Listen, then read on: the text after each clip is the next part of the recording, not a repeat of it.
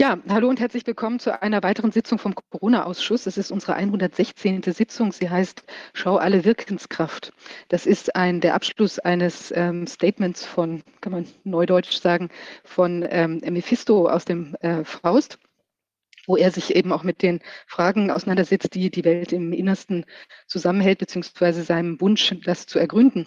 Und dieser Endpassus ist, schau alle Wirkens, Wirkenskraft und Samen und tu nicht mehr in Worten kramen.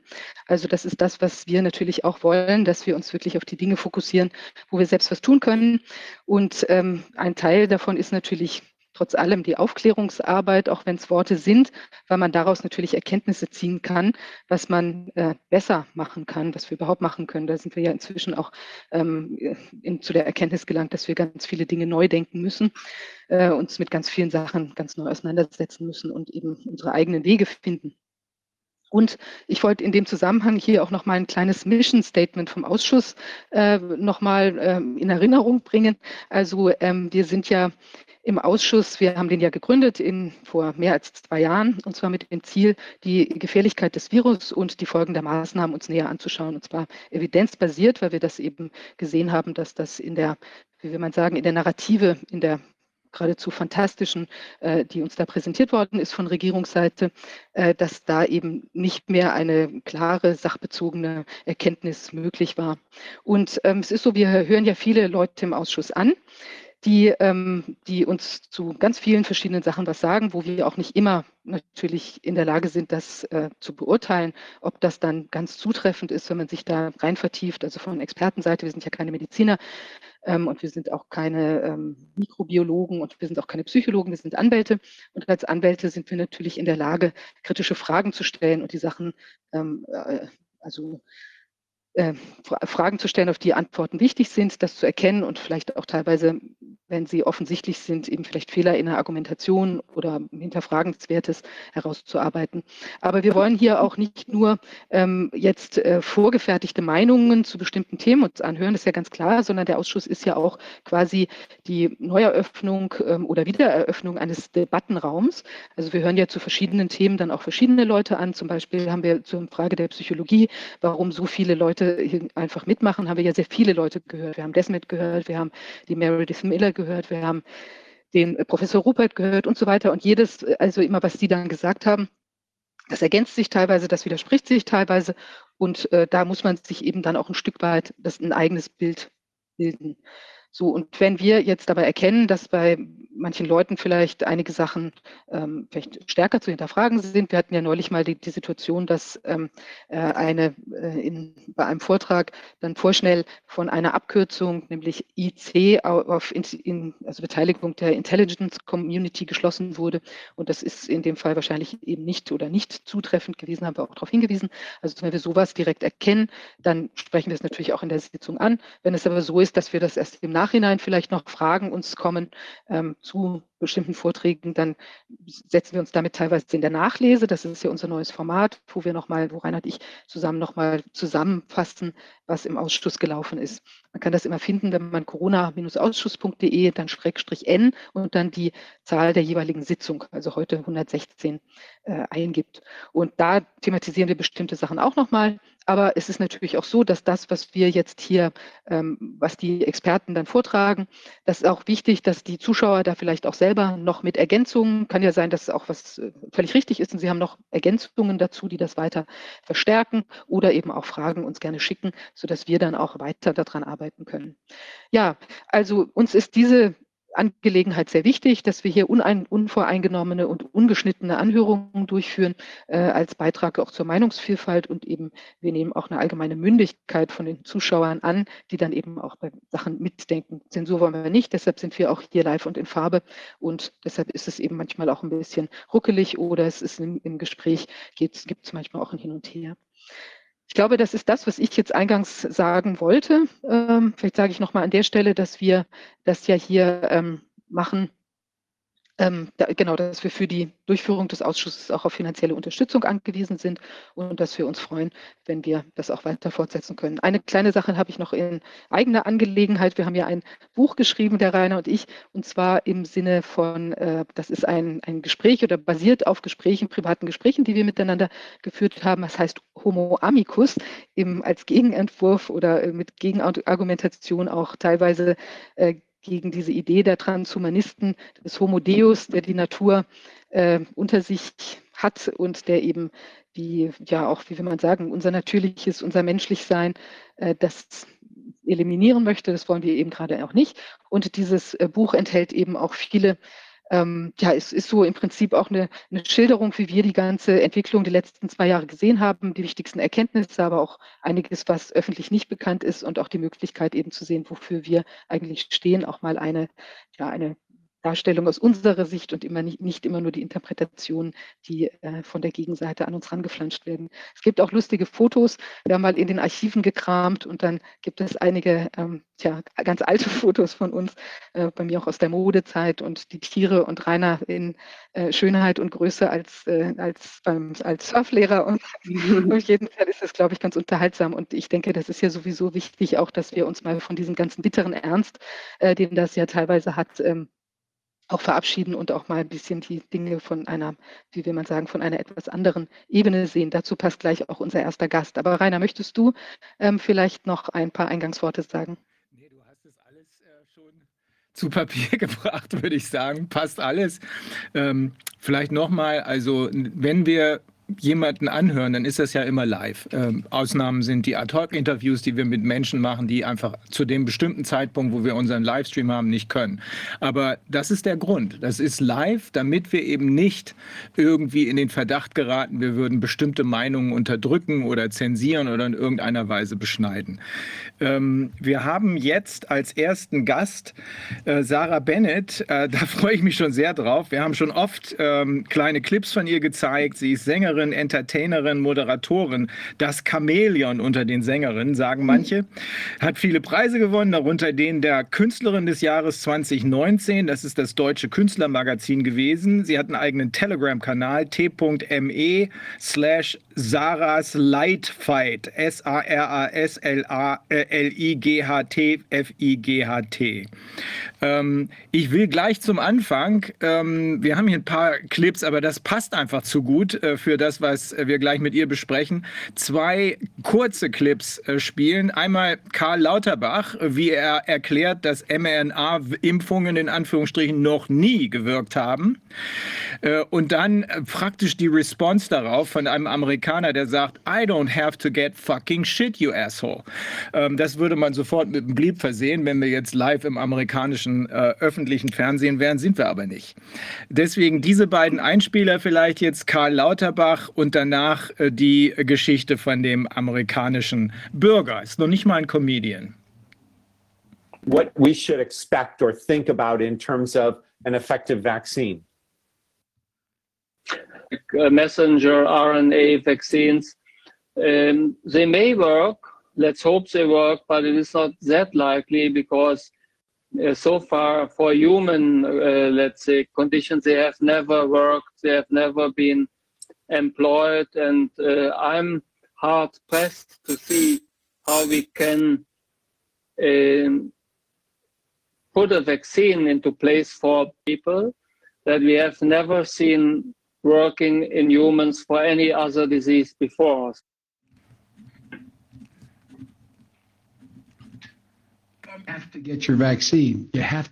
Lassen. Lassen Sie sich impfen.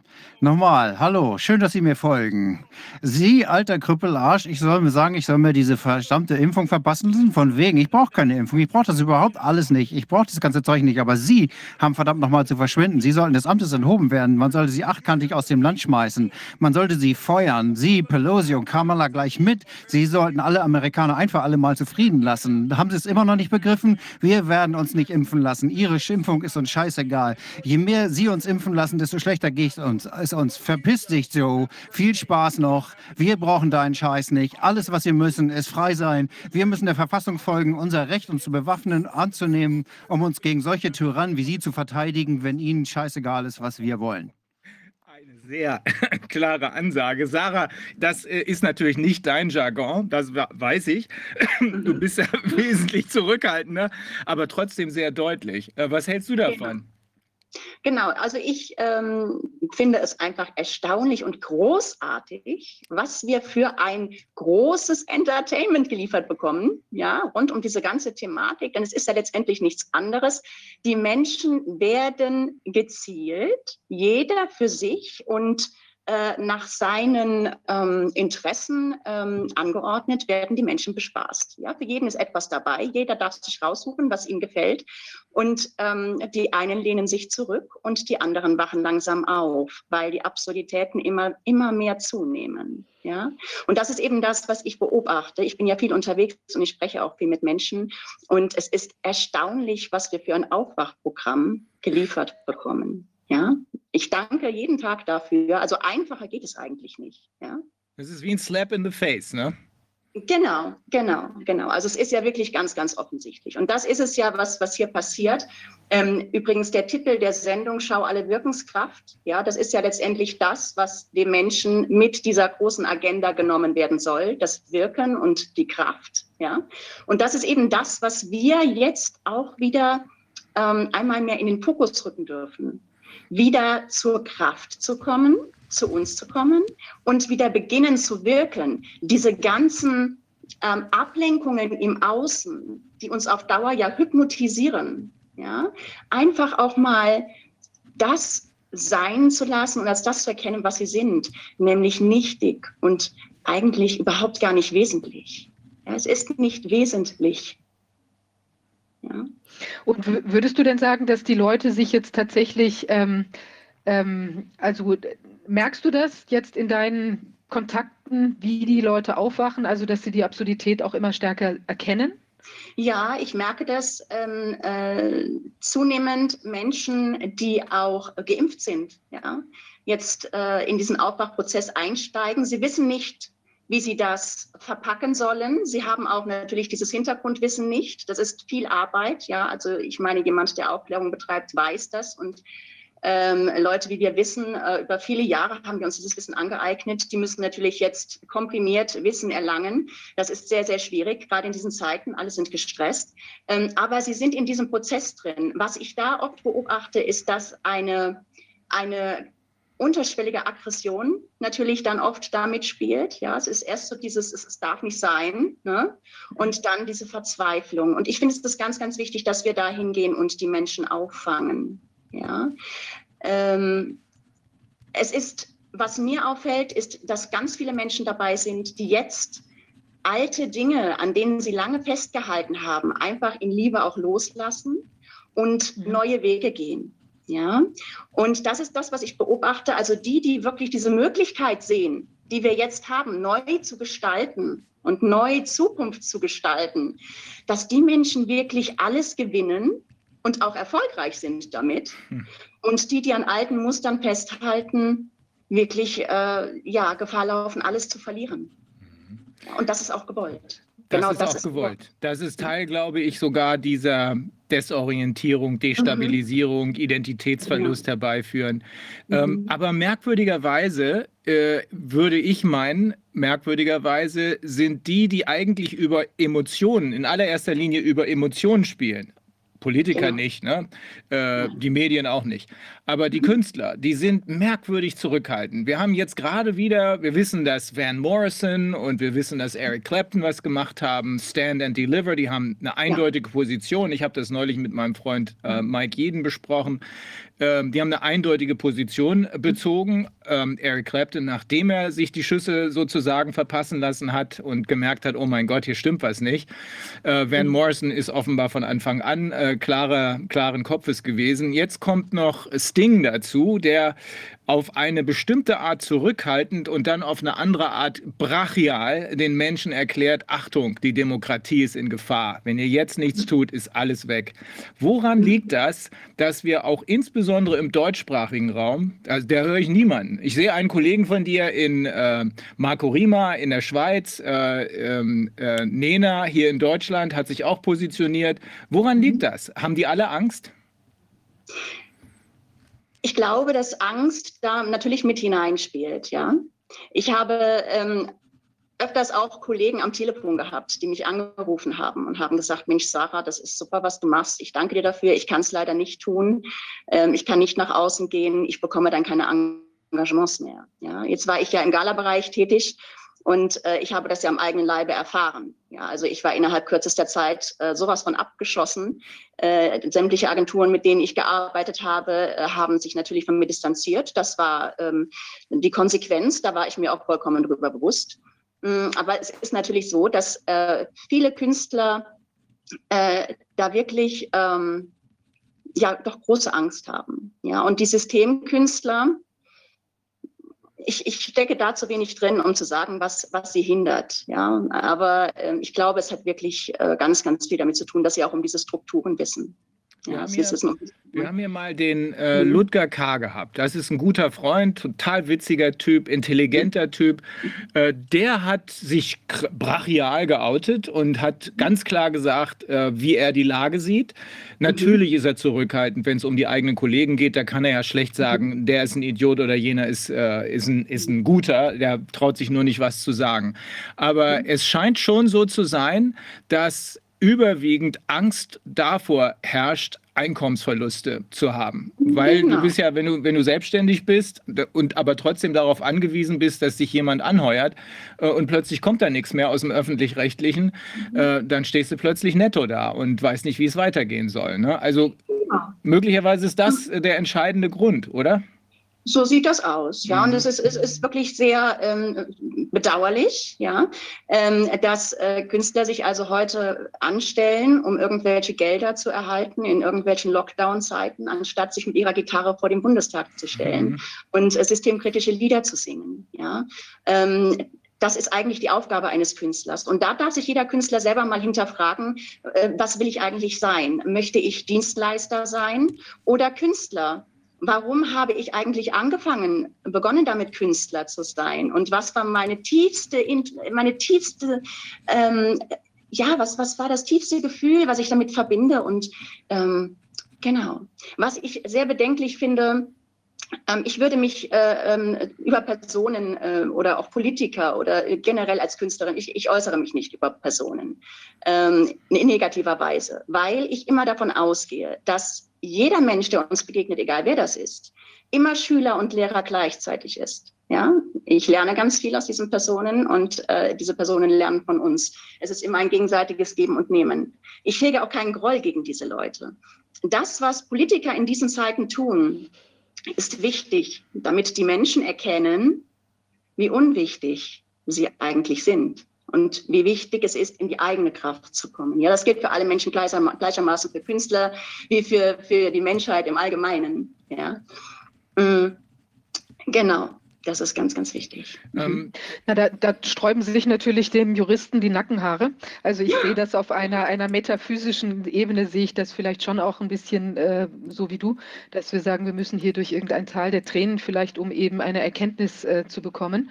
Mhm. Aber ähm, ähm,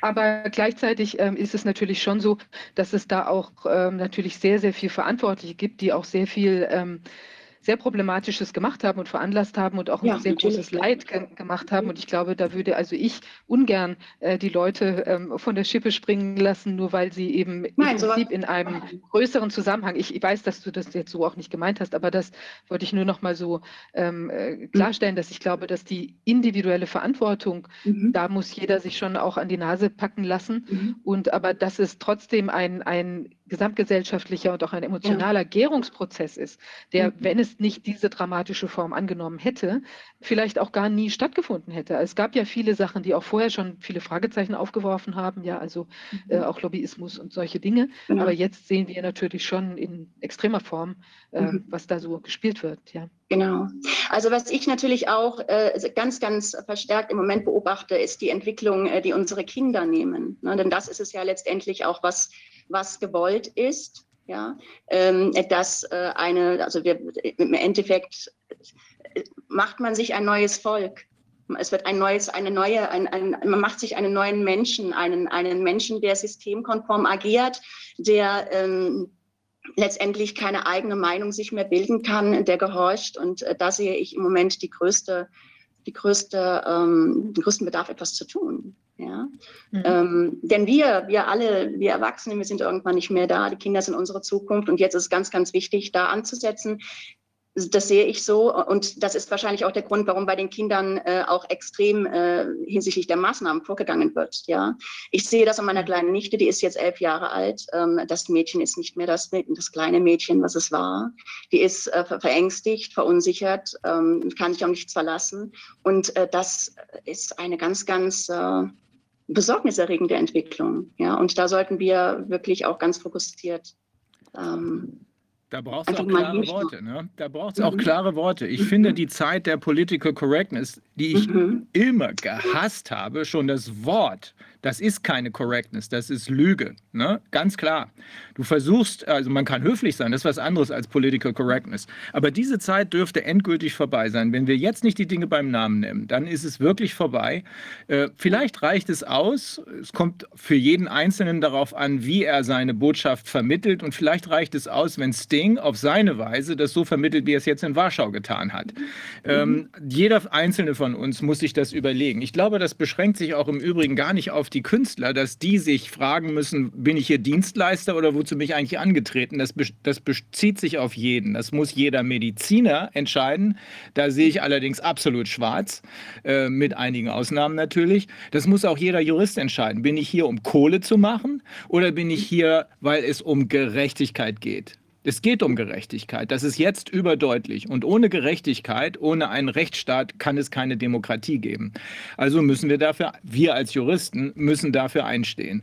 Was ich, ähm, ohne einen Namen zu nennen, ich glaube, es weiß sowieso jeder, wer gemeint ist, äh, was ich besonders hinterhältig finde, ist, wenn sich dann Künstler hinstellen und ähm, von hinten durch die Brust durchs Auge das Publikum, was kommt, um diesen Künstler eine bestimmte Botschaft verkünden zu sehen, verarscht.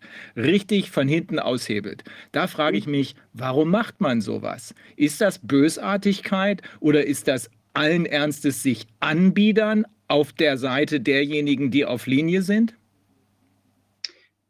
Ach, ich, ich weiß es nicht. Ich kenne die persönlichen, die persönlichen Beweggründe eines jeden ja nicht. Mhm. Ähm, ich weiß, dass, dass Künstler äh, oftmals sehr fahrig sind, dass Künstler oftmals ähm, in ihren Entscheidungen auch sehr abhängig sind von, von ähm, Leuten, die im Hintergrund agieren. Und ich glaube auch, dass viele, viele Künstler, ähm, die ganz oben mitspielen, vielleicht auch ein kleines bisschen den Blick für ihr Publikum verlieren. Und äh, das, das sollte sich jeder einfach mal hinterfragen. Ja, also wirklich einfach mal wieder, was bedeutet es eigentlich, Künstler zu sein, Kunst mhm. zu machen? Ja, und äh, Menschen zu bewegen. Darum geht es ja. Ja. Und äh, die Menschen im Publikum, die sehen das eigentlich sehr genau. Also es gibt ja äh, solche und solche. Also womit gehe ich in Resonanz? Ja, und das dürfen die Menschen sich gerne aussuchen, wem sie da nachfolgen oder wen sie da ähm, in diesen Zeiten in ihr Leben lassen. Das muss jeder für sich selber entscheiden. Jeder hat jetzt den freien, freien Willen auf allen Ebenen übrigens. Ja, jeder hat den freien Willen. Es geht im Moment um nichts anderes. Das ist meine Meinung. Nee, das ist genau der Punkt. Jeder hat den freien Willen. Ähm, selbst der äh, wahrscheinlich nicht ganz bei Sinnen seiende Herr Lauterbach hat ja gesagt, wieso? Wir üben doch gar keinen Druck aus, ist doch gar kein Zwang. Jeder kann doch entscheiden, ob er den Job aufgibt oder nicht, sozusagen. Ne? Und das ist die Wahrheit. Man muss sich überlegen, will ich diesen Job haben oder behalten? Will ich mich dem Druck beugen, um den Job zu behalten, dafür aber das Risiko einzugehen, dass ich morgen tot bin? Mhm. Oder will ich meine Freiheit behalten? Ich finde, die Freiheit muss das oberste Gut sein, für immer und für ewig. Da gibt es aus meiner genau. Sicht überhaupt gar kein Vertun. Wer das aufgibt, der hat alles verloren. Es ist nur eine Frage der Zeit, dann ist auch alles andere weg, bis am Ende auch das Leben weg ist. Ja, genau so ist es eben. Also Freiheit hört für meine Begriffe einfach ja auch schon da auf, wo, wo beginnen, begonnen wird, für jemand anders zu arbeiten. Mhm. Ja, das ist, ist im, im, Prinzip auch schon modernes Sklaventum. Ja, du arbeitest für jemanden, gibst deine Zeit jemand anders. Na gut, okay, das ist halt eben, du musst etwas verdienen. Aber ähm, wie gesagt, wie ich ganz am Anfang schon sagte, die Menschen, die jetzt äh, vehement an etwas festklammern, ähm, was sowieso im Gehen ist, die werden wirklich alles verlieren. Und die Zeiten sind jetzt wirklich dazu prädestiniert, etwas zu schaffen. neue Dinge zu schaffen, neue Dinge voranzutreiben. Das ist jetzt wichtig. Das ist der neue Zeitgeist. Und das ist auch das, was ich in der Bevölkerung, in, bei meinen Konzerten und überall, was ich immer wieder höre. Die Leute werden kreativ, werden wieder kreativ, weil sie merken, sie können sich auf niemanden mehr verlassen. Sie sind verlassen, wenn sie sich auf jemanden verlassen. Und äh, das ist das Schöne, das ist das Positive, ja, was wirklich aus dieser Zeit resultiert ist. Ein ganz neues Ze äh, äh Gefühl, Lebensgefühl. Und was ich dazu auch noch äh, sagen kann, ist, dass äh, also ich natürlich auch durch diese ganzen Dinge, die jetzt die letzten äh, Jahre, zwei Jahre passiert ist, zweieinhalb Jahre, dass sich dann natürlich viel umstrukturiert hat, auch innerhalb der Leben der Menschen. Äh, es sind natürlich innerhalb der Familien kam es zu Zusammenbrüchen, zu Zerwürfnissen. Aber die Menschen, die man jetzt trifft und die Menschen, die jetzt neu dazukommen und die Menschen, die jetzt ganz neu, ganz neu sich sortieren, das ist eine ganz neue Qualität von Freundschaft und Familiensinn. Das ist äh, genau das, was Daniele Ganser auch immer sagt, eine Menschheitsfamilie. Man kommt zusammen. Und das ist etwas, das ist ja etwas, was wir uns alle schon immer eigentlich unterschwellig gewünscht haben. Und das findet jetzt hier statt. Und es ist ein langsamer Prozess, aber er findet statt. Und das ist doch das Positive. Und ähm, Menschen wie Herr Lauterbach und all diese anderen ähm, ähm, ja, Menschen in der Politik, ähm, sie tragen doch wunderbar dazu bei. Sie tragen doch wunderbar dazu bei, ja. dass die Menschen sich eben verlassen fühlen, das Gefühl haben, auf die können wir uns nun wirklich nicht mhm. verlassen, dann machen wir es selber. Das ist der das Punkt. Ist das ist der ja. Punkt. Das ist, äh, so sehe ich das auch. Äh, jeder kann, muss aber auch jetzt eine Entscheidung treffen. Wenn er sie nicht trifft, wird die jemand anders für ihn treffen und das wird nicht zu seinem Vorteil sein. Mhm. Aber genau diese, diese Entwicklung, ähm, das merken wir auch in der Partei Die Basis, dass da immer mehr Leute sagen, ja, ich brauche ja eigentlich gar keine Erlaubnis zu erbeten für irgendwas. Ich bin ja mein hm. eigener Herr. Und das ist ja so. Ähm, das ist die Zeit, wo jeder seine eigene Entscheidung treffen kann und muss. Und das ist vor allem die Zeit, du hast es ja eben auch so ausgedrückt, äh, wo man erkennen kann, wenn man nur die Augen auf hat, dass diese Politiker allein schon durch ihr Verhalten sich so disqualifizieren, dass wir ohne weiteres den Schluss ziehen müssen, mit denen kannst du nichts anfangen. Das müssen wir selbst regeln. Wir müssen außerhalb dieses zusammenkrachenden Systems, wie hast du das eben gesagt, das ist im Gehen, äh, dieses äh, System. Wir müssen außerhalb dieses Systems unsere eigenen Dinge aufbauen, völlig genau. losgelöst, unabhängig von denen. Dann können die mit sich selbst spielen, sich selbst äh, Befehle erteilen. Uns mhm. jedenfalls können sie keine erteilen. Genau, genau. Ich, also danke, Herr Lauterbach, danke, diese alle da sind, diesen großen Aufwachprozess, dieses wunderbare Entertainment. Genau. Ja. also besser kann man es einfach nicht machen. Ja. Vielleicht ist es ja deshalb inszeniert überhaupt. Genau. Wir, nicht, das kann ja sein, wir können das ja so verstehen, dass es deshalb inszeniert wurde, weil es nur nötig wurde, dass wir uns bewusst werden, was wir für eine ja. Verantwortung selbst haben und dass wir uns finden können und dass wir völlig neue Dinge machen können, dass viel mehr mhm. Freiheiten da sind als das, was uns bisher immer so vorgemacht wurde. Wir müssen mhm. tatsächlich neu denken, wir müssen selbst denken. Und das ist ja eine wahnsinnig schöne Herausforderung. Und da finden sich Leute, die sich vorher eben nicht gefunden haben. Genau. Na gut, genau. wobei man natürlich schon, schon sagen muss, das ist ja auch trotzdem sehr viel Leid entstanden. Also ich glaube, ähm, es ist, also ich denke, deshalb sprach ich vorhin auch, glaube ich, vom Tal der Tränen. Also es ist äh, wirklich so, dass man schon sagen muss, es haben ja, auch wenn, wenn du deine Nichte beschreibst, dass ja schon viel Elend passiert auch. Und Leute haben auch, auch natürlich ist auch nicht so, dass jetzt, sagen wir mal, Familien, die sich zerlegt haben, ähm, wenn man vielleicht jetzt überkreuzt ist in der Corona-Angelegenheit, aber es ist ja doch auch, ähm, weiß nicht, es ist vielleicht ein Partner gewesen, den man sich eben zu anderen Zeiten ausgesucht hat und wo es vielleicht auch gut war und jetzt scheitert es über sowas. Also es kann sein, dass dann vorher auch schon der Wurm drin war, aber trotzdem ist es so, dass das hat ja auch Beziehungen gesprengt, die nicht alle schlecht waren. Also das denke ich, darf man schon auch nicht, also ich möchte auch nicht, also weil vielleicht ist es sonst auch, wenn wir auch haben bestimmt auch Zuschauer, die stark gelitten haben und wenn wir sagen, ja. das ist alles nur zum Besseren.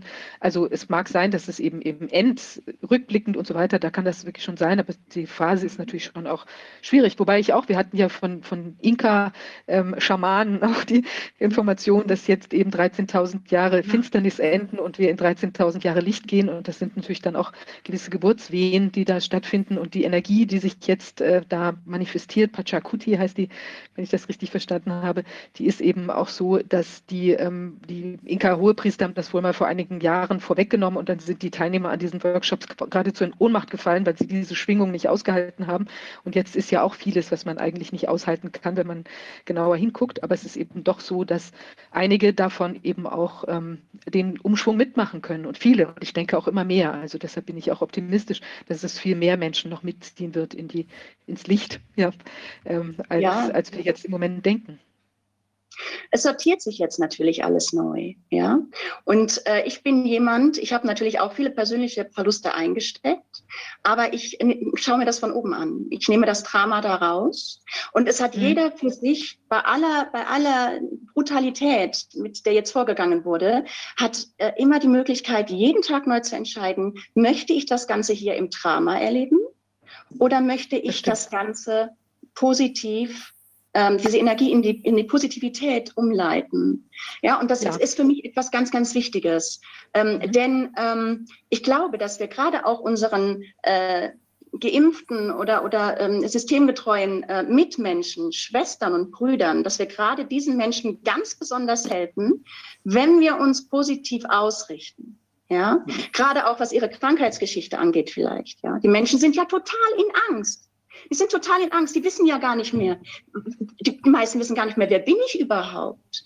Wer bin ich überhaupt? Ja, es kommt dieser ganze Gender war noch dazu. Die Kinder wissen gar nicht mehr, wer bin ich eigentlich überhaupt?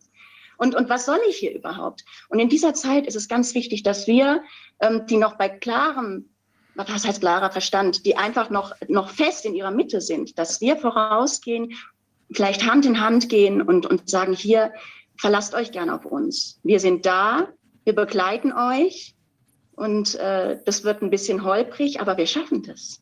Wir schaffen das einfach gemeinsam, ja. Du, was du gerade gesagt hast, jetzt auch noch dieser Genderwahn, das treibt es ja nun weiß Gott auf mhm. die Spitze. Ist gerade eine Meldung rumgegangen, hast du vielleicht auch gesehen, in England mhm. eine auf Geschlechtsumwandlungen spezialisierte mhm. Klinik, Tavistock, mhm. das sind gleichzeitig die mhm. Mind-Control-Typen, ähm, die werden jetzt genauer untersucht. Und da stellt sich raus, die haben wie die Irren Kinder, nicht erwachsene Menschen, Kinder, ähm, versucht dazu zu bringen, zu glauben, ich bin ja eigentlich gar kein Mann, ich will eine Frau sein oder umgedreht. Dann wurden ihnen die Geschlechtsorgane entfernt. Das sind Verstümmelungen.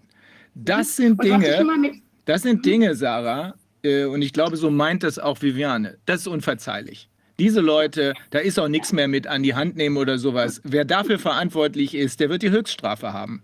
Da wird kein Weg dran vorbeigehen. Und Martin Schwab, den wir nachher noch hören, der sagt ja immer, der ist ja äh, christlich, äh, religiös, aber in keiner Weise überdreht. Der sagt, Rainer, weißt du, wir werden am Ende als Juristen die Scherben zusammenfegen. Die Big mhm, Points, die wird der Chef erledigen. Das glaube ich auch. Und das sind die. Die wird der Chef erledigen. Also man muss sich wirklich mal mit einem Menschen unterhalten, der sich hat umoperieren lassen und es an, äh, anschließend bereut. Mhm. Denn äh, diese Menschen gibt es nämlich auch. Und die Therapeuten haben da alle Hände voll mit zu tun. Mhm. Und das wird immer mehr. Ja? Und äh, ich kenne hier Kinder in Luxemburg, äh, die wissen mittlerweile von 13 verschiedenen äh, äh, Geschlechtern, die es gibt. Ja? Und es wird hier ähm, teilweise in den Spielschulen von den Kindern erwartet, dass sie sich, äh, äh, dass die Mädchen sich als Jungs verkleiden, die Jungs sich als Mädchen verkleiden. da werden ähm, diese, diese Travestie-Shows, Travestiekünstler werden eingeladen und so weiter. Ähm, dass das, also Transgender-Menschen werden eingeladen auch. Also es wird da unwahrscheinlich viel hineingepackt, äh, viel hinein investiert, viel Energie und viel Geld um diese Agenda voranzutreiben. Und das hat natürlich auch System. Ja, klar. Es ist ja ganz, wenn ein Kind gar nicht mehr weiß, wo ich gehöre ich hin. Ja, jetzt durch diesen Corona-Wahnsinn. Kinder werden zu Hause in ihren Zimmern eingeschlossen, äh, bekommen ihr Essen vor die Tür gestellt, weil sie positiv getestet wurden. Haben wir auch hier einige Fälle gehabt, in, viele Fälle in Luxemburg. Ähm, so, also innerhalb meiner Familie habe ich keinen Rückhalt mehr. Ähm, jetzt weiß ich noch nicht mal, wer bin ich jetzt eigentlich Mädchen und Junge? Was bin ich denn jetzt eigentlich? In der Schule habe ich keinen Rückhalt. Ähm, ja, was, was passiert mit so einem Menschen auf Dauer? Was ist das für eine Gesellschaft auf Dauer? Vor allem wissen die, nein, das wissen sie nicht, aber wir wissen das. Das ist, Mhm. die, das ist der nächste Schritt in diesen völlig aberwitzigen, irren und niemals funktionieren können Transhumanismus. Das ist Genau. einer der ersten Schritte dahin. Das ist extrem. Also ich muss sagen, mich erfüllt das mit unfassbarer Wut, Ja, zu ja. sehen, was diese Leute da anrichten. Aber wir werden sie Und- kriegen. Was, was mir auch auffällt, das, das ist mir jetzt letzte Woche aufgefallen, das kann ich hier vielleicht noch anführen, ähm, aufgrund dieser ganzen Maßnahmen und dieser ganzen Aktionen, die hier gelaufen sind, sind viele Kinder jetzt schon total auch mit Depressionen behaftet. Viele Kinder sind einfach in der Depression. Und dann kommen natürlich noch Manga-Sendungen, Manga-Comics auf den Markt, die genau das aufgreifen, dieses Gefühl der Isolation, wo der Superheld dann ein, ein Mensch, äh, ein, ein Manga, äh, eine Manga-Figur darstellt, die also in Isolation lebte und äh, die niemand liebte und die dann irgendwie äh, durch verschiedene Superkräfte dann zu Popularität dann irgendwie kommt. Mhm. So. Die werden dann diese, diese depressiven Mangas, die werden dann da an die Kinder gebracht. Ich habe mich neulich erschrocken. Ja, ich komme da in ein Kinderzimmer rein, da hängen äh, weinende Mangas mit Masken vor, den, vor, dem, vor, dem, vor dem Gesicht, mit, äh, du, äh, also fürchterlich. Ja?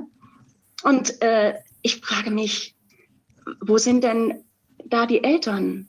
Also meine Eltern hätten mir das nicht erlaubt. Glaube ich jetzt mal gerade so. Also ich hätte wahrscheinlich von meinen Eltern was anderes zu hören bekommen. Aber wäre das damals auch schon möglich gewesen? Ich weiß es nicht. Ja? Das ist einfach eine Entwicklung, die das Ganze nimmt. Und das ist es eben. Sie wollen ein neues Volk. Sie wollen Mhm. sich eine ganz neue Gesellschaft heranziehen. Und das tun sie über die Kinder. Und das passiert im Hintergrund. Das merkt man natürlich auch äh, durch die Änderungen, auch in Luxemburg hier, durch die Verfassung ist geändert worden, auch hinsichtlich der Kinder. Ne? Das haben viele gar nicht mitgekriegt, Mhm. ja. Ähm, also der Staat darf jetzt letztendlich ja dann äh, da auch viel mehr eingreifen und so. Und das, das, das ist aber alles so im Hintergrund. Und das, was im Hintergrund aber passiert, ist meiner Meinung nach das, was wir uns ganz besonders anschauen sollten. Alles andere ist nur Ablenkung. Ja. Im Außen, die Menschen sind viel zu sehr im Außen. Aber das ist ja auch interessant. Das ist ja auch wieder dieses Lockstep-Phänomen. Bei uns ist das ja auch mit diesen Kinderrechten. Mhm. Äh, ist, das ist in ganz vielen Verfassungen hat sich das ja geändert Ja. und eben genau mit dem, mit dem Ziel letztlich, dass der Staat eingreifen kann, also im Prinzip die Elternentscheidung äh, überstimmen. Und das, das ist ja ein ganz, ganz gefährliches Phänomen, muss man ja wirklich sagen. Es klingt so gut Kinderrechte, aber die bedeuten eben, dass plötzlich genau solche unkontrollierbaren Entitäten die wir ja jetzt sehen, eben von politischen Motiven äh, getrieben sind, plötzlich äh, sowas äh, Fragiles in die Hand bekommen wie unsere Kinder.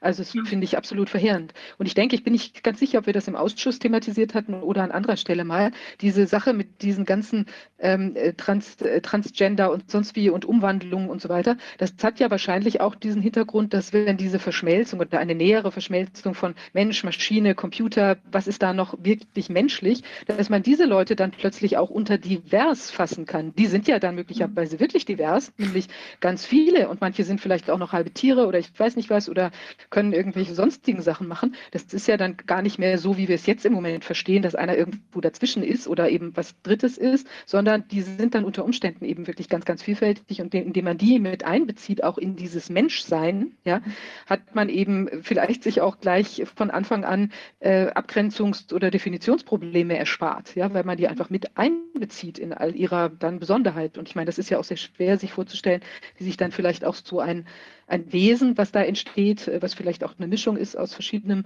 wie sich das wirklich fühlt. Also ich möchte mir es auch gar nicht vorstellen, weil das ist ja so ähm, monströs, sich da Gott gleich aufzuführen äh, und solche Sachen dazu veranstalten. Aber ich denke, dass das auch in so eine, dass das auch ein Hintergrund sein könnte von diesen ganzen Bestrebungen. Ja, natürlich, natürlich. Genau, und der Mensch als solcher findet sich da nicht mehr wieder. Du hast ja Ja, wirklich, Weil diese genetische Ebene einerseits, dass, dass sie versuchen, Menschen zu basteln oder Wesen zu basteln, die irgendwelche Chimären sind, das ist das eine.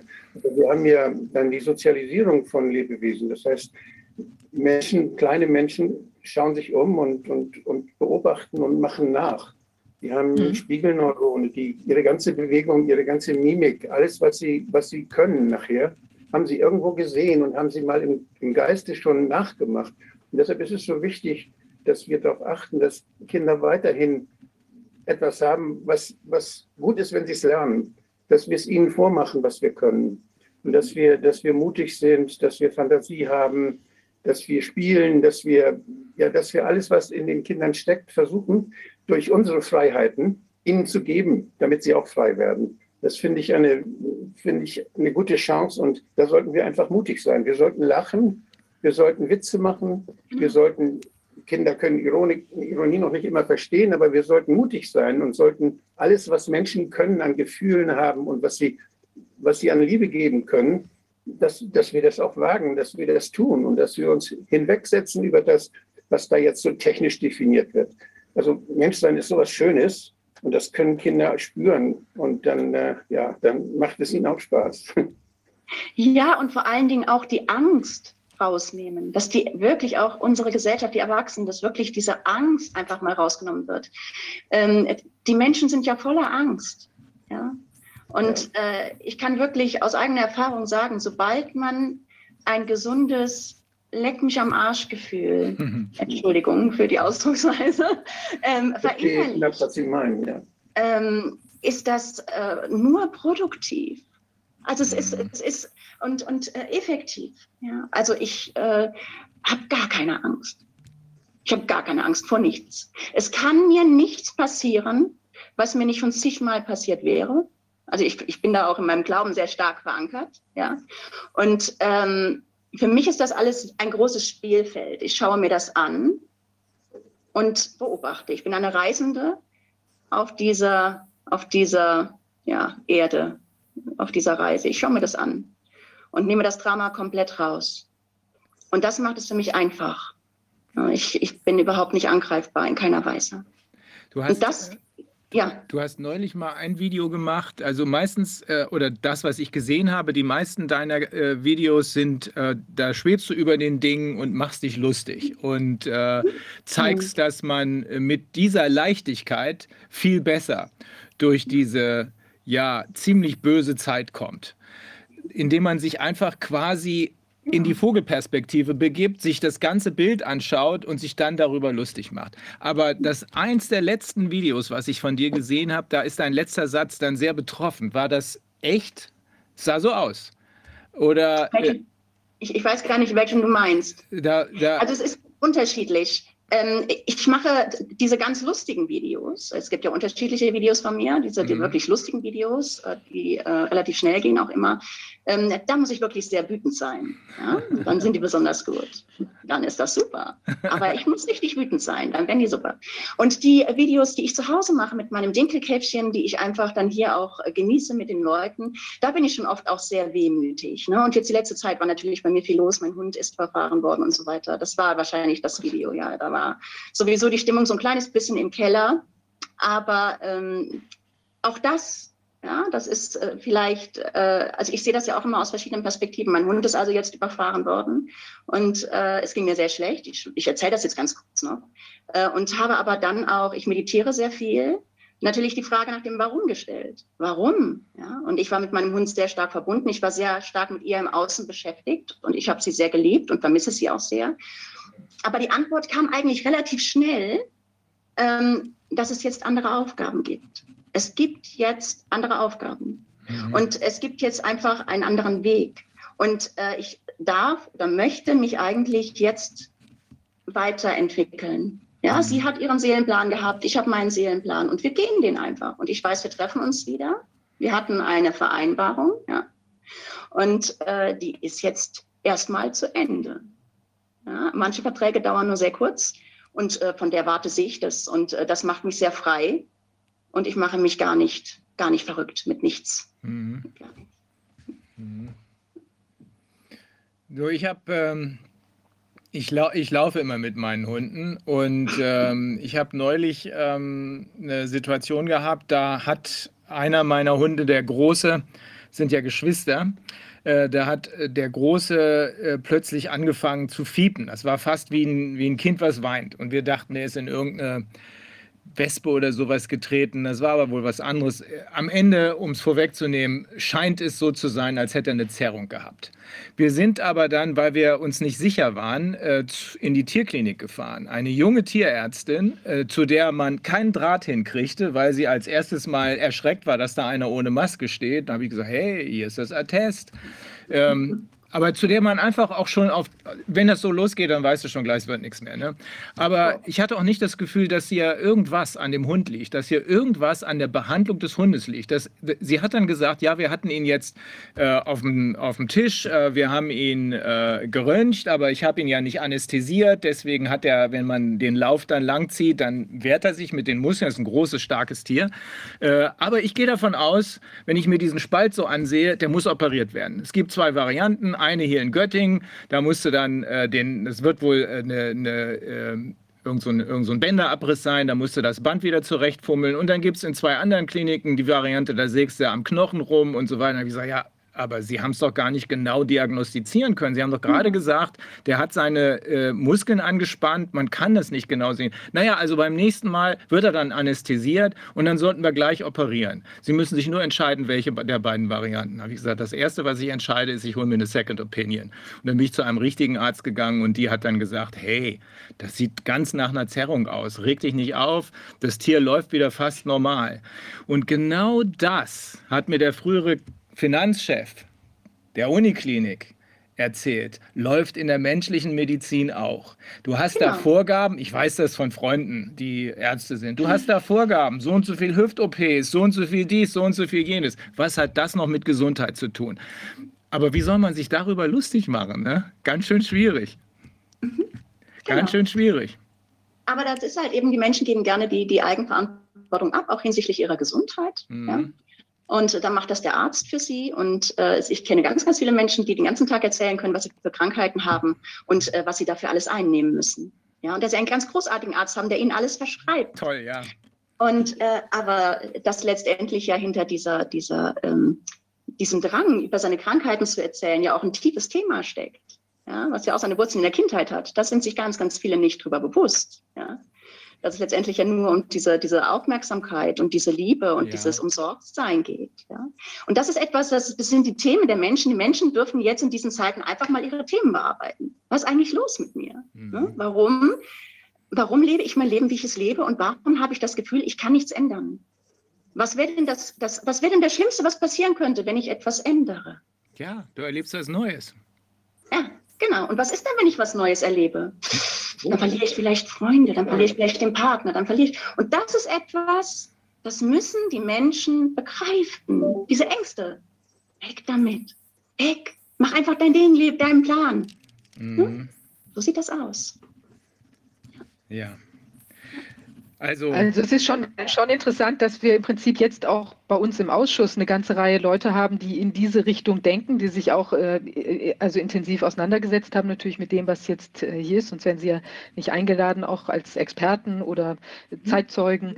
Ähm, aber wir haben ja das jetzt also schon mehrfach gehört, auch von teilweise Politikern und so weiter, ja, dass dann plötzlich eben bei vielen auch so eine, eine ähm, Wendung eintritt, die Dinge eben doch so von dieser bisschen höheren Warte zu sehen.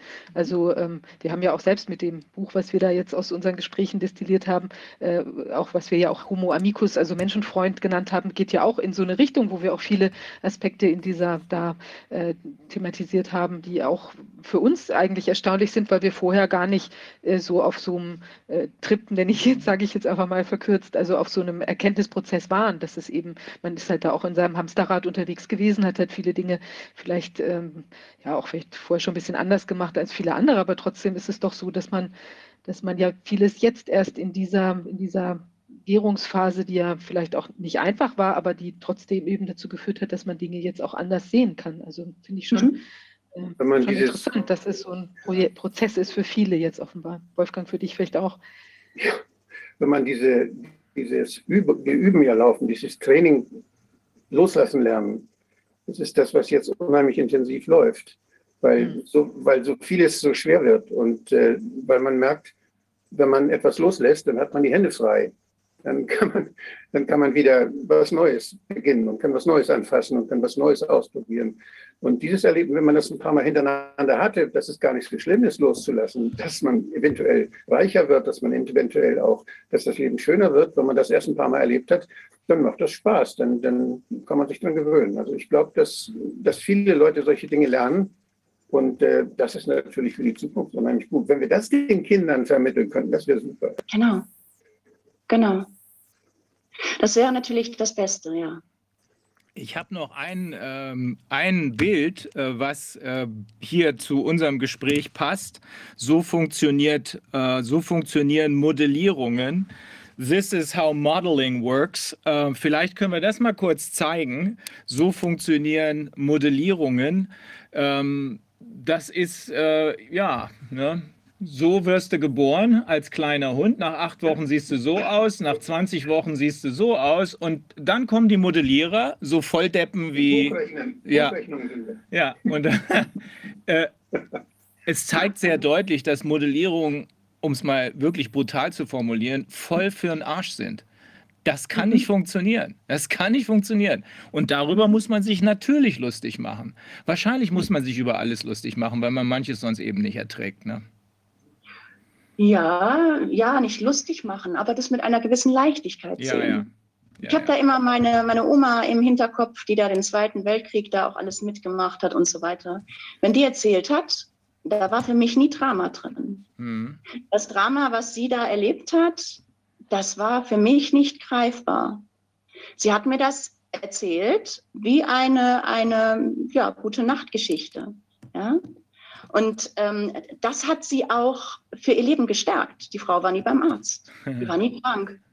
Ich hatte das Gleiche auch bei meinen Eltern, die geflohen sind und so. Wir sind Flüchtlinge, Flüchtlingsfamilie. Und äh, die, die haben auch erzählt, das war die spannendste Phase ihres Lebens. Da haben sie immer wieder von erzählt. Das ist etwas gewesen, was sie unheimlich geprägt und beeindruckt hat. Da haben sie ganz viel gelernt. Und äh, das war ein Teil ihres Reichtums auch, was die Geschichten angeht und was die Erfahrungen angeht. Das Genau. könnte ja bei uns auch so werden, ja. Mhm. Ja.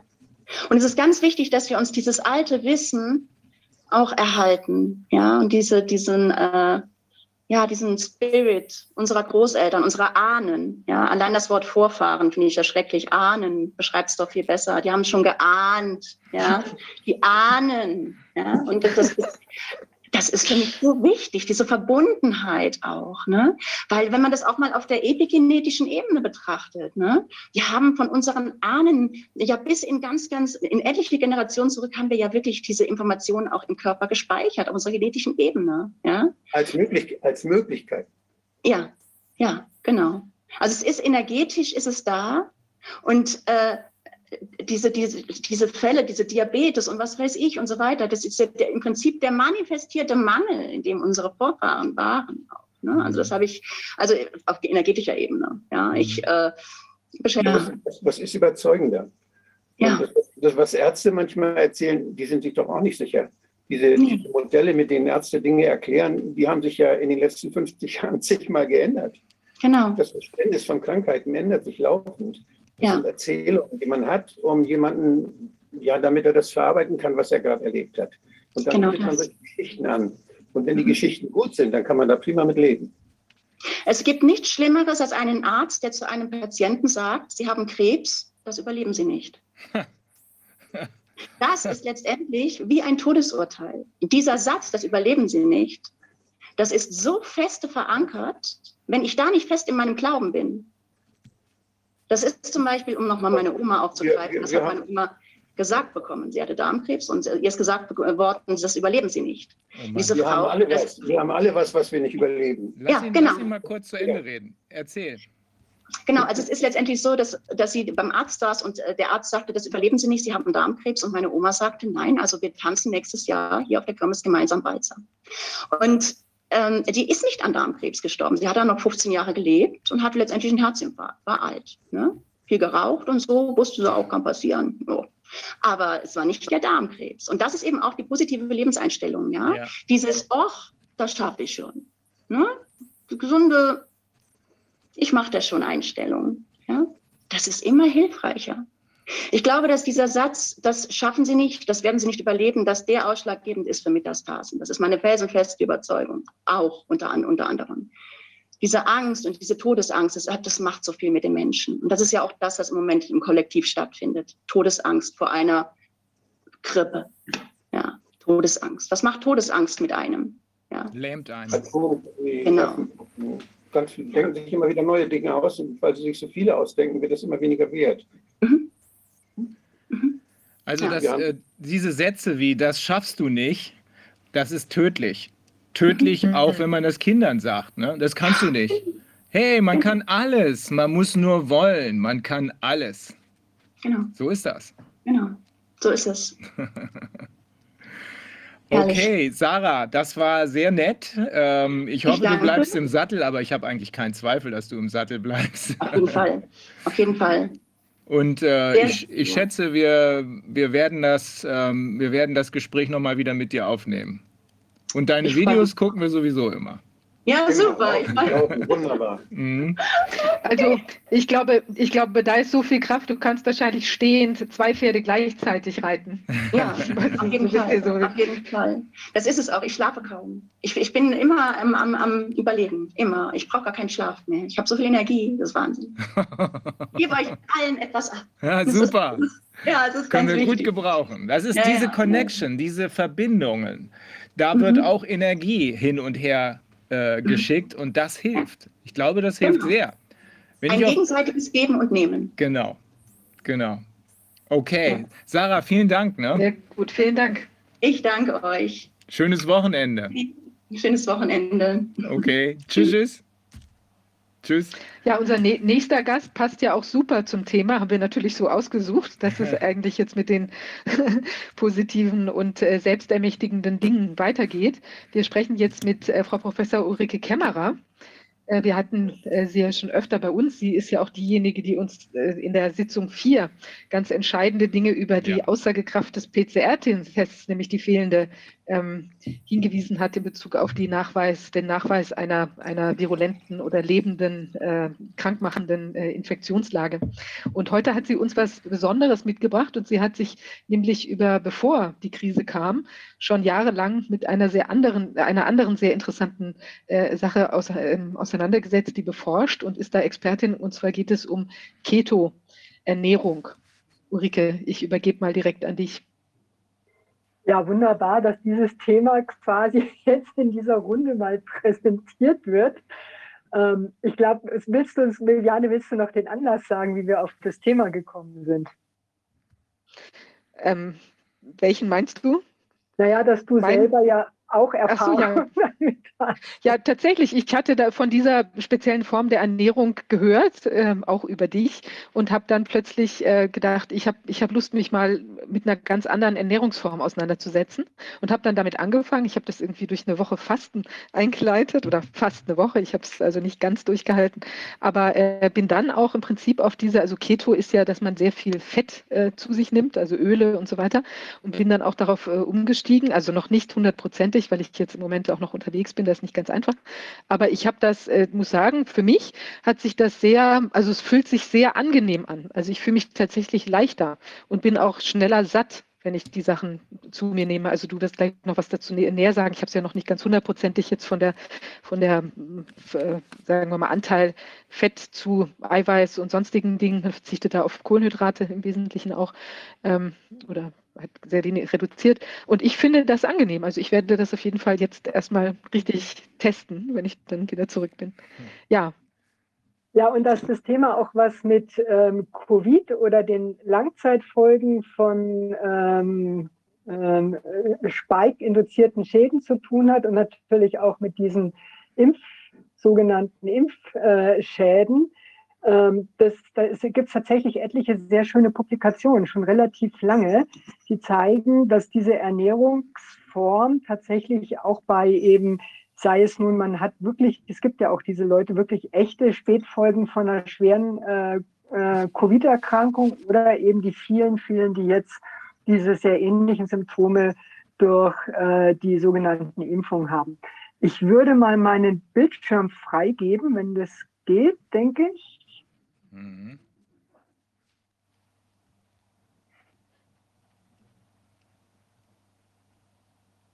So, ist es zu sehen? Ja. Sehr gut. Ähm, ich schiebe es mal ein bisschen so rüber, dann haben wir alles. Ähm, das ist jetzt etwas, was für viele Leute neu ist. Das ist aber kein ganz neues Thema, ketogene Diät und Ketone. Also ich könnte da jetzt ungefähr zwei Wochen lang drüber reden. Das will ich natürlich niemanden zumuten. Ich beschäftige mich, das ist also mein Hauptthema eigentlich wissenschaftlich seit fast 15 Jahren. Die PCR ist ja nur eine Labortechnik, die wir auch im Zusammenhang mit dieser Stoffwechselforschung verwenden. Also PCR ist eigentlich nichts, über was man groß forschen oder tun müsste, weil, hatte ich ja schon gesagt, es ist ja einfach nur eine Technik. Ja? Und ich habe das jetzt mal genannt, äh, damit alle wissen, worum es geht. Es geht um Entzündungshemmung. Diese ganzen oder sehr viele von den Folgen, die wir sowohl bei der aktiven Covid-Erkrankung sehen, als auch eben bei den, ich nenne es mal, streikinduzierten Schäden, ähm, sei es durch das Virus oder durch die Injektionen, äh, da ist das entscheidende Merkmal eine fluide oder auch eine chronische Entzündungsreaktion. Und es gab hier schon sehr früh im Juni 2020 eine sehr gute Publikation. Da stand ein Titel drin, Targeting the NLRP3 Inflammasome in Severe COVID-19. Und dieses Inflammasom, ich gehe noch ganz kurz ein, ich will jetzt hier keine Grundlagenforschungsvorlesung halten, aber das Entscheidende ist, was die hier zusammengefasst haben. Es gibt hier das Virus und das Spike-Protein und andere Gene, das E-Gen, das ORF3A-Gen, ORF8A-Gen, die verschiedene Rezeptoren binden können auf der Oberfläche. Diesen ACE2-Rezeptor, der ist ja allgemein bekannt, der ist auf Makrophagen, auf Epithelielzellen und auf ein paar anderen und der macht halt dann die Probleme in der Lunge und im Darm. Das sind also die typischen Symptome, die diese Viren auslösen können. Und dann gibt es noch drei Gene, also E ist Envelope, das haben auch alle Coronaviren. Ähm, aber ein entscheidendes, was ich allein bei der Recherche jetzt hier zu dem Vortrag gesehen habe, ORF8a ist ein ganz entscheidender Anteil dieses Virus, um Entzündungen auszulösen. Und das Spannende ist, die erste Publikation aus China im Chinese Medical Journal Ren et al die hatten schon sehr früh entdeckt, dass komischerweise dieser Open Reading Frame, so heißt es, 8, dass der untypisch ist. Also da steht auch der Verdacht, dass der in irgendeiner Form da reingebastelt wurde. Und ausgerechnet dieser Open Reading Frame ist ein ganz wichtiger Trieb, eine ganz wichtige Triebfeder für Entzündungsreaktionen, wenn also das gesamte Virus kommt. Ansonsten, da gehe ich noch darauf ein, natürlich, was auch die sogenannten Impfungen angeht, das Spike-Protein. Da sind wir uns, glaube ich, inzwischen alle einig, das ist der Hauptübeltäter. Wenn man jetzt die einzelnen Virusbestandteile anschaut, es kommen natürlich in diesen Injektionslösungen noch diese ganzen anderen Faktoren, wie entweder die adenoviralen Vektoren äh, bei Janssen und AstraZeneca oder diese Nanolipide äh, bei Moderna und BioNTech-Pfizer. Ähm, aus dieser Arbeit ist was ganz Interessantes. Da kommen wir gleich zu den einfachen Methoden, wie man sich helfen kann. Ähm, dieser Rezeptor, das ist also ein wichtiger auf der Zelloberfläche, can be blocked by Zink, Calcium, Magnesium und Kupfer. Also das heißt, diese alten Hausmittelchen, Zink, Magnesium mit Vitamin C oder so, die greifen auch hier schon mal relativ schön ein. Ähm, dieses Inflammasom, das könnt ihr euch so vorstellen, das ist im Prinzip eine Art Multikomplex in der Zelle, der, deswegen ist es hier auch wie so ein Rädchen dargestellt, der, wenn der mal angeworfen wird, dann Entzündungsreaktionen stark steuert. Und wenn der nicht gebremst wird oder sogar heiß läuft, dann entartet die Entzündungsreaktion und dann haben wir eben diese äh, massiven Entzündungen, die überall im Körper stattfinden. Und ähm, es gibt zwei schöne neue Arbeiten, wo das genau auch für das jetzt kritische Spike-Protein gezeigt wird. Die eine heißt SARS-CoV-2 Spike S1 Subunit Induces Neuroinflammatory. Da haben wir also die Nervenschäden, Microglial and Behavioral Sickness Responsiveness. So, da geht es darum, dass es die Haupt, der Hauptbefund ist, Here we provide evidence that the S1 subunit might function as a pump. Also das ist ein, ähm, ähm, eine Eigenschaft, die Entzündungen auslöst, ja, im zentralen Nervensystem, um neuroentzündliche Prozesse anzuwerfen, die auch verhaltenstechnische Konsequenzen haben und eine Rolle in der Pathogenese von SARS-CoV-2 spielen. Also hier haben wir schon mal diese S1-Subunit von diesem Spike-Protein. Und hier ist eine, auch eine, ja schon ein Jahr alte Arbeit. Da geht es um die Makrophagen, also auch sehr wichtige Zellen im Entzündungsprozess. Das sind diese Fresszellen bei uns im Körper. Und die werden durch das Spike-Protein reprogrammiert und ähm, vor allem proinflammatorische Zytokine, also entzündungsanregende Zytokine, werden von denen dann, wenn das Ganze, die Kaskade angeregt wird, ähm, entsprechend aussezerniert. Ja, also das heißt, ähm, das Entscheidende ist hier auch, dass die sagen, also die Spikes, die triggern sozusagen die Zellen, dass sie in Zukunft mit einer stärkeren Immunreaktion, also Entzündung reagieren. Deswegen sagen Sie eben auch, dass man dann für die zukünftigen Vakzinen überlegen muss, dass man diesen Effekt nicht nochmal quasi übertreibt, dass es dann halt diese Entzündungskatastrophen gibt. Und genau das wird ja leider nicht gemacht. Ja. Ist das, kann man das unter, äh, unter äh, ADE äh, subsumieren? Äh, gut, ADE ist ein bisschen was anderes. Das geht noch daran, dass dieses SARS-CoV-2 über diese nicht neutralisierenden Antikörper zusätzlich auch noch die Makrophagen direkt befallen kann mhm. und dann auch diese Entzündung auslösen kann. Das perfide ist einfach, es gibt so wahnsinnig viele Mechanismen, ähm, die dieses Spike und das Virus als solches auslösen können. Das hängt einfach von dem Milieu ab, in dem sie auf einen treffen. Wenn jemand wie derjenige vorgeprimt ist, nachdem zum Beispiel Leute mit metabolischem Syndrom, also das sind alle die, die äh, Diabetes, Prädiabetes, äh, Bluthochdruck, meistens äh, Adipositas haben. Das sind alles Symptome eines metabolischen Syndroms. Die haben häufig schon eine sehr hohe Basisentzündungsneigung. Und wenn auf solche Leute dann solche ähm, S-Protein zum Beispiel getriggerten Überaktivierungen kommen, dann sind es natürlich auch die, und das hat man ja tatsächlich auch in der ersten Welle gesehen, das sind die, denen es halt echt schlecht geht. Und das sind auch dann häufig die, die bevorzugt ja geimpft wurden, weil sie ja vulnerabel sind und dann halt auch da besonders ungünstig darauf reagieren. Ja, aber es ist jetzt nicht die ADE, mhm. sondern das geht über einen weiteren Mechanismus. Mhm.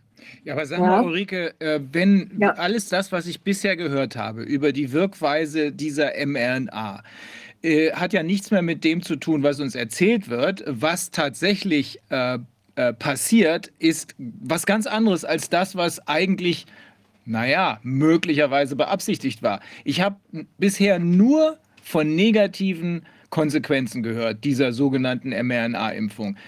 Gibt es denn irgendeine positive Konsequenz?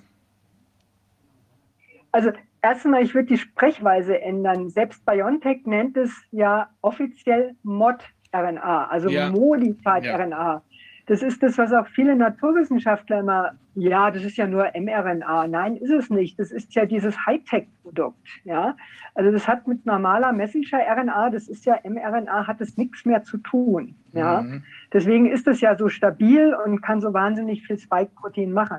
Aber diese Mechanismen jetzt, die sind unabhängig davon, wie das Spike-Protein in den Körper kommt. Ob es über das komplette Virus reinkommt, da kommen halt nicht die großen Mengen rein. Mhm. Ja? Weil das normalerweise das komplette Virus bei jemandem, der ein gutes Immunsystem hat, wird ja im Nasen-Rachenraum abgefangen. Da hat man halt so ein bisschen grippalen mhm. Infekt und das war's dann. Mhm. Ja? Ähm, aber mit den Injektionen wird das Spike-Protein ja direkt hinter die Immunschranke der Schleimhäute gebracht und in riesigen Mengen im Körper produziert. Und da ist es egal, ob das jetzt über diese Adenovirus-Substanzen gebracht wird oder über die modifizierte RNA oder auch über die äh, Proteininjektionen mit diesem Novavax. Also bei dem Novavax kommen ja jetzt auch langsam diese gigantischen Entzündungsförderungen mhm. raus, Myokarditis. Das ist auch völlig erklärlich, weil da nämlich auf einen Schlag unglaublich viel Spike-Protein in den Körper kommt, schon fertiges. Mhm. Während mit diesen ähm, Geninjektionen, nennen wir es mal so, weil da ja tatsächlich Gene injiziert werden, die dann ähm, Proteinbildung anregen. Äh, mit denen ist es dann ja nur so, äh, dass die etwas langsamer gebildet werden. Deswegen kommt dieser Effekt nicht ganz so schnell. Also dieses, äh, wenn ich noch dran denke, in Leipzig, der Richter hatte die zwei Offiziere gefragt, ja, es gäbe ja jetzt diesen harmloseren Totimpfstoff des Novavax, ob sie sich denn nicht damit impfen lassen würden und dann wäre das Thema doch vom Tisch. Ja, und dann habe ich mir auch gedacht, oh, woher weiß er denn, dass das Zeug harmlos ist? Ja. Und jetzt zeigt sich eben, äh, gut, das hat vielleicht jetzt nicht die negativen Auswirkungen von diesen Lipid-Nanopartikeln, die ja auch noch dazu kommen. Und auch nicht die negativen Auswirkungen, die man bei diesen Hepatitis-Fällen von den Kindern sieht, die doch zunehmend klar wahrscheinlich von den adenoviralen Vektoren kommen, sondern da ballert halt sofort eine riesige Masse fertige Spike-Proteine in den Körper rein und das macht halt wirklich dann diese Entzündung im Gehirn. Also die Leute kriegen massiv Kopfschmerzen großenteils und wenn man halt Pech hat, dann auch eine schwere Myokarditis. Ja. Ulrike, dabei, ich habe jetzt ja. äh, gelesen in den, in den Medien, in den offiziellen, dass man ja jetzt Reklame macht für den Nasenspray. Und da gibt es acht klinische Studien oder acht verschiedene Präparate, die dort laufen. Und ich glaube, vier davon sind auch mit Vektoren. Und das sind transgene Adenoviren oder andere Viren, die man dort benutzt, die man dann als Nasenspray applizieren will. Äh, was hältst du denn davon? Ja, sagen wir es so, ich hatte irgendwo mal gesagt, wenn man schon einen wirklich Impfstoff, der den Namen verdient, machen wollte, dann müsste der da appliziert werden, so wie es die Veterinäre auch machen, wo das Virus normal eintritt. Also in der Tiermedizin wird es ja quasi bei den respiratorischen Viren dann äh, als Inhalator gegeben oder einfach über die ganzen Großbestände drüber gestreut. Oder bei ähm, mehr gastrointestinal wirkenden Viren wird es halt ins Futter oder ins Wasser gemischt. Ja, dass es wirklich dort wirkt. Aber das sind immer attenuierte Viren. Also es gibt eigentlich keinen Grund. Es gibt ja dieses zugelassene Valneva, von dem keiner mehr spricht. Es gibt andere attenuierte Viren, diese attenuierten Viren, also die wirklich, das sind ja komplette Originalviren, die einfach abgetötet wurden, also sprich inaktiviert wurden. Ähm, die gibt es ja. Die kann man ja auch als Positivkontrollen kaufen, die kann man im großen Maßstab herstellen. Also wenn man schon meint, man müsste einen Impfstoff gegen so ein Coronavirus machen, dann wäre nach wie vor ein attenuiertes volles Virus, was alle Proteine mitbringt und das durchaus gerne als Nasenspray. Also ich glaube, wenn man seine Enkel und Kinder auf den Schoß nimmt, ist das günstiger, kostengünstiger, hat weniger Nebenwirkungen und hat eine ähnlich immunisierende Wirkung. Und äh, ich glaube, dass diese, diese Technik, die jetzt dazu führt, dass wir lokal dicht am Gehirn, in der Nasenschleimhaut, jetzt die Zellen verändern, gentechnisch verändern, dass sie, dass sie Spikes herstellen dort, wo die, die Hirnschranke, ja, direkt vor der Hirnschranke, das halte ich für sehr, sehr risikoreich. Ja, zumal die Leute ja durch das viele Testen auch häufig schon eine völlig desolate ja. Nasen-Rachenschleimhaut haben. Ja. Ja, die ist ja bei vielen schon so abradiert, dass die dauerhaft auch bei Kindern, die haben ja dauerhaft Probleme. Ja. Ich, ich habe ja zu Anfang immer schon gesagt, wenn, selbst wenn wir eine wunderbare äh, Impfung hätten gegen, mit attenuierten Viren äh, gegen Coronaviren, die, die gerade und die dann auch noch so clever ist, dass sie in den klinischen Studien schon vorausnimmt, was im nächsten Jahr kommen wird. Denn das musste ja sonst weg, das, sonst hast, läufst du ja immer hinterher, hinter der Entwicklung. Also das ist wahrscheinlich schon illusorisch, aber wenn wir es theoretisch hätten, einen wirksamen äh, jetzt Immunstimulanz, was man sprayen würde gegen und die Coronaviren hätten keine Chance mehr, weil unser Immunsystem schon trainiert ist durch, diese, durch diesen Spray. Dann wäre ja immer noch die Tatsache, dass Coronaviren ja nicht alleine kommen, sondern dass ja meistens sehr, sehr viele Viren uns im Winter besuchen und dass wir dann diese, diesen Effekt haben, dass wenn ein Virus weniger da ist, dass die anderen sich freuen, dass sie dann umso mehr Schaden anrichten können. Also diese Tatsache, die ist ja dadurch nicht weg. Und wir wollen ja nicht irgendwie ein, ein Virus bekämpfen, sondern wir wollen bekämpfen, dass die Leute krank werden. Richtig, ja. Und das, das ist eben auch die Krankheitssymptome. Das kennt ja jeder von, von einer ähm, auch normalen, banalen, ähm, ähm, ja, grippalen Infekt meistens diese Sachen wie Kopfschmerzen und so, die treten üblicherweise erst auf, nachdem dann dieses Nasenlaufen und so vorbei ist. Das heißt, da sind die meisten Viren vom Immunsystem schon abgetötet, aber die Entzündungsreaktion läuft. Das heißt, wenn man möglichst die Leute gesund halten möchte, äh, muss man eben diese Entzündungsreaktionen in den Griff bekommen. Und da kommen wir nämlich, das ist eine gute Überleitung, gleich zum nächsten. Ähm, dieses NLRP3-Inflammasom, da gab es hier schon ähm, 2015 in Nature Reviews of Immunology, also durchaus eine sehr gute Zeitung, da war ein extra Editorial gemacht als Research Highlight, Starving Inflammation. Ja, und da kommt ein Wort vor, da gibt es natürlich wieder Substanzen, die patentiert sind und ähm, vielleicht mal zu Medikamenten führen. Aber da kommt ein Name vor Beta-Hydroxybutyrat, hat antientzündliche Effekte. Und das Entscheidende ist hier in dem Kästchen, ich hatte das in der letzten, ups, nur überdeckt, a low carbohydrate ketogenic diet could reduce the severity of NLRP3 mediated diseases. Und da ist tatsächlich hier 2015 in dieser Nature Editorial als großes Zitat gebracht, dass eine ketogene Diät ja, ähm, diese schweren Entzündungsreaktionen beeinflussen kann und zwar positiv beeinflussen kann.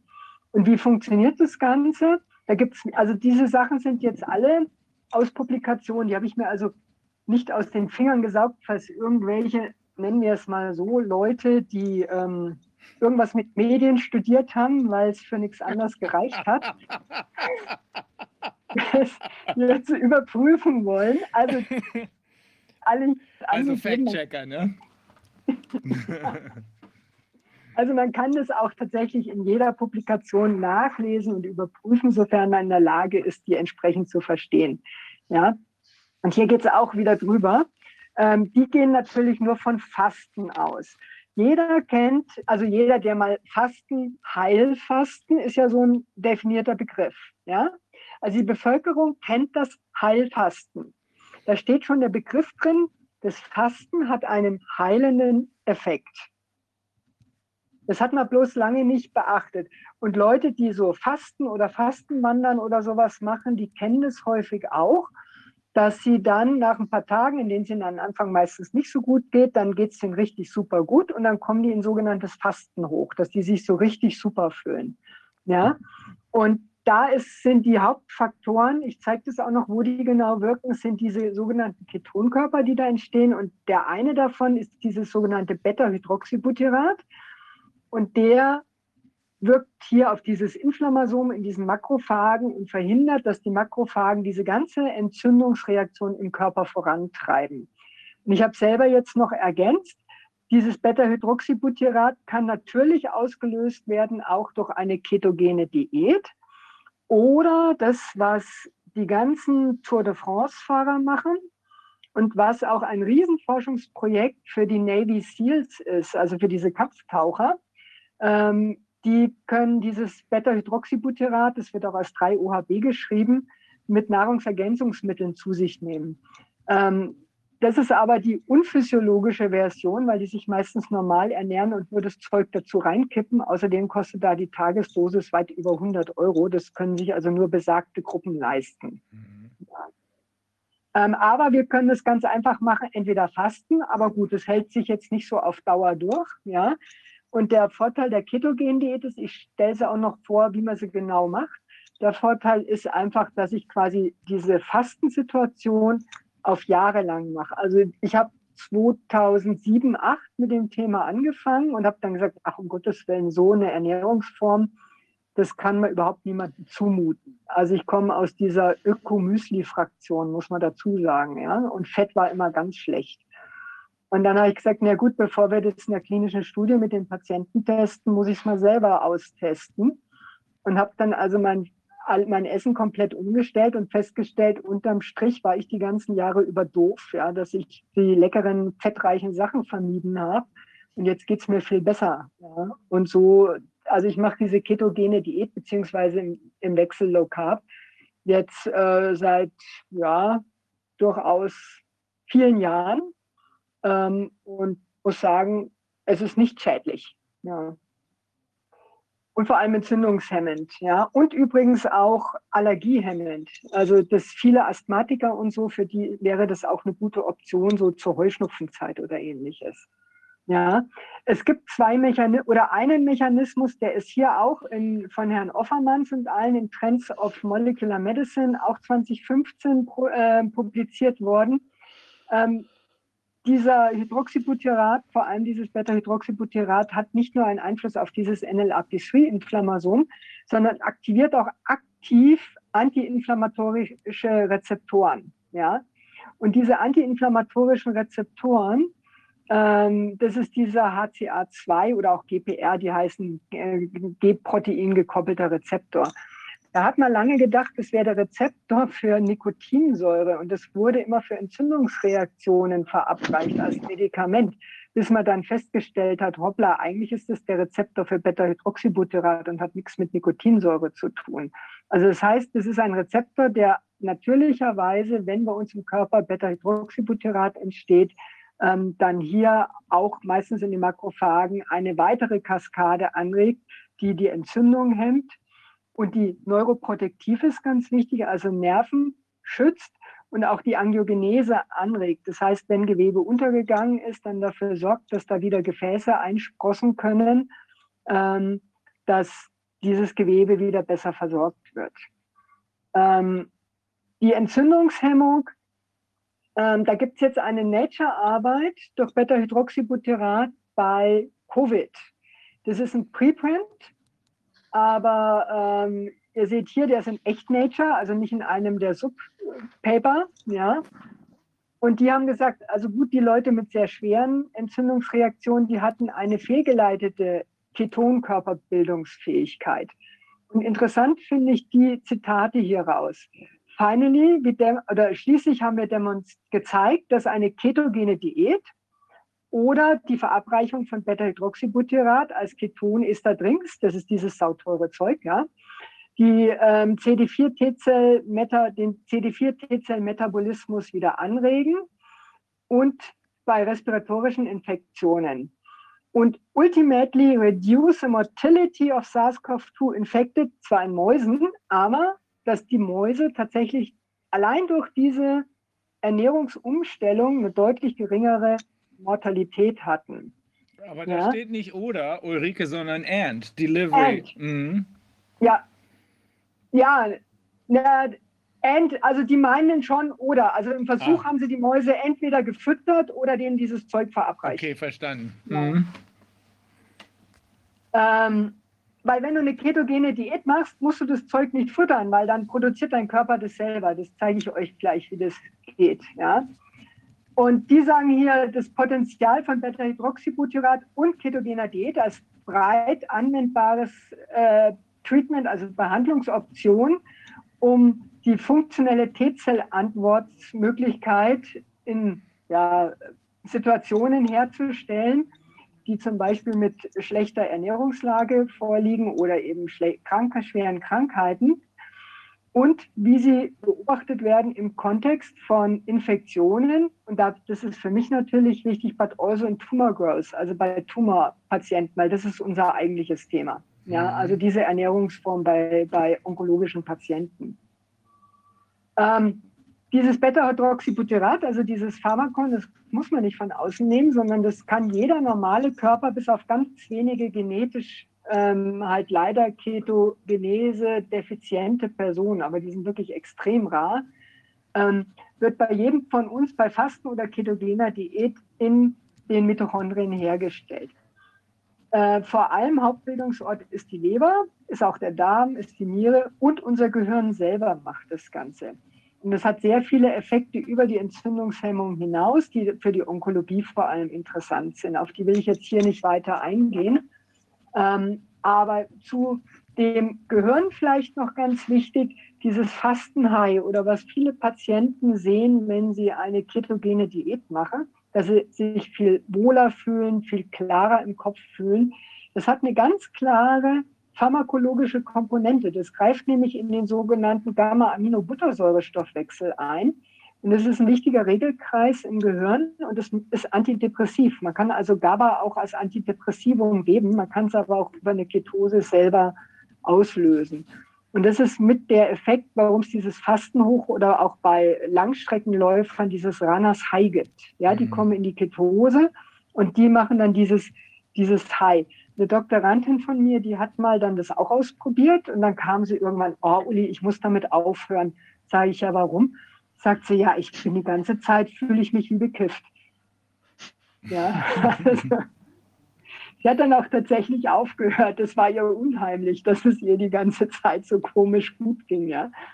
Aber für uns jetzt, ich meine, das ist natürlich auch ein wichtiger Faktor, auch äh, wenn jemand jetzt in der jetzigen Situation, gerade wenn jemand unter diesen ähm, Impf- oder Long-Covid tatsächlich Folgen leidet, ähm, wäre so eine antidepressive Wirkung natürlich auch nicht schlecht. Ja? Mhm. Das ist mit dem NLRP3-Inflammasom und hier habe ich euch gezeigt. Die Zielstrukturen, das ist schon eine ältere Arbeit, 2016. Ähm, da war schon sehr viel ähm, ganz klar bei Psoriasis bei Menschen. Äh, Kolon, das war damals noch Mäuse, da gibt es super Daten inzwischen bei Kolonkarzinom, dass das hervorragend ähm, hilft. Ähm, warum ist das jetzt wieder hier rüber? Aha, Open Excel, Open Dingens ist doch nicht ganz so einfach in der Bedienung. Ja. Ähm, und ihr seht hier bei Brustkrebs, das ist unser Thema, bei, jetzt wichtig, auch Arteriosklerose hilft bei äh, diabetischer Retinopathie, also ähm, Augenhintergrundschädigungen, die bis zur Erblindung führen, hilft es sehr gut. Und ganz wichtig auch fürs Gehirn. Also Alzheimer und Parkinson spricht hervorragend auf ketogene Diät an. Und was jetzt hier noch gar nicht erwähnt ist, der Ursprung der ketogenen Diät ist die Epilepsie. Ja, das wurde jahrhundertelang praktisch, hat man festgestellt, bei Mönchen, wenn die fasten, dann haben die Mönche, die eine Epilepsie haben, häufig keine Anfälle. Und wenn sie dann wieder essen, haben sie wieder Anfälle. Und seit 1925 wurde das dann an der Johns Hopkins University, also da gibt es auch gute Seiten, ja, ähm, als Ernährungsform zur Epilepsietherapie bei Kindern angewendet. Und zwar extrem erfolgreich. Und dann kamen halt die Pharmaka auf den Markt, die Neuroleptika, und es war natürlich einfacher, ein Medikament zu verschreiben. Das war ja vorhin das Thema, ja, ähm, diese Aufgabe der ähm, Eigenverantwortung. Und dann ging die ketogene Diät völlig im Zusammenhang mit der Epilepsie fast verloren. Und wer sich dafür interessiert, der kann super gut die Charlie Foundation sich anschauen. Ähm, Charlie Foundation ist quasi ähm, gegründet von dem Jim Abrahams, von so einem Hollywood-Producer. Der hatte nämlich einen Sohn, Charlie, ja, oder hatte ihn ja noch. Ähm, der hat als Kleinkind unfassbar schwere Epilepsieanfälle gekriegt, ja. Und man kann sich das auf der Charlie Foundation Seite auch super anschauen. Das ist hochdramatisch. Und er beschreibt dann, ähm, ja, der, der, hat dann am Schluss praktisch, ist von einem Krampf in den nächsten gekommen. Und da haben ihn die Ärzte quasi mit Medikamenten abgeschossen. Und dann war irgendwann klar, also er sagt, glaube ich, um, your child will become a mushroom oder sowas, ja. Und dann hat er selber angefangen zu suchen und hat dann gerade noch in der Johns Hopkins eine Arbeitsgruppe gefunden, die diese ketogene Diät macht. Und dann sind die da hingeflogen, ja. Und der war tatsächlich, keine Ahnung, innerhalb von drei Tagen war das Kind anfallsfrei. Ja. Und gut, er kennt natürlich viele und hat viel Kohle. Und da hat er nämlich gesagt, wie kann das sein? Und da gibt es auch auf dieser Seite ein ganz tolles Interview mit dem, mit dem Arzt, der den Charlie behandelt hat. Ähm, ja, warum haben Sie das nicht angewendet? Wussten Sie das, dass das geht? Ja, das wusste er, aber warum hat man es nicht angewendet? Ja, und dann kommt so ein entscheidender Satz, ja, Sie können kein Geld machen, wenn Sie Butter und Eier verschreiben. Also das war auch im Falle der Epilepsie so, ja. Also ein Riesenskandal, aber Gott sei Dank hat der Jim Abrahams dann in dem Falle wirklich die Forschung angeregt und inzwischen wird es sehr erfolgreich eingesetzt wenn sich auch die Kliniker nach wie vor nicht trauen, das als First Line zu machen, sondern das tatsächlich immer erst als Dritt- oder Viertlinie gemacht wird. Das heißt, wenn die Kinder schon mit 1000 Psychopharmaka ähm, und Antiepileptika erfolglos behandelt wurden. Ja. Also normalerweise sollte man das zuerst probieren und die, äh, der Eric Kossoff und so in den USA, die das sehr viel machen, die sagen, sie machen es zwei Wochen. Wenn es klappt, war es das. Dann bleiben die Kinder auf ketogener Diät. Und wenn es nicht klappt, dann geben sie halt noch ein Psychopharmak, ein äh, äh, Antiepileptikum dazu. Ja. Also weißt du, Ulrike, als wir das miteinander besprochen haben, ich habe das ja diese Charlie äh, Foundation Geschichte da schon gehört. Ich muss sagen, ich war ja wirklich geschockt. Ich finde das absolut schockierend, wenn man sich das überlegt, dass es, wenn man so etwas probieren kann und wenn das auch in einem größeren Anteil der Fälle äh, wirklich hel helfen kann, dann ist das doch ein absoluter Wahnsinn, dass man die Eltern und die Kinder eben in diesen Horror der schulmedizinischen Behandlung, ja, mit wahrscheinlich auch Abhängigkeiten, vielen Kosten und äh, äh, Misserfolgen und so weiter, also Risikogefährdung äh, weiterhin, äh, dass die da krampfen und so äh, weiterlaufen lässt. Und ähm, ich, also ich finde das absoluten Wahnsinn, ja, schockierend. Das ist ja also wirklich unterlassene Hilfeleistung, wenn es solche Möglichkeiten gibt, die in vielen Fällen helfen, äh, dass man die dann nicht nutzt. Also das ist, ist nicht zu fassen. Ja, es ist auch alles publiziert. Also es hilft nicht in allen Fällen, das muss man dazu sagen. Aber man kriegt ähm, fast die Hälfte der Kinder anfallsfrei damit. Ja, muss es interessanterweise nur zwei Jahre strikt durchhalten und danach, so ist bei dem Charlie auch gemacht worden, sind die das Rest ihres Lebens anfallsfrei, weil das wow. Gehirn sich wieder normalisiert hat. Und dann gibt es welche, die, bei denen werden zumindest diese schweren Anfälle dramatisch reduziert und dann gibt es aber nur ganz wenige, bei denen hilft es überhaupt nicht. Und da muss man mhm. tatsächlich sagen, da ist dann halt natürlich wieder die Schulmedizin gut, ja. Aber ich denke sowieso, man sollte immer den Weg des ähm, Einfachen zum Schweren gehen. Und in dem Fall äh, wäre halt so eine Ketose, die Protokolle für die kindliche Epilepsie sind alle super etabliert. Da gibt es auch sehr gute Kliniken, auch in Deutschland dafür, ja. Ähm, ich denke, das wäre durchaus etwas, ja, und ich kann jedem, der ein Kind oder auch einen Angehörigen mit Epilepsie hat, nur sagen, schaut mal auf die Charlie Foundation, ja. Ähm, schaut euch das an. Und in Deutschland, wie gesagt, gibt es auch etliche Kliniken, die, die das wirklich anbieten. Ja. Der äh, Jim Abrams, äh, falls jemand nicht weiß, wie er ihn einordnen soll, aber im Anschluss an Sarah Bennett, der Typ hat eine Menge Humor. Der hat zum Beispiel The Naked Gun, die nackte Kanone gemacht. Er hat die unglaubliche Reise in einem verrückten Flugzeug, Airplane, gemacht. Ähm, Hot Shots hat er gemacht. Also eine Menge Kentucky Fried Movie, eine Menge total witzige Filme. Also ganz ohne Humor hältst du sowas nicht durch. Wenn du aber eigentlich so ein positiv gestimmter Mensch bist, dann kommst du wahrscheinlich auf die Idee, es gibt Hoffnung für alles. Und dann guckst du nach und plötzlich kommt er auf sowas. Ne? Er hat es dann ja sogar verfilmt. Ah. Also man kann den Film inzwischen wieder anschauen mit der Meryl Streep, weil er mit der halt befreundet ist. Ähm, und der Film heißt First Do Not Harm. Ja.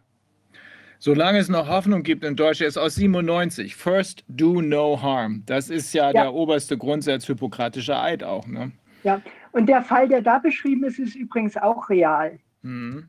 In dem Film. Ne? Mhm. Das ist nicht der Charlie, logisch, aber das ist ein anderer Fall und der ist genauso ähm, mhm. real. Und da gibt es tausende von den Fällen inzwischen, ja. Also, wie gesagt, das ist jetzt nicht das Wundermittel für alle, aber es ist durchaus eine auch klinisch inzwischen Gott sei Dank zunehmend anerkannte Methode und mit den heutigen, ich zeige euch gleich noch, was man alles machen kann, total einfach durchzusetzen. Ja, mhm.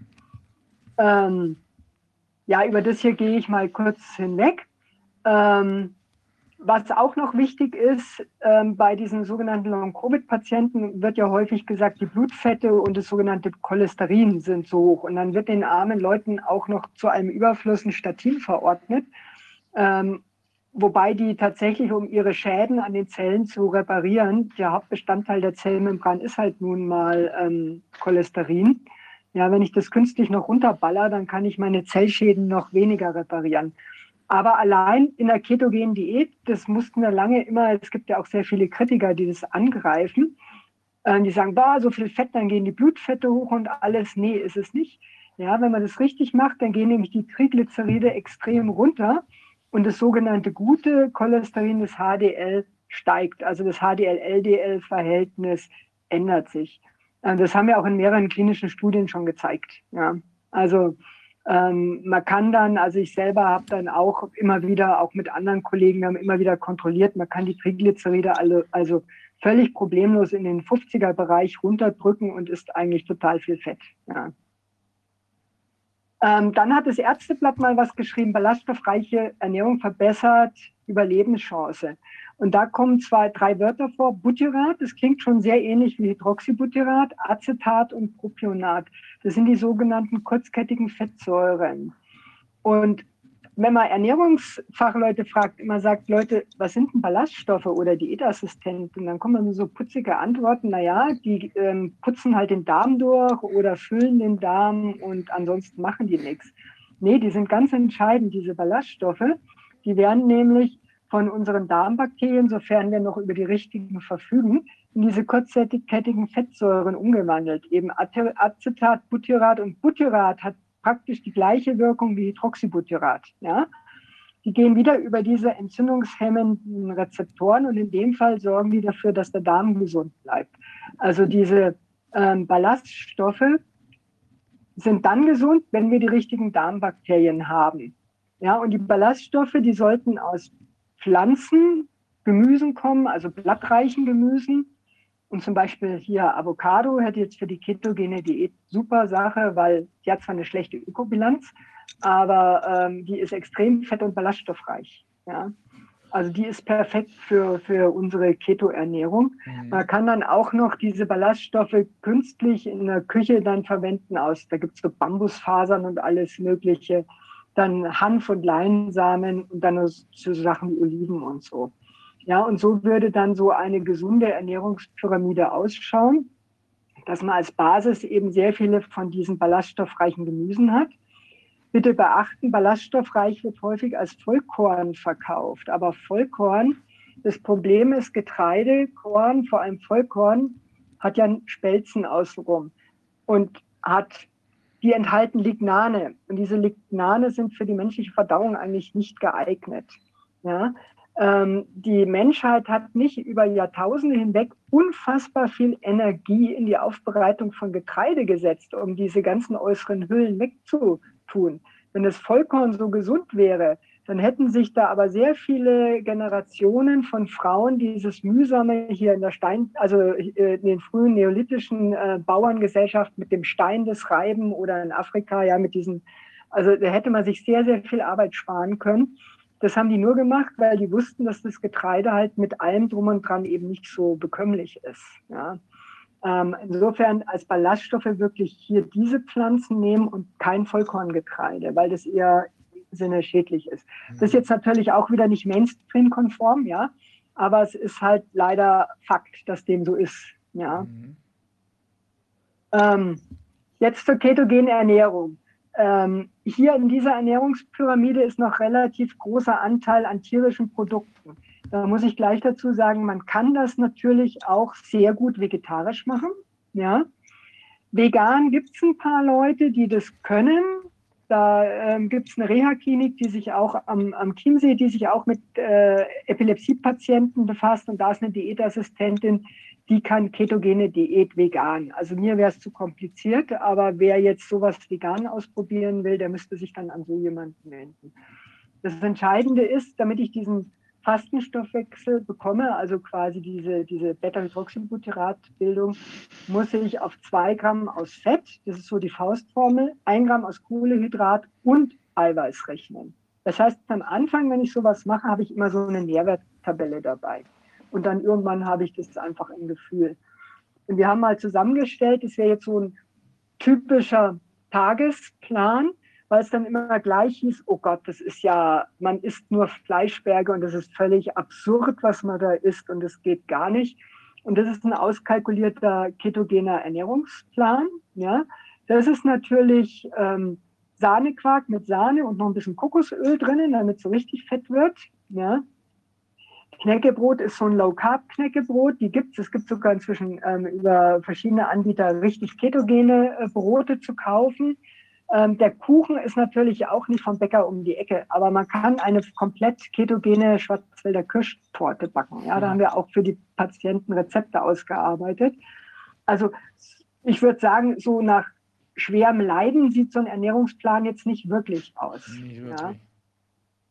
Und was passiert dann, wenn man sowas isst? Dasselbe ähm, wie beim Fasten. Problem ist, wenn ich kurzzeitig faste, dann wird halt sehr viel Muskel abgebaut. Das ist das, was man eigentlich nicht will, aber was wir brauchen. Das hier braucht bei unserem Körper die meiste Energie. Das ist nämlich unser Gehirn. Ja? Und unser Gehirn braucht, meinen wir, Glucose, weil wir es so gelernt haben, weil wir in einer Zeit leben, wo wir alles mit Kohlenhydraten gestalten. Ja, dem ist aber nicht so. Unser Gehirn kann sehr wohl sehr gut mit Ketonkörpern. 60 bis 80 Prozent der Energie des Gehirns können problemlos mit Ketonkörpern gedeckt werden.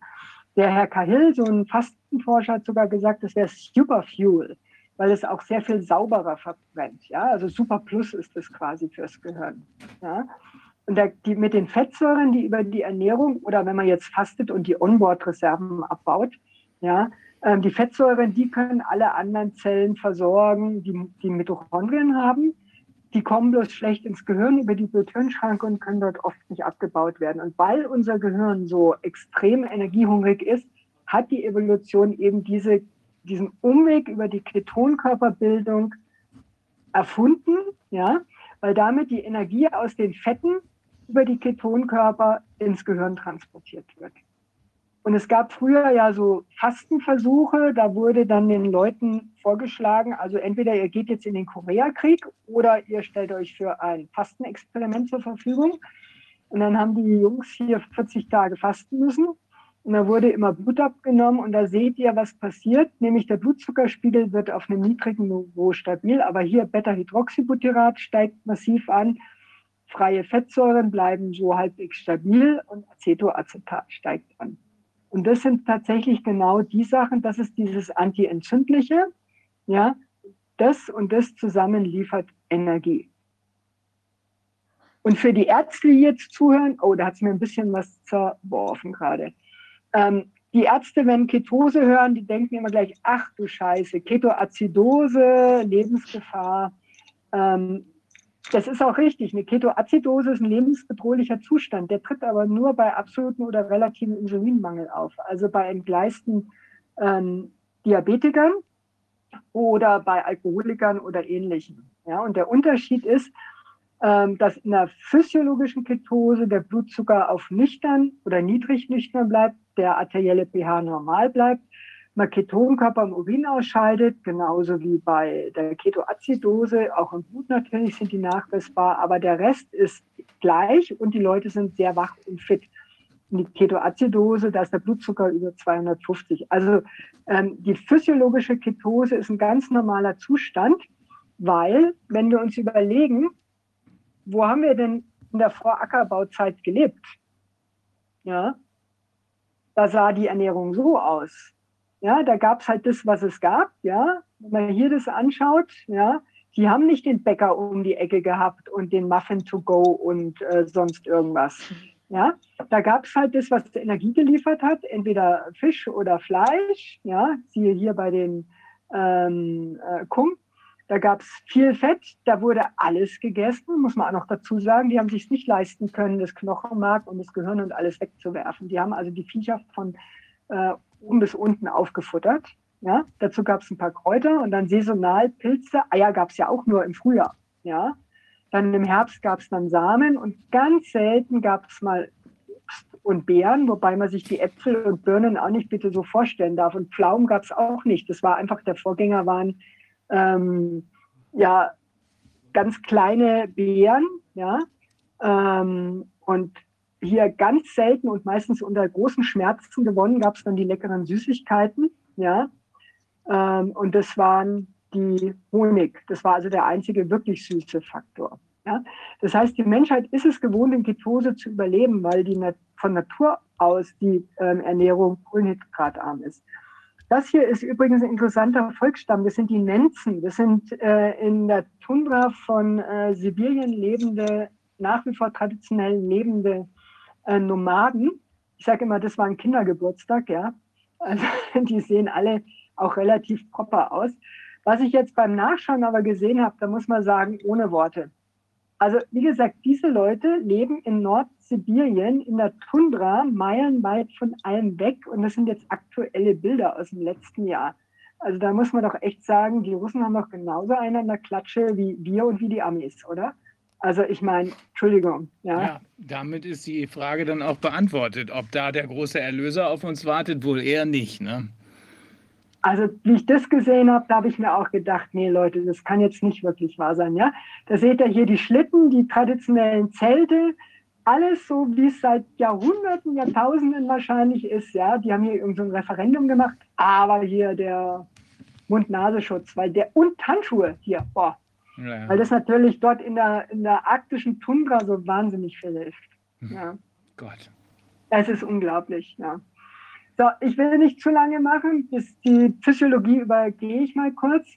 Ähm, Alzheimer, Energie fürs Gehirn, das ist für äh, Covid wichtig. Da viele berichten ja Brain Fog, sowohl nach einer wirklich durchgemachten Covid-Erkrankung als auch als Folge von äh, diesen Spikungen. Und das ist häufig auch eine Folge einer chronischen Entzündung im Gehirn. Ich glaube, der Thomas Lee hatte das mal irgendwo vorgestellt, ähm, dass dieses Fatigue-Syndrom so eine chronische Entzündung im Gehirn ist. Und hier stand mal im Fokus sogar fettreiche Kost als Therapie bei Demenzerkrankungen. Ja, wissen wir ja aus der Epilepsie schon. Und bei Alzheimer und ähnlichen Erkrankungen äh, hat man sehr schön gezeigt, dass das Gehirn selber nicht mehr ordentlich Glucose aufnehmen kann, aber im gesamten Hirn nach wie vor Ketonkörper überall normal verstoffwechseln kann. Also in mhm. den Zellen, die noch funktionieren. Und auch das ist so ein Skandal. Die Mary Newport ähm, die hat, die ist Kinderärztin und ihr Mann hatte so ein Early Onset Alzheimer. Das heißt, mit 54 war der schon jenseits von Gut und Böse geistig. Ja? Und die hat in der New York Times einen Artikel gebracht, What if there was a cure for Alzheimer's disease and no one knew? Also es ist genauso wie mit der Jim Abrahams Sache mit der, mit der Epilepsie. Ja? Ähm, und die hat nämlich festgestellt, wenn sie ihrem Mann der sollte an so einer Medikamentenstudie teilnehmen, war aber schon zu schlecht dafür. Ja? Und dann hat sie herausgefunden, was in diesem tollen Medikament ist. Da ist nämlich ein Hauptwirkstoff drin, das nennt sich mittelkettige Triglyceride. Das ist eine kurzkettige Ölsubstanz, die wird aus der Kokosnuss gewonnen. Ja? Und dann hat die Mary einfach umgerechnet, hat gesagt, oh, dieses AC1202, das entspricht 35 Gramm Kokosöl. Und dann hat sie ihren Mann sie sagt, damals gab es kein Kokosöl. Sie ist im Local äh, Groceries gegangen, da gab es genau ein Glas Kokosöl und das hat sie dann gekauft und ihrem Mann reingemischt und dann hat er sich wirklich extrem verbessert. Ja. Also ähm, sie sagt dann auch, mein Gott, ja, wenn sie das früher gewusst hätte, was hätte man dann sich sparen können? Ähm, mit diesen MCTs übrigens, das ist so eine nette Sache, wenn man hier mal ein bisschen mehr sündigen möchte, also hier oben, dann kann man ein bisschen mehr MCT einbauen und dann bleibt man trotzdem in der Ketose. Ja. Und die besten ketogenen Produkte sind Avocado, Macadamia, Kokosnuss und Olivenöl. Also alles was, was man essen kann. Was sogar vegan ist. Ja. Für den Grundsatz hatte ich schon gesagt, zwei Gramm Fett, auf 1 Gramm aus Eiweiß und Kohlenhydrate, hier habe ich gesagt 4 Gramm Fett aus 1,5 Eiweiß und 0,5 Kohlenhydrate. Das ist in der Onkologie, weil man da mehr Eiweiß für die Patienten braucht als Kohlenhydrate. Und bei dieser MCT-basierten Diät, da können 10 bis 20 Prozent mehr ähm, Kohlenhydrate und Eiweiß eingebaut werden. Das kann aber, wenn jemand das ernsthaft ausprobieren will, aufpassen mit den MCTs. Ähm, die machen am Anfang ein bisschen, wenn man zu viel nimmt, muss man sehr schnell in der Nähe eines Klos sein. Ja, sagen wir es mal so. Fettempfehlung. Ich denke, wir können das ja irgendwo auch als Folien einstellen. Dann brauche ich das jetzt nicht alles äh, nee, vorbeten. super, wenn du uns die, wenn du uns das einfach rüberschickst, dann können wir es den Zuschauern ja. direkt zugänglich genau. machen über einen Link. Genau, mhm. genau. Also wichtig ist Fett als Hauptenergiequelle und da ist auch eins wichtig, es geht ja immer um diese Entzündungsreaktion. Das heißt, wir müssen alles meiden, was es gibt zwei Hauptrichtungen in den Fetten. Die Omega-3-Richtung, das ist die entzündungshemmende, und die Omega-6-Richtung, das ist die entzündungsfördernde. Und quasi auf der guten Seite sind, wenn man jetzt mehrfach ungesättigte Fette nimmt, Leinöl und Hanföl. Und auf der schlechten Seite sind die guten Küchenöle, Distelöl, Traubenkernöl und Sonnenblumenöl. Mhm. Ja. Proteinquellen ja, für die Nicht-Vegetarier, Nicht-Veganer möglichst trotzdem naturgehalten, weil wenn wir den ganzen billigen Dreck essen, das, was man den Tieren antut, das landet dann letztendlich in uns. Ja? ja. Also Fisch aus Kaltwasserquellen, es muss jetzt nicht der Victoria-Barsch oder ähnliches sein. Ja? Es tut auch der gute hier bei uns in Franken, der Karpfen ja? oder die Forelle. Weidehaltung unbedingt, ja, und da bitte nicht auf den Preis schauen, sondern was nichts kostet, taugt auch nichts in dem Fall, muss man echt sagen. Dann gibt es sehr viel äh, Wild natürlich in heimischen äh, Landen und es gibt auch immer mehr Leute, die so diese, diese Hühnermobile haben, wo man also Eier und Hühner von, aus so einer Freilaufhaltung haben. Mhm. Ja? Ähm, vegan, wie gesagt, da müsste, wer das machen will, Tofu und Sojamehl. Das Problem ist, die vegane Ernährung beschäftigt sich sehr viel mit Hülsenfrüchten und die haben leider aber sehr viel Kohlenhydrate. Deswegen ist es da schwierig. Aber wie gesagt, für seltene Ausnahmen geht's. Ja. Ballaststoffe hatte ich euch gezeigt, das schicke ich euch alles mit. Mhm. Auch hier so Ideen, so kann man Frühstück gestalten. Ja, man kann Brote backen. Wie gesagt, inzwischen gibt es sie zu kaufen. Hier das klassische ähm, Back and, äh, äh, Egg and Bacon, ja, oder Omelette. Das ist alles ketogen gestaltbar. Ähm, Mittagessen haben wir alles, also sind alles eigene Bilder, das haben wir alles für die Patienten ausprobiert. Sogar ketogene Mousse Schokolade schmeckt übrigens sehr gut, ja. Weil halt nirgendwo diese ganzen Zucker drinnen sind, ja. Ähm, Abendessen, ja, kann man auch alles machen. Das ist eine Pizza, da ist der Grundteig Thunfisch in Öl mariniert, ja. Wieder eine andere Schokocreme. Also man kann das sehr, sehr genussreich gestalten, das ist wichtig. Und gerade für jemanden, der jetzt unter Impf, sogenannten Impfschäden leidet oder unter Long-Covid, für denjenigen ist das mit Sicherheit eine gute Sache. Ähm, hier nochmal, wenn ich es euch reinreiche, dann äh, korrigiere ich das nochmal, ja, diese Verrutschungen. Mhm. Die Erfolgskontrolle schaut so aus. Es gibt so ähm, Ketonmessstreifen, die kann man in den Urin halten. Ja? Ähm, und je dunkler, desto höher ist man in der Ketose. Ja? Also ich habe das jetzt hier mal ausprobiert gestern.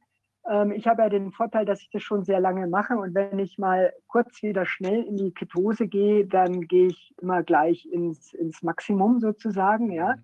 Und, aber es reicht, wenn man in diesem Bereich ist. Mhm. Ja. Genau. Also, wie gesagt, ein Versuch ist es auch hier, genauso wie bei Epilepsie, wie bei Alzheimer, vor allem bei Long-Covid und bei ähm, Impfschäden auf jeden Fall sinnvoll, weil es eben in die ähm, ja, in diese maximalen Entzündungsreaktionen, die überall im Körper stattfinden, da reinkommt. So, dann tue ich da mal die Freigabe stoppen. Das war deiner eben, ne? Äh, nee, das war ein Fundvogel. So. Ich habe keine, hab keine Eulen. Oh. Die Beine schauen als Kleine nicht ganz so putzig aus. Mann, also ich glaube, das war extrem wichtig. Ähm, ich schätze, dass das enormen Anklang finden wird. Ähm, also ich habe jedenfalls da eben eine Menge mitgenommen. Ich weiß, dass meine Frau da erst recht eine Menge mitnimmt, weil die es besser versteht als ich. Aber äh, da sind wir äußerst dankbar. Vor allem auch dafür, dass man ja nicht unbedingt dann... Ähm, ja, so ein schlecht schmeckendes Zeug äh, produziert, sondern das, was du da eben gezeigt hast, das sah so aus, als würde es richtig gut schmecken. Ne? Gut, auf jeden Fall, wenn man es richtig macht. Also ich hatte eine, eine, naturwissenschaftliche Doktorandin, die sich auch extrem für Ernährung interessiert. Wir haben immer Koch-Contests ähm, äh, gemacht. Das heißt, übers Wochenende wurde gekocht und gebacken. Und dann ab Montag gab es dann Verkostung im Labor mit der ganzen Mannschaft. Und daraus sind dann diese Rezepte für die Patienten entstanden. Inzwischen gibt es aber ähm, unglaublich viel, auch für die, die Sportler und Kraftsportler und die Bodybuilder. Die machen das ja auch schon sehr lange unter sogenannter Anabola-Diät. Mhm. Ja, weil ich hatte euch ja gezeigt, wenn man kurz fastet über Nacht, das Gehirn braucht ja Zucker. Und so viel Blutzucker habe ich nicht, dass ich damit das Gehirn die ganze Nacht versorgen könnte. Und auch so viel Glykogenspeicher habe ich nicht. Das heißt, es wird automatisch über Nacht immer ein bisschen Körpereiweiß, und das ist halt nun mal überwiegend Muskulatur, mhm. ähm, in Zucker umgewandelt. Und das heißt, irgendwann haben dann ein paar clevere Bodybuilder festgestellt, dass es ziemlich doof ist, dass sie die Muskelmasse, die sie sich tagsüber mühsam antrainiert haben, über Nacht wieder wegschmilzt. Und wenn die in der Ketose sind, dann bleibt es halt erhalten und das Körperfett reduziert sich. Und das ist ja das, was diese ähm, Bodybuilder wollen, ja. Mhm. Dass die eben und, viel Muskeln und wenig Fett haben. Ulrike, ja. äh, darf ich mal, ich habe jetzt mal geguckt, es gibt da, ob gibt es da Kritik über diese, zu dieser Diät. Und das Einzige, was ich gefunden habe, ist die Frage, wie lange kann man das machen? Kann man das ununterbrochen machen oder muss man da Pausen machen? Da wird davor gewarnt, dass man das nicht unterbrochen, ununterbrochen machen kann. Wie siehst du das?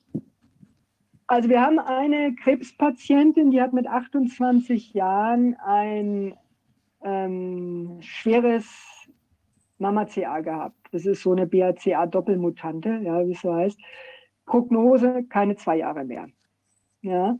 Und die hat alles Mögliche ausprobiert und ist dann zur Ketose gekommen und das war vor elf Jahren. Mhm. Und die lebt seit elf Jahren durchgehend in der Ketose. Und also ich habe das auch teilweise äh, bis auf zwei, drei Tage im Jahr, wenn halt mal Familienfeiern waren oder so. Mhm. Also bestimmt zehn Jahre fast durchgehend gemacht. Ja. Also ja. die sagen, die begründen das immer damit, die Kritiker begründen das damit, dass man dann äh, bestimmte Enzyme nicht mehr hat und das, das, also man das verlernt, mit Kohlehydraten umzugehen. Aber das ist dann ja Quatsch. Nein, also es kann schon sein, wenn man rausfällt, kriegt man erstmal Kopfschmerzen. Das ist dasselbe, wie wenn man reingeht. Also der Körper muss sich erstmal umstellen. Die beste Erfahrung hat, haben wir damit, wenn die Leute das erstmal so ein Vierteljahr wirklich Tuschur machen dann hat der Körper diese Ketose komplett gelernt. Weil normal beim Umstellen müssten diese ganzen Enzyme, die Ketonkörper herstellen und auch im Gehirn und überall abbauen, erstmal hochreguliert werden. Da ist der Körper normalerweise ja nicht drauf eingestellt. Und wenn die da auch die Rezeptoren an den Oberflächen, über die das aufgenommen wird, ja, und wenn man das dann hat und dann wieder mal sündigt, ja, also je länger man dieses Spiel hin und her treibt, umso problemloser ist es. Also ich kann es jetzt inzwischen wirklich ähm, hin und her, wie ich halt gerade möchte. Ja. Mhm. Wenn die Birkenpollen fliegen und ich weiß, ich bin nicht in der Ketose, merke ich es, dann läuft die Nase, dann gehe ich wieder brav in die Ketose und dann war es das. Genial. Mhm das spricht ja auch dafür, für das, was du sagst, dass es eben ähm, Stämme gibt oder, oder Populationen gibt in Gegenden in der Welt, wo diese Ernährung automatisch so zur Ketose führt und die dann ja ihr Leben lang da drin verbringen. Ja. Also die haben, die haben ja nichts, ja. Und es gibt auch, ja, die, ja. sich damit beschäftigt, historisch sehr interessante Sachen. Wilhelm Stephenson, so ein arktischer Forscher, ähm, der hat ein Buch geschrieben, Cancer, Disease of Civilization. Hochspannend. Die haben nämlich damals schon 1909 Expeditionen ins Mackenzie-Delta gemacht, weil sie festgestellt haben, dass die, heutzutage sagt man Inuit, damals waren es noch die Eskimo, dass die Frauen, wenn die in die Küstenstädte gezogen sind, weil sie irgendwelche äh, westlichen Kapitäne geheiratet haben, dass die plötzlich dieselbe Brustkrebsrate hatten wie die weißen Frauen, ja, also die, die Kaukasier. Und die, die noch traditionell gelebt hatten, die kannten Krebs nicht. Und haben die ganze Expeditionen ausgestattet, um zu schauen, was es ist, und haben dann halt festgestellt, es muss diese Ernährung sein. Ja. Gibt es sowas auch in Bezug auf Autoimmunerkrankungen? Gibt es da auch Untersuchungen? Also es gibt ein paar ganz gute Sachen im Hinblick auf Morbus Crohn mhm. und Colitis ulcerosa ja, weil auch die ja häufig über diese Entzündungsreaktionen getriggert sind. Ja. Und dann gibt es auch was sehr Interessantes in Italien. Es gibt ja Migränepatienten und auch ganz schlimme Patienten mit diesem sogenannten Clusterkopfschmerz. Und da gibt es eine Riesenkohorte in Italien mit über 10.000 Leuten, die klinisch kontrolliert Ketose machen und dramatische Reduktion auch von diesen Clusterkopfschmerzanfällen mhm. haben. Ja. ja. Also da kann man viel machen. Das ist das, was auch die Leute, die das kritisieren, immer sagen, ja, eine Ernährungsform und hilft gegen alles. Ja, das Problem ist eher andersrum. Wir führen unseren Stoffwechsel wieder auf unser physiologisch normal programmiertes Niveau zurück. Ja, und diese anderen Sachen sind häufig induziert über diese, auch Insulin löst schwere Entzündungsreaktionen aus. Einer der häufigsten oder Hauptentzündungstreiber im Körper ist halt hoher Blutzucker und Insulin. Ja? Und wenn wir das runterfahren, plus diese antiinflammatorischen Effekte ja. gerne mitnehmen, dann haben wir sehr viele Erkrankungen, die fast alle irgendwie auf Entzündungsreaktionen fußen. Auch Krebs wächst auf einer Entzündungsreaktion, ja. Deswegen ist es supportiv, ist es so hilfreich. Mhm. Ja. Macht Sinn. Sehr überzeugend. Ja, finde ich auch sehr mhm. überzeugend. Mhm. Ja, einfach mal muss ja niemand. Also ich sage ja immer, das ist ja keine Heilsverkündung. Es, man kann es einfach sagen, auch eine spannende Option, ich probiere es halt mal aus. Genau. Ja? Das ist ja Also auch eine Frage finde- der, Gewohn der Gewohnheiten, ja. Ja. Ja, Ulrike, ich finde es toll, dass du das hier auch so anschaulich gemacht hast, weil erstmal klingt das ja auch irgendwie so schrecklich, dass man dann, äh, ich weiß nicht, gar keinen, also ich bin jetzt nicht so scharf auf Kuchen, aber dass man irgendwie so Sachen dann, es klingt so, als müsste man sich alles abschneiden, was man sonst vorher gerne gegessen hat. Pasta zum Beispiel esse ich fürchterlich gern. Aber ähm, ich finde, also für mich jetzt habe ich wirklich das, dieses verbesserte Gefühl nach dem Essen. Das finde ich irgendwie, das ist eine Sache, die es aus meiner Sicht echt wert ist, sich mal in diese Richtung zu entwickeln. Und außerdem hat man ja bei dir gesehen, dass da eben doch wirklich sehr ansprechende Sachen äh, auf dem Tisch zu finden sind. Und das sah auf jeden Fall nicht, nicht schlechter aus als anderes Essen. Und ich finde, dass ähm, ich hatte auch in, in Israel haben wir auch jemanden getroffen, der äh, genau so ein Programm auch äh, lebt. Der ist von 120 Kilo, die der Mann gewogen hat über Jahre, mit, ich weiß nicht, dann zum Schluss zwei Stunden Sport am Tag, hat er versucht, da irgendwie gegenzuwirken mit auch ähm, Diäten, die alle immer so wieder zurückgesprungen gesprungen sind. Der wurde dann immer so Ping-Pong-mäßig, wurde halt dann immer dicker. Und jetzt ist er 84 Kilo runter, sieht topfit aus. Der hat dann am Abend da, ich weiß nicht, nur drei Eier gegessen und eben sonst nichts anderes. Aber ähm, äh, war auf jeden Fall, dass er sagt, er wird das überhaupt nie, nie mehr missen wollen. Und also der sah so, so bombe gesund aus. Das war wohl ein Unterschied. Ich hatte ihn früher nicht gesehen, aber ein Unterschied wie Tag und Nacht. Und ich finde so Sachen, also man sollte es auf jeden Fall einfach mal ausprobieren, ob man damit zurechtkommt. Und ich finde es toll, dass du es auch anschaulich gemacht hast, dass man es eben Gibt es, gibt es denn für Via- Viviane auch Pasta, äh, die, die ketogen ist? Ja, ihr könnt es, könnt es sogar selber machen ähm, aus Sojamehl, Nudeln aus Sojamehl. Haben wir auch ein Rezept. Kann ich, also wir haben so eine Seite für die Krebspatienten gemacht, da sind die Rezepte auch drinnen und ich habe mir damals auch eine Nudelmaschine extra gekauft und dann äh, am Küchenschrank hingen dann die ganzen Nudeln zum Trocknen. Ja, toll. Also geht auch. Wobei bei Soja muss man natürlich aufpassen, dass man nichts Genmanipuliertes da erwischt. Das ist doch ziemlich verbreitet da, oder? Aber da muss man sich eben nochmal genauer erkundigen nach den Quellen. Gibt es bestimmt was Gutes. Gut. Ja, toll. Ja, Wirklich äh, sehr, sehr anregend, finde ich. super gut, Ulrike. Wunderbar. Vielen Dank. Bitte, bitte. Dann hoffen wir mal, dass es vielleicht dem einen oder anderen bei seinen Spike-Schäden oder sonst was hilft. Ja. Wäre gut. Also Versuch ist es wert. Und ja, wie gesagt, und wer, ich schicke euch einiges dann noch dazu, auch Unbedingt. vielleicht Rezepte und so, und dann könnt ihr das ja auf die Homepage stellen. Unbedingt, das machen wir. Ich bin sicher, dass Okay. die Leute das haben wollen. Also, Ja. ich weiß einige jedenfalls. Ja, Ulrike, Dann vielen lassen wir mal Dank. den Martin nicht länger warten, oder? Genau, der macht das dann auch, glaube ich. Okay. Gut. Ulrike, vielen Dank. Ne? Vielen Dank, super. Okay, Äh, bis dann. äh, Hallo ja, bis Martin. jetzt, hallo, also bis jetzt hat mich immer Intervallfasten gemacht. Eine halbe Stunde habe ich mal nichts gegessen, habe ich eine halbe Stunde gegessen, eine halbe Stunde nichts. Super, Also das Spaß, funktioniert. das funktioniert. Also Spaß beiseite. Äh, ich ich habe also, äh, ich war ein bisschen früher in der Sitzung drin, habe also einen Teil von Ulrikes Vortrag noch mitbekommen. Äh, ausgesprochen interessant.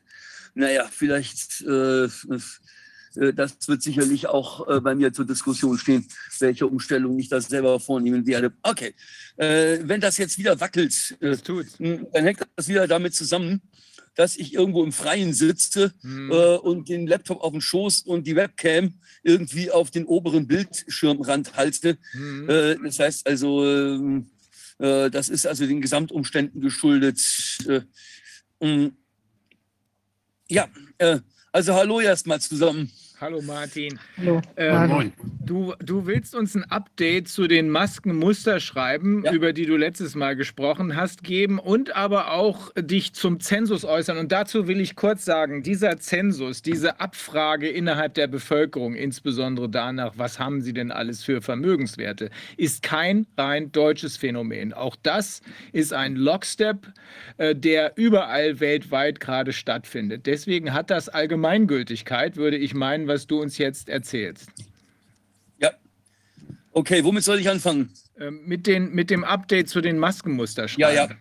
Bei den Masken. Also da ist ja am 3. August eine Pressemitteilung von Herrn Lauterbach und Herrn Buschmann. Lauterbach, Gesundheitsminister, kennen wir. Buschmann ist Justizminister. Die haben sich offenbar eine Weile äh, in den Haaren gehabt, wie viele Maßnahmen denn im kommenden Winter sein sollen, dürfen, müssen. Und äh, die haben also verkündet, dass jetzt äh, wir wieder Maskenpflicht in der Schule bekommen ab der fünften Klasse, möglicherweise Tests in den Klassen drunter. Ich muss mir das selber noch genauer angucken. Vor allen Dingen liegt mir noch kein fertiger Gesetzesentwurf vor. Der müsste ja, wenn dann von der Bundesregierung in den Bundestag eingebracht werden. Fakt ist jedenfalls, wer Masken an den Schulen verhindern will, wer Tests an den Schulen verhindern will, wer es sicherstellen will, dass die Kinder nicht schon wieder drangsaliert werden, ähm, der möge jetzt idealerweise diejenigen anschreiben, die darüber entscheiden müssen, ob das Gesetz wird, nämlich die Abgeordneten des Deutschen Bundestages. Und ich bin gerade dabei, ein Muster schreiben mit einem ganz ähnlichen Text, aber gemünzt auf die Abstimmungssituation im Bundestag an die Bundestagsabgeordneten zu schreiben.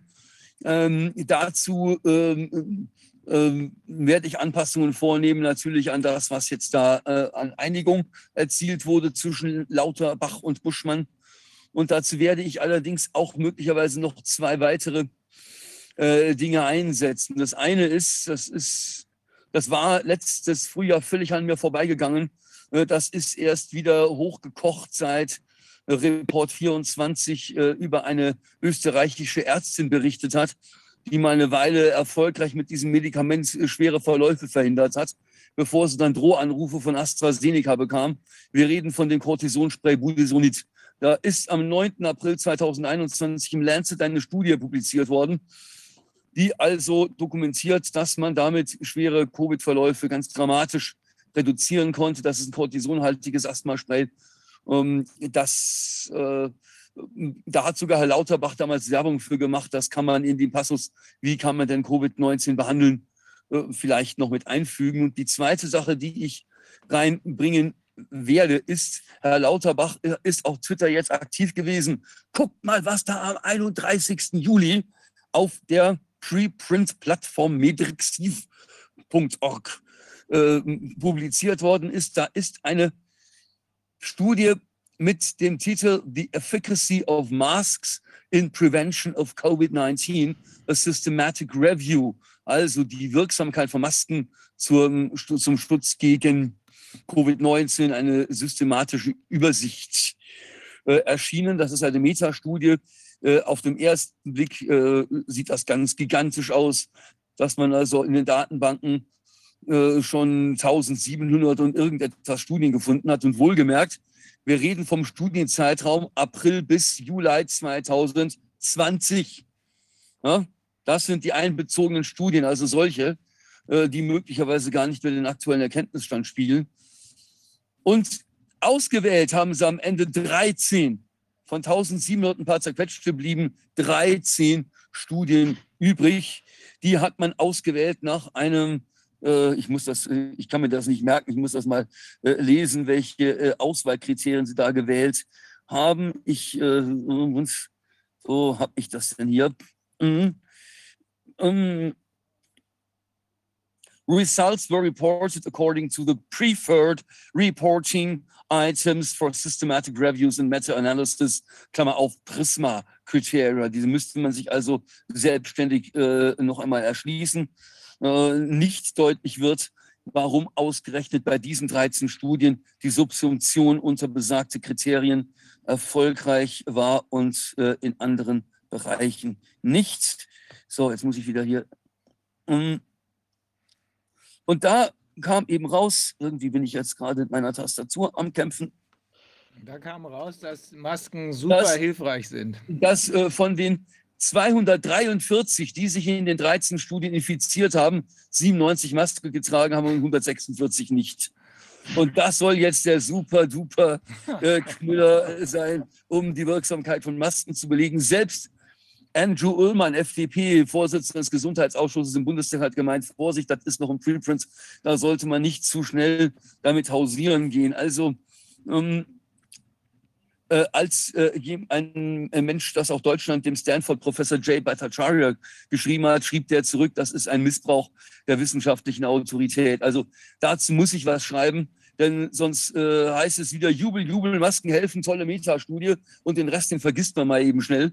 Es erinnert mich an äh, den ersten Lockdown, da kam im Juni 2020 eine Studie in Nature. Das, die kam von derselben Forschergruppe, die äh, von dem Neil Ferguson, die vorher auch die ganzen Panikprognosen gemacht hatten. Und die ähm, wollte also nachgewiesen haben, dass der Lockdown bis zu 31 Millionen Menschenleben äh, weltweit gerettet haben will.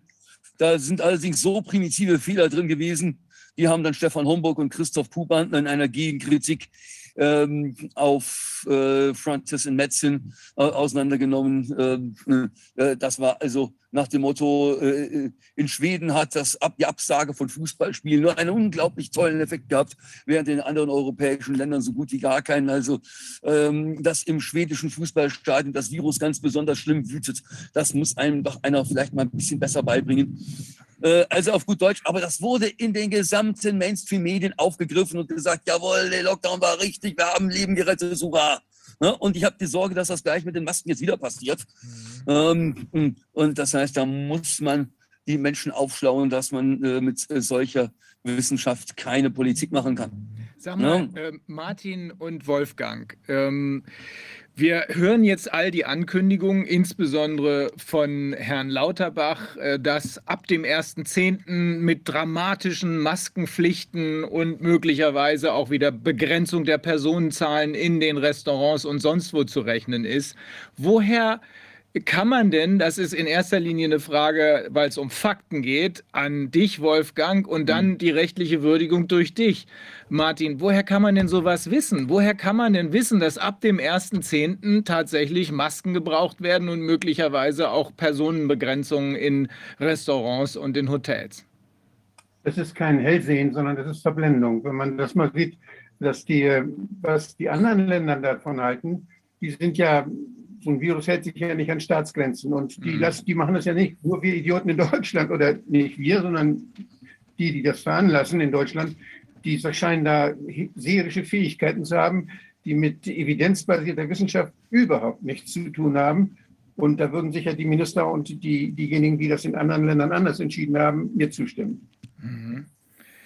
Ähm, Wenn es aber keine tatsächliche Basis gibt für solche Prognosen, Martin, was ist denn das dann? Wie kann man denn darauf äh, juristisch reagieren? Ist das, äh, ist das äh, ja, ich meine, Verarschung der Bevölkerung, das wird jedem sofort einfallen, aber wie, wie muss man denn das juristisch sehen, wenn hier jemand ohne eine tatsächliche Basis zu haben, den Menschen letzten Endes auch, ähm, ja, äh, gesundheitliche Eingriffe jetzt schon ankündigt und möglicherweise auch ja, Freiheitsbeschränkungen ankündigt?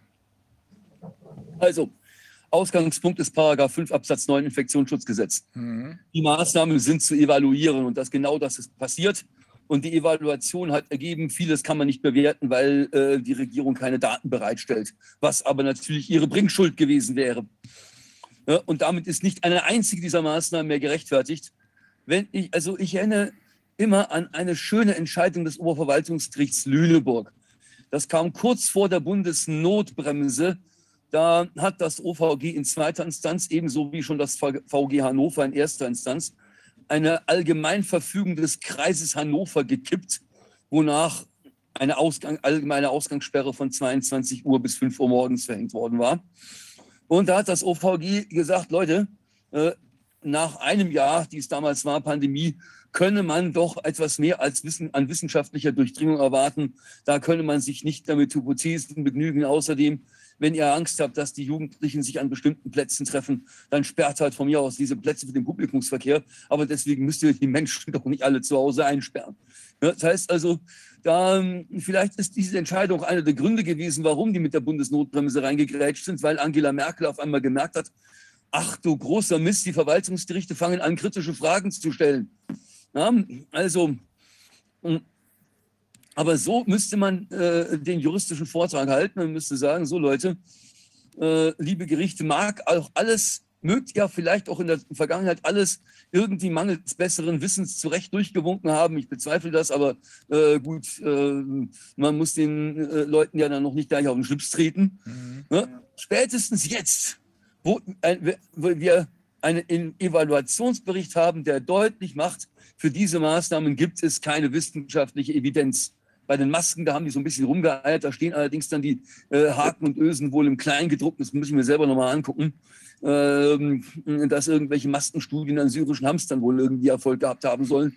Also äh, bevor, bevor ich bevor ich mich da aber weiß aus dem Fenster hänge, lese ich den Evaluationsbericht in dieser Punkt gerne nochmal durch. Ja.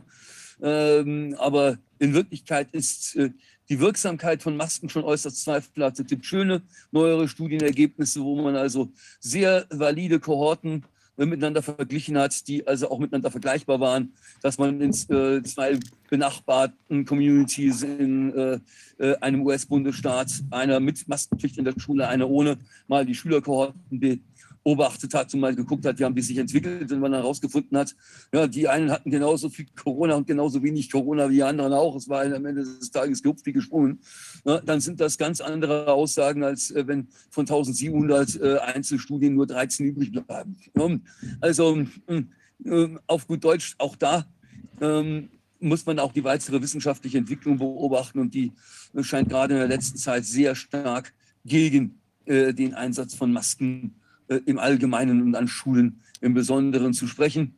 Ähm, jedenfalls, äh, wir werden sagen, wo wir keine wissenschaftliche Evidenz haben, da hat der Staat, äh, der jetzt zwei Jahre, zweieinhalb Jahre Zeit hatte, valide Daten bereitzustellen, kein Recht mehr. Mit der Begründung, wir wissen es nicht genau, sicherheitshalber alle mal einsperren. Ähm, da hat er keine Rechtfertigung mehr für, wenn es denn jemals eine solche Rechtfertigung gegeben hat. Und so müsste man vor allen Dingen vor die Verwaltungsgerichte treten, wenn das wieder in irgendwelchen Corona-Verordnungen äh, steht. Das soll ja dann am Ende des Tages soll das Ländersache sein, das anzuordnen. Da müsste man vielleicht auch mal die Landesverfassungsgerichtshöfe bemühen, äh, die da äh, ja möglicherweise da, soweit es da eine Individualverfassungsbeschwerde gibt, also ähm, es gibt ja in einigen Bundesländern auch individuelle Verfassungsbeschwerden, die man bei den Landesverfassungsgerichten vorbringen kann. Dann wäre das vielleicht mal eine Option, die man nutzen möchte, falls man kein Vertrauen mehr in die äh, Herrschaften aus Karlsruhe hat. Martin, es gibt äh, gerade was diesen Evaluationsbericht angeht, ähm, ich habe den schwer angegriffen hier als äh, ähm, Professor Werner Bergholz sich dazu geäußert hat. Ähm, ich fand, er ist das Papier nicht wert, auf, den er, auf das er gedruckt ist. Und entsprechend hat übrigens jetzt ähm, ein äh, ehemaliger Richter, Dr. Kölsch, bei Vistra, äh, Entschuldigung, bei äh, Christa. Den, bei Christa, bei den kritischen Richtern und Staatsanwälten äh, sich positioniert. Aber unterm Strich und ich fand das sehr gut, dass endlich mal klare Worte kommen und nicht diese Whitewashing äh, oder Greenwashing oder wie auch immer man es nennen will äh, oder Political Correctness Nummer abgezogen wird. Aber unterm Strich bin ich ja auch deiner Meinung, äh, wenn die nicht in der Lage sind äh, zu sagen, ja, wir haben die Daten, sondern sie sagen, oh nee, ist alles noch viel zu kompliziert, dann kann es kein, keine juristische Rechtfertigung mehr für irgendeine dieser Maßnahmen geben. Äh, es kann keine andere, es kann kein anderer Schluss gezogen werden. Ganz vorsichtige Kritik gab es ja ohnehin an einigen dieser Maßnahmen. Ärgerlicherweise gab es dann auch noch Empfehlungen, Impfempfehlungen da drin. Aber unterm Strich kann man ohne, kann man ohne, dass konkrete Daten vorhanden sind, wenn die sagen, wir haben eben nicht genug Daten, kann man jedenfalls keine juristische Rechtfertigung mehr finden. Ohne Fakten keine juristische ähm, äh, Rechtfertigung. So einfach ist das. Ja, Martin. Margareta, Margareta hat ja beim letzten Mal sehr, sehr deutlich gemacht, was sie von der evidenzbasierten Forschung in dieser Sache mit Masken bei Kindern hält. Und äh, da ist so viel Evidenz durch das, was jeder sehen kann, äh, dass da eben bei Kindern das sagen die Kinderärzte, das sagen also alle Leute, die Verantwortung für Kinder tragen, die haben nicht beobachtet, dass da den Kindern irgendwas mit Corona passiert. Die haben nur beobachtet, dass die Kinder fürchterlich leiden unter diesen Masken. Und das, das kann jeder sehen.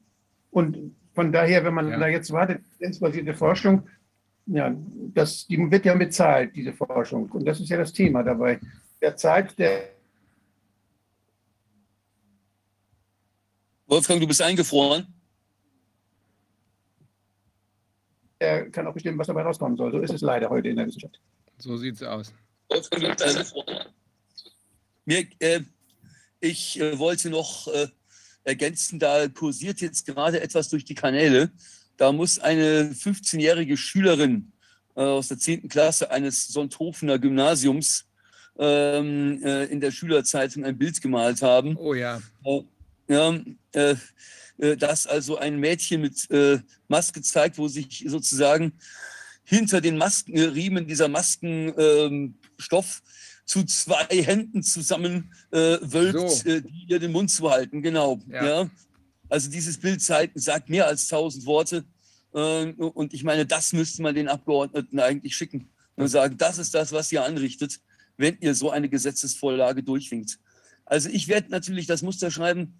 Ich bin natürlich auch mit, in Gesprächen mit Menschen, die mich damit technisch unterstützen wollen, weil das natürlich schon mal eine Herausforderung ist. Ich möchte die Abgeordneten auf jeden Fall selber äh, äh auch anschreiben. Ich habe jetzt keine, äh, ich habe jetzt selber keine Kinder, aber natürlich äh, habe ich etliche Zuschriften bekommen von äh, Eltern und Lehrern, die mit diesem ganzen Maskenirrsinn und den Testirrsinn, äh, die gar nicht mehr wussten, wohin mit ihrer Verzweiflung. Mhm. Ähm, und da ist es, da ist es natürlich so, dass es sich wohl empfiehlt, dieses doch relativ umfängliche Musterschreiben auf so einen, auf ein und zwei Seiten so zusammenzufassen, dass die ähm, Leute, dass die Abgeordneten sagen, okay, das sind jetzt die wesentlichen äh, Punchlines, wie, wie es ein Hip-Hopper sagen würde.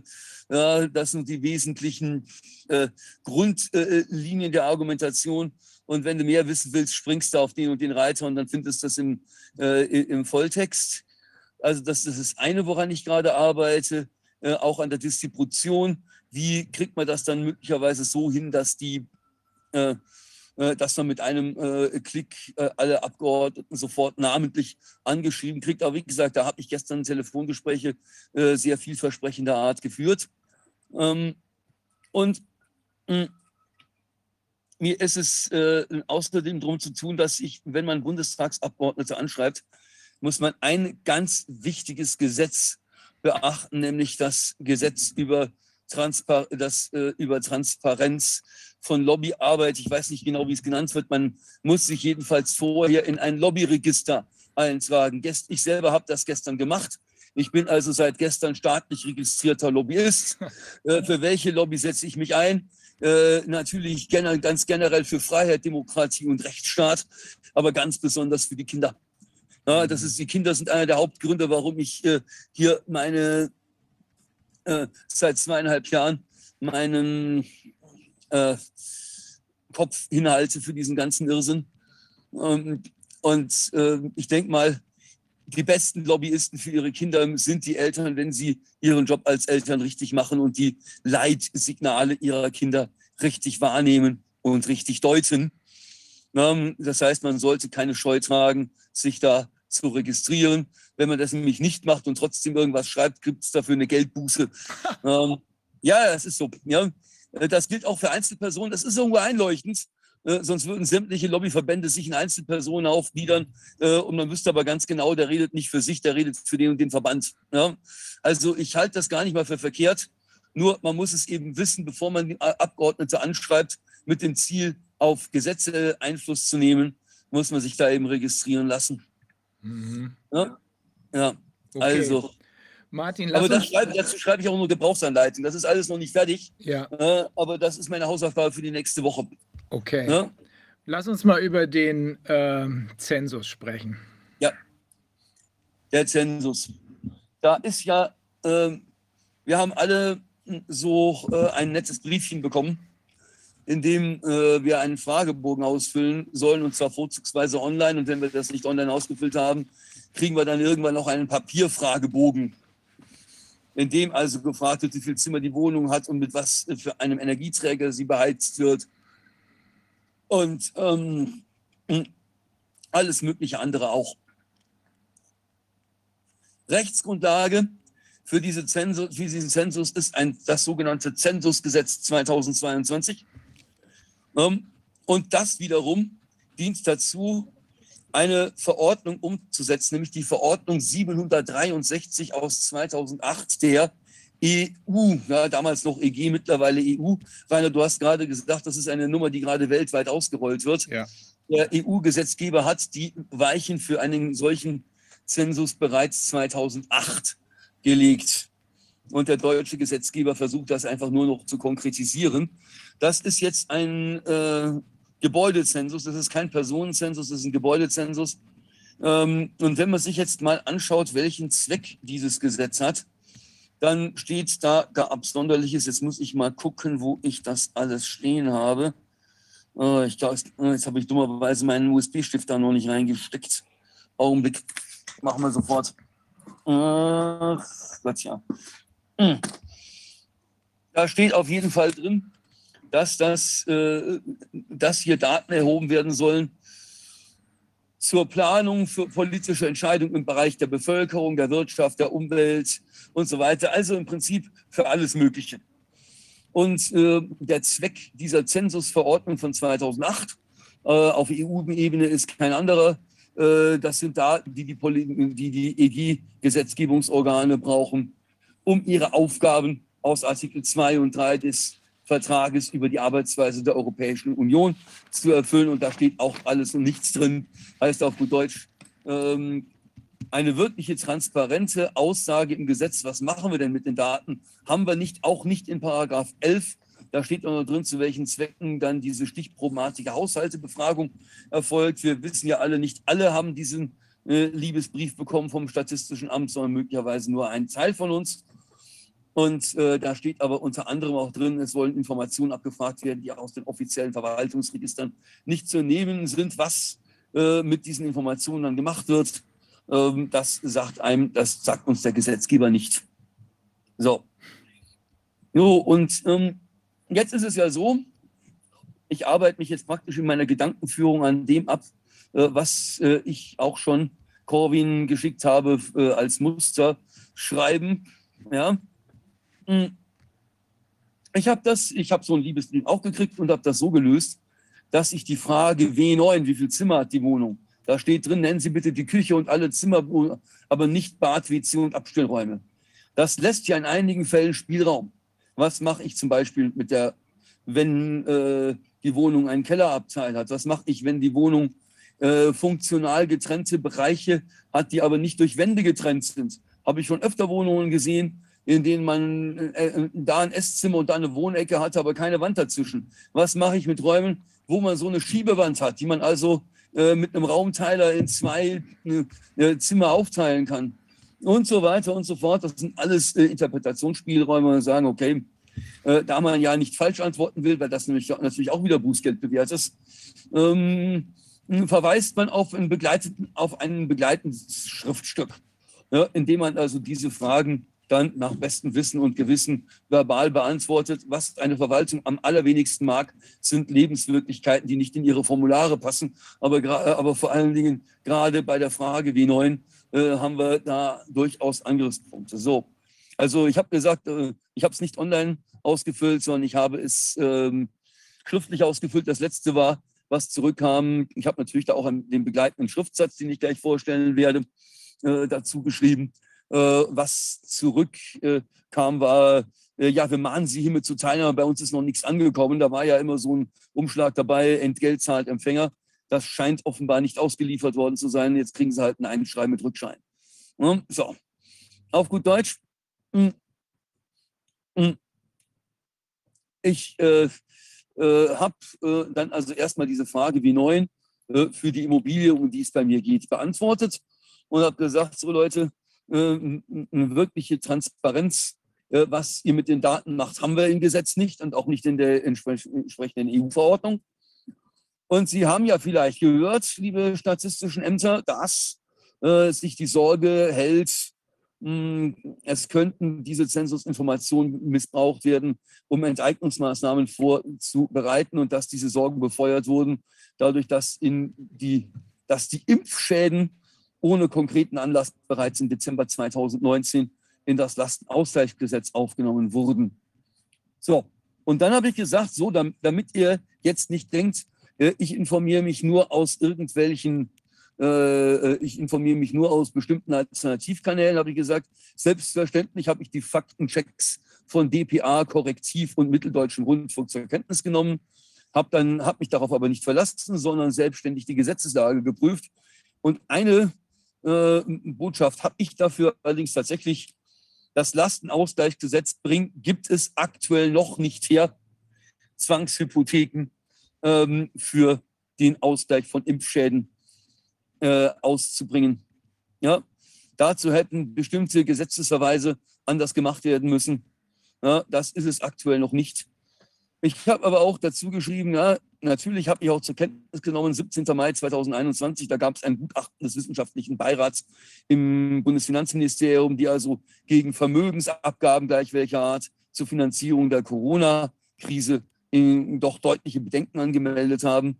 Aber es gibt eben auch schon aus dem April 2020 eine Machbarkeitsstudie des Wissenschaftlichen Dienstes des Deutschen Bundestags, wo also darüber resoniert wird, was äh, könnte man die Kosten der Corona-Krise durch eine Vermögensabgabe refinanzieren, wird dort auch eher sehr zurückhaltend gesehen, kann sich aber sehr ändern.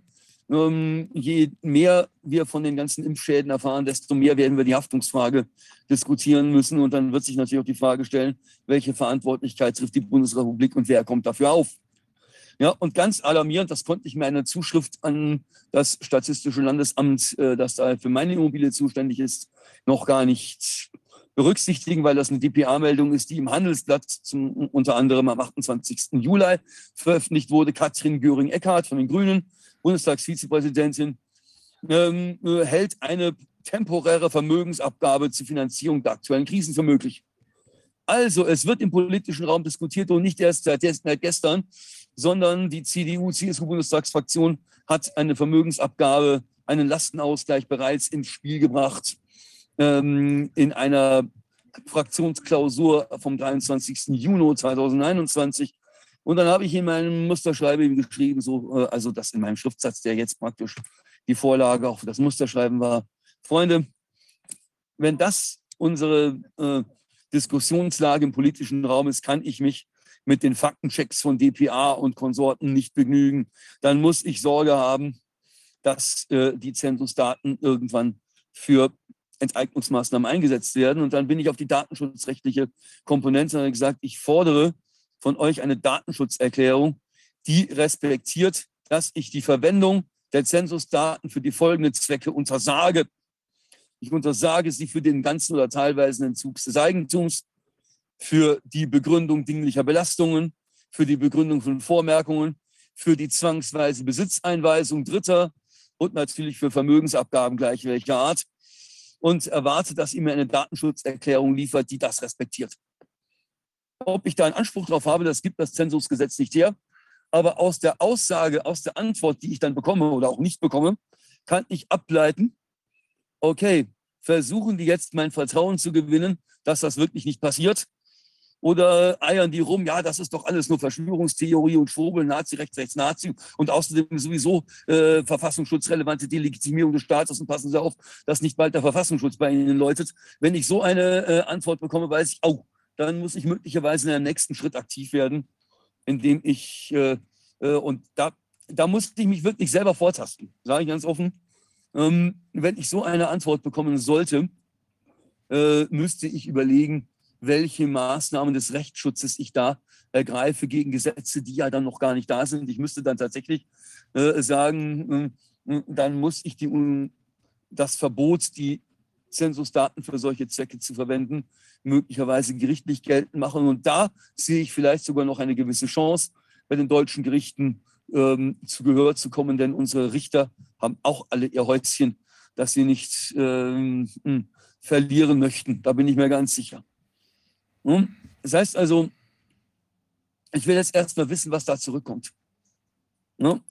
Und Fakt ist, man wird das System auf diese Weise beschäftigen. Ich habe das ganz bewusst nicht online ausgefüllt, weil ich mir habe sagen lassen, dass diese Daten, äh, wenn sie online ähm, präs präsentiert werden, auf einen Server in den USA transferiert werden. In den USA gilt die Datenschutzgrundverordnung nicht.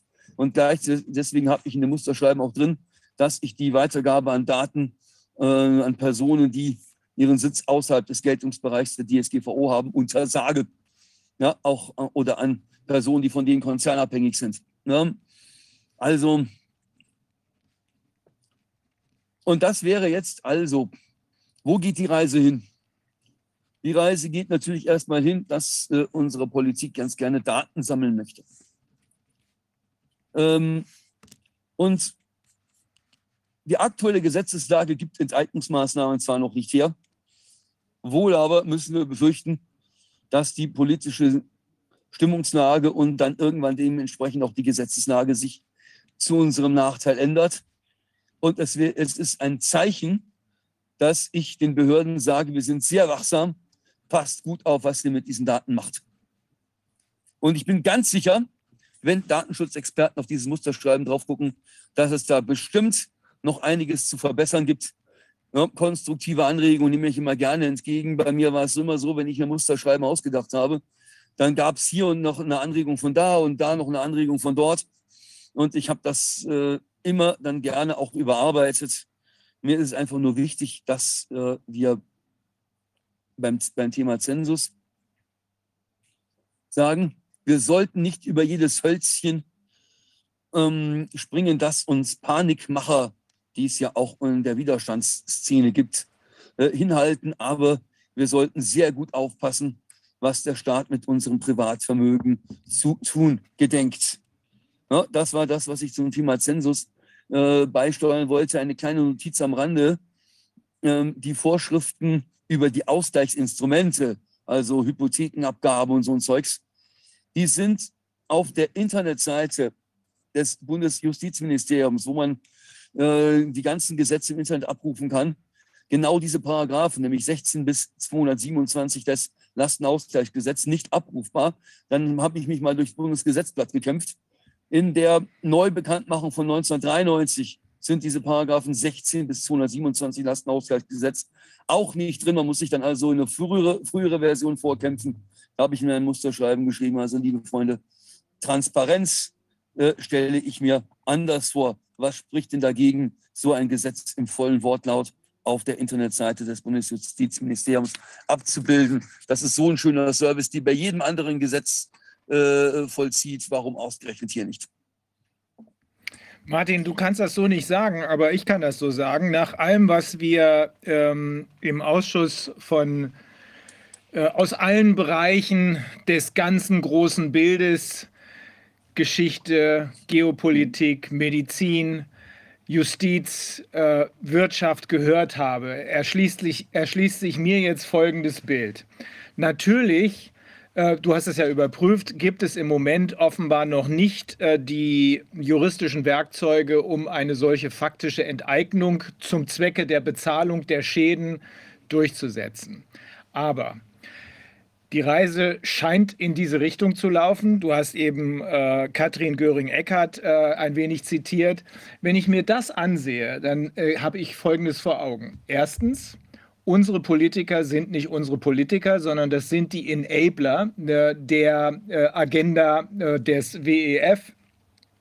Enabler deshalb, weil sie nahezu allesamt aus diesem Stall der Young Global Leaders kommen. Die arbeiten nicht für uns, sondern die arbeiten für die andere Seite. Ich will das nicht allen unterstellen, aber denjenigen, die in entscheidenden äh, Funktionen tätig sind, denen unterstelle ich das ohne weiteres. Äh, oder aber, dass sie finanziert werden von diesen Leuten wie das beispielsweise ganz offensichtlich bei Frau von der Leyen der Fall ist. Erstens. Zweitens, das, was wir hier als Pandemie erleben, ist inszeniert, das ist künstlich herbeige herbeigeführt worden, um am Ende Impfungen durchsetzen zu können. Diese Impfungen, die sogenannten Impfungen, richten, das haben wir ja nun über die Maßen deutlich gesehen, schwerste Schäden an. Drittens, die, genau die Leute, die das alles zumindest auf den ersten Blick zu verantworten haben. Die Strippenzieher dahinter sind uns zum Teil bekannt, aber noch nicht alle. Genau die Leute, die uns in diese Situation hineingetrieben haben, wollen jetzt auch noch, dass wir diese Schäden bezahlen. Das ist ich würde mal sagen, zumindest etwas, über das man sich empören könnte, wenn es sich am Ende als zutreffend erweist. Aber das ist das Bild, was ich jetzt vor Augen habe. Und äh, ich bin nur froh, dass du da an vorderer Front tatsächlich ganz normal, wie ein normaler Bürger, aber weit darüber hinausgehend, weil du eben über besondere juristische Kenntnisse verfügst, dass du äh, den Finger in die Wunde legst. Denn das ist es ja, was äh, wir jetzt gerade erkennen werden. Du hast eben selber gesagt, spannend wird die Antwort auf deine äh, auf dein Schreiben sein. Äh, wenn die rumeiern, weißt du, Alarmstufe rot. Äh, es kann natürlich auch passieren, was ich nicht ansatzweise erwarte, dass sie dir zeigen und nachweisen, dass sie ähm, an der Datensicherheit und äh, an, an, an dir als Person interessiert sind. Wenn ich aber sehe, dass das Ganze seit 2008 schon läuft, diese EU-Verordnung seit 2008 darauf wartet, umgesetzt zu werden, jetzt wird sie umgesetzt. Das Lastenausgleichsgesetz ist leicht abgeändert worden. Es sind alle Vorbereitungen dafür getroffen worden, Enteignungen durchzuführen. Wir hören jetzt jetzt ja auch von äh, Klaus Schwab, dass er der Auffassung ist, dass wir eigentlich gar keine Autos brauchen, sondern entweder laufen können oder sie uns teilen können. Nun habe ich im Internet gesehen, manche glauben, dass Klaus Schwab gar kein Bett braucht, sondern eher einen Sarg. Also das sind beunruhigende, das sind beunruhigende Entwicklungen. Ähm, und ich, ich bin wirklich, Martin, ich bin froh darüber, dass du da mit deinem juristischen Sachverstand rangehst und äh, damit sozusagen, ja, äh, die Jungs rauslockst aus der Deckung. Bin gespannt, wie die reagieren. Martin, was passiert, wenn man, wenn man einfach nicht antwortet? Ja, einfach nicht antworten ist Bußgeld bewährt.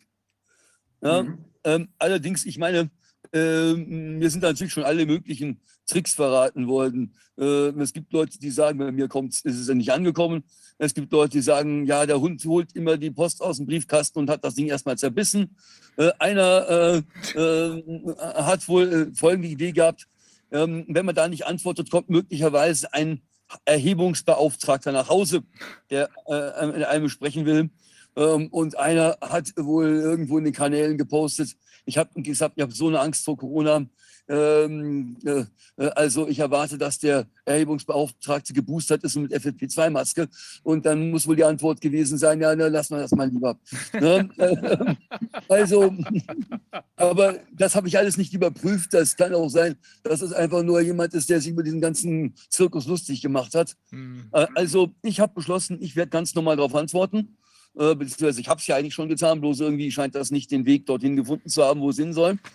Ähm, aber ähm, ich antworte schriftlich, also nicht online. Äh, und äh, ich antworte äh, mit natürlich dem begleitenden Schriftsatz, äh, dass ich sage, also äh, die Datensicherheit, da steht zum Thema Datenschutz natürlich hinten in den Paragraphen 27 folgende Zensusgesetz was drin. Da steht aber nicht drin, dass das nicht für Enteignungsmaßnahmen verwendet werden kann. Da steht nur drin, dass es nicht für Einzelfallentscheidungen verwendet werden darf. Äh, Also sprich nicht für eine Administrativenteignung, aber sehr wohl für eine Legalenteignung. Mhm. Ne? Also mh, äh, und natürlich auch für Gesetze, die dann eine Administrativenteignung ermöglichen. Also ähm, ja, das ist also nichts, was in irgendeiner Weise Beruhigung stiftet. Ja, das einzig Beruhigende daran, und das sehe ich genauso wie du, ist, ähm, dass wir, wenn wir dagegen juristisch vorgehen müssen, dieses Mal in den Gerichten ähm, auf eine positive Resonanz hoffen dürfen, weil die allermeisten Richter selbst ein Haus haben, äh, von dem sie auch nicht so unbedingt wollen, dass sie enteignet werden. Ja, also. Wer will das schon? Wer will das schon? Ja, nee, ähm, ähm, aber dazu muss eben, äh, ich meine, natürlich bringe ich äh, mit diesem Schreiben zum Ausdruck, Leute, ich vertraue in keinerlei Richtung. Ich vertraue nicht jenen, die jetzt schon Panik schreiben und sagen, neues Lastenausgleichsgesetz, ihr werdet demnächst alle enteignet. Ja? Ja. Ja? Aber aber ich ich vertraue auch nicht den Faktencheckern, die sagen, macht euch keine Sorgen, ist alles nur Geschwurbel, sondern ich sage, Vertrauen ist, das ist das, was ich immer wieder, was ich insbesondere unserem Verfassungsschutz gerne in Stammbuch schreibe, äh, weil der ja immer sagt, ja, vieles von dem Widerstand ist ja misstrauensgebleitet, ja. Vertrauen ist eine Gemütsregung, die ich nicht voraussetzen kann, die ich schon gar nicht einfordern kann, sondern die ich einwerben muss. Und auch und gerade in einer freiheitlichen Demokratie ist es Aufgabe der Träger staatlicher Gewalt, Vertrauen einzuwerben.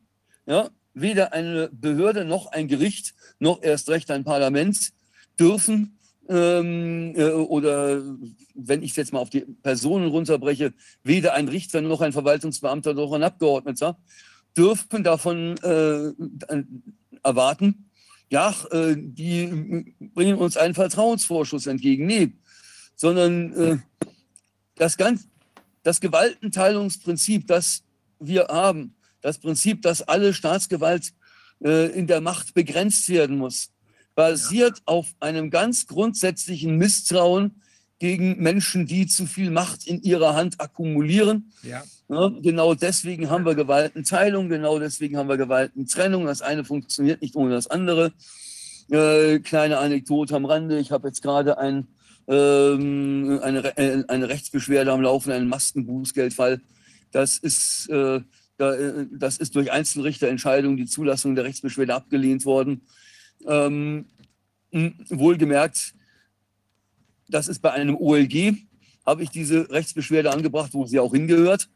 Entschieden hat sie ein Richter am Landgericht. der laut Geschäftsverteilungsplan diesem OLG angehört, der scheint dahin zum Zwecke der Beförderung abgeordnet worden zu sein. Naja, und dann denke ich mir, da habe ich jetzt nochmal eine Anhörungsrüge erhoben und äh, auch wieder Aufnahme des Verfahrens wegen fehlerhafter gerichtlicher Besetzung äh, begehrt, weil ich gesagt habe, Leute, ähm, wenn das stimmt, dass der zum Zwecke der Erprobung, zum Zwecke einer späteren Beförderung ans OLG abgeordnet worden ist, ähm, dann hängt seine Beförderung vom Votum des Justizministers ab. Ähm, und dann ist klar, dass der äh, nichts entscheiden darf, wenn er seine Karriere nicht gefährden will, wenn er seinen Karrieresprung nicht gefährden will, äh, was den Narrativen der Regierung widerspricht. Und dann haben wir gesagt, also der Mann ist natürlich Richter im statusrechtlichen Sinne, er ist aber in diesem konkreten Einzelfall nicht Richter im Sinne von Artikel 97 Grundgesetz. Denn Richter im Sinne von Artikel 97 Grundgesetz bedeutet, ich bin unabhängig und nur dem Gesetz unterworfen. Ja, ja, und da habe ich genau das geschrieben. Gewaltenteilung funktioniert nicht ohne Gewaltentrennung. Wir brauchen endlich einen Karriereweg in der Justiz, der von den äh, von Entscheidungen der anderen beiden Staatsgewalten abgekoppelt wird. Äh, sonst kriegen wir nie eine unabhängige Gerichtsbarkeit. Mhm. Das ist super interessant, Martin. Ich habe gerade einen Fall, in dem ich eine Mandantin vertrete gegen eine Bank ähm, die Bank will ähm, eine Nichtabnahmeentschädigung kassieren in Höhe von 15.000 Euro, weil ein bestimmtes Immobiliendarlehen, was als Forward-Darlehen äh, vereinbart worden ist, nicht abgenommen wurde, weil sie die Immobilie nämlich verkauft hat. Und ähm, da ist zufällig in der zweiten Instanz ähm, äh, jemand tätig, der als ein Richter vom, am Landgericht am, in diesem Senat, der jetzt zuständig ist, am OLG sitzt. Da gilt genau die gleiche Nummer, denn unser Hauptargument ist, hier wird Geld seit vielen, vielen Jahren aus dem Nichts kreiert. Und wenn ich als Bank nicht jemandem gerade Bargeld gebe, wenn er ein Darlehen haben will, sondern einfach nur eine Buchung vornehme, einen Buchungssatz, ich buche dir jetzt Geld auf dein äh, Bankkonto, dann ist das Geld aus dem Nichts kreiert. Das gesteht sogar die Bundesbank zu. Ähm, natürlich mhm. ist das für die meisten Menschen schwer nachzuvollziehen, aber das ist tatsächlich die Realität. 1946 oder 47 hat ein amerikanisches Gericht genau das auch entschieden, hat gesagt, nö, brauchst du nicht zurückzuzahlen und Zinsen brauchst du auch nicht zurückzuzahlen, weil wenn die Bank gar nichts gibt, sondern einfach nur einen Buchungssatz kreiert und am Ende musst du das, was aus dem Nichts kreiert worden ist, plus Zinsen zurückzahlen, dann ist das irgendwie nicht in Ordnung. Also das ist ein ganz, ganz wichtiger Punkt, den du da gerade erwähnt hast, weil natürlich ein Richter vom Landgericht, von demselben Landgericht übrigens, wo das Ganze herkommt, ähm, jetzt ähm, äh, zur Erprobung und späteren Beförderung darum geht es ja, in diesem Senat am Oberlandesgericht sitzt, dann wird er auf gar keinen Fall der Linie seines Dienstherrn, und das ist die offizielle Linie, dass diese Kredite zurückgezahlt werden müssen, auch wenn sie aus dem Nichts äh, kreiert werden. Es war früher mal anders. Ne? Früher war es mal so, da hat äh, die Bank ihr Geschäft so gemacht, dass Einlagen reinkamen. Jemand hat 100.000 äh, bei der Bank äh, angelegt, kriegt dafür 2% und jemand anders kriegt diesen Betrag dann als Darlehen und dafür zahlt er dann eben 6%. Die Marge zwischen 2 und 6%, diese 4% sind der Gewinn der Bank. Das ist immer noch in den Köpfen der meisten Menschen, auch der Richter da. Das ist aber nicht so, sondern in Wahrheit wird Geld aus dem Nichts kreiert. Sieht man jetzt ganz besonders deutlich an der Art und Weise, wie hier Spielgeld äh, praktisch durch Drucken von völlig wertlosem Geld äh, kreiert wird. Also dieser Gedanke ist enorm. Den, das, äh, auf die Idee bin ich noch nicht gekommen. Ich bin dir sehr dankbar dafür. Das gibt mir ein weiteres Argument äh, für die Mandantin, hier ein bisschen äh, dazwischen zu grätschen. Gewaltenteilung und Gewaltentrennung, genau. Ich, schick, ich, ich werde den Schriftsatz mal anonymisieren und den mal schicken. Danke, ja? Martin. Danke, Martin. Ähm, also, äh, also mh, hm. naja, aber jetzt zurück äh, zum Thema äh, Zensus. Ja? Wir sagen, Leute, wir würden euch gerne vertrauen, aber ihr müsst uns einen Grund dafür geben. Ja. ja? Und, ähm, und das ist das Ziel dieses Musterschreibens. Ich möchte wissen, was haben die mit diesen Daten vor. Mhm. Ja? So.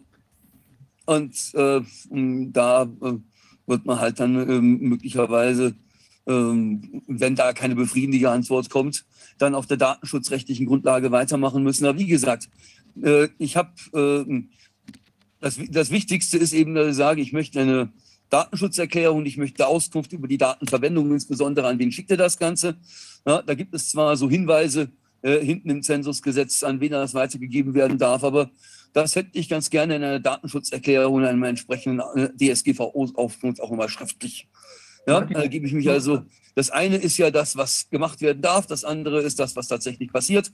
Wenn Sein und Sollen immer übereinstimmen würden, dann bräuchte es uns Juristen nicht. Ja, wir Juristen leben davon, dass Sein und Sollen eben nicht immer übereinstimmen. Ähm, ähm, das heißt, äh, wir möchten da ganz gerne mal ein paar Infos haben. Ja? Martin, wir haben ja auch diese, diese, diese Frage, die du angesprochen hast, über das Vertrauen. Ja. Ich möchte da gerne differenzieren zwischen Vertrauen und berechtigtem Vertrauen. Berechtigtes Vertrauen ist dann, wenn du nachprüfen kannst jederzeit, ob dein Vertrauen zu Recht besteht oder nicht. Ja. Und äh, wenn du das nicht kannst, wenn also keine Transparenz da ist, dann ist das kein Vertrauen, dann ist das die Hoffnung, es möge wohl gut gehen. Mhm. Äh, das sind zwei völlig unterschiedliche Sachen. Vertrauen muss berechtigt sein. Nur berechtigtes Vertrauen ist eine Grundlage dafür, dass man mhm. etwas anvertraut.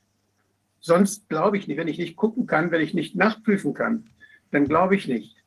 Und mhm. das hat zur Folge, wenn, wenn die Transparenz da ist, dass derjenige, dem ich das anvertraue, dass der ja weiß, ich könnte jederzeit nachgucken. Und dann wird er auch seltener versuchen, mich übers Ohr zu hauen oder irgendwas damit zu machen, das zu missbrauchen. Das heißt, Transparenz sorgt auch gleichzeitig dafür, dass weil beide wissen, dass man ja nachgucken könnte, dass die, wenn die Vorhänge offen sind, wenn es transparent ist, dann wird, passiert nicht so viel, ja, so viel Unglück und so viel, nicht so viele kriminelle Dinge. Mhm. Und das ist etwas, was ähm, das hat was mit, mit der Möglichkeit zu tun, diese Transparenz auch wahrzunehmen. Und deshalb ist wieder einer der Gründe, weshalb ich meine, dass es übersichtlich sein muss, wem man etwas anvertraut. Mhm. Das ist mhm. wieder diese Frage der Struktur, der Größe, der Übersichtlichkeit. Und wenn das in Europa irgendwo behandelt wird, in Europa irgendwo dann die Daten äh, bewegt werden, da ist es sehr, sehr schwer, diese Transparenz herzustellen die ist ziemlich flöten gegangen, je größer dieses Gebilde geworden ist und je unübersichtlicher es geworden ist. Und wenn dann noch Private Partnerships dann eine Rolle spielen, die dann mit Geschäftsgeheimnissen auch noch alles dicht machen können, sodass wir überhaupt nicht mehr nachgucken können, dann ist da nichts mehr mit Transparenz, dann ist da auch nichts mehr mit berechtigtem Vertrauen. Dann können wir nur noch hoffen, dass es nicht missbraucht wird. Deswegen hatte ich vorhin versucht, dieses Gesamtbild darzustellen, was sich jedenfalls für uns hier aufgrund der vielen, vielen Interviews im Ausschuss äh, darstellt. Und da hat Martin erst recht recht, wenn er sagt, Vertrauen muss man sich verdienen. Das kann nicht sein, dass ich Leuten, von denen ich davon ausgehen muss, jedenfalls wir, dass sie für die andere Seite arbeiten, nämlich für genau diese Privaten, die faktisch im Wege der feindlichen Übernahme alle unsere öffentlich, öffentlichen Einrichtungen unter Kontrolle gebracht haben, einschließlich unserer Politiker. Das kann nicht sein, dass ich denen einfach blind meine Daten zur Verfügung stelle. Und deswegen ist Martins Reaktion genau die richtige, die einzig richtige. Nur sind die meisten Menschen äh, wahrscheinlich gar nicht in der Lage dazu, so strategisch korrekt und juristisch korrekt zu reagieren. Deswegen ist es umso wichtiger, dass wir Martins Musterschreiben dann auch einer breiteren Öffentlichkeit, auch einer internationalen Öffentlichkeit, das werden wir auch übersetzen, zur Verfügung stellen. Denn letztlich sind das taktische Erwägungen, die man dann anstellt, um äh, zu gucken, was kann ich von denen, die diese Daten bekommen, eigentlich erwarten. Im Moment würde ich sagen, nichts Gutes. Also, weil du gerade von meinem unrühmlichen Namensvetter aus Davos gesprochen hast. Ne? Ähm, äh, ich glaube, ich habe äh, Du hattest mir, glaube ich, diesen Artikel weitergeleitet, so, äh, wo, wo Klaus Schwab das Ende des privaten Autobesitzes fordert und irgendein Spötter gemeint hat, naja, braucht kein Bettensarg, tut's auch. Ich wünsche Klaus Schwab nicht den Tod, ich wünsche ihm den Verlust seines Einflusses. Ja. ja das ja. würde schon reichen. Ja. Ja, ja denn äh, dieser Einfluss ist äh, krank. Der ist krank ja. und er ist krankmachend und der ist, wie man jetzt auch leider feststellen muss, tödlich. Mhm. Ja, ähm, ich glaube, wir hätten hier zwar eigentlich noch jemanden, äh, die wir gerne äh, sprechen würden, Dr. Ariana Love, aber äh, das werden wir wohl verschieben müssen, denn der Kontakt zu ihr ist abgerissen. Ähm, es, sie ist weder äh, telefonisch, sehe ich gerade, noch per E-Mail erreichbar.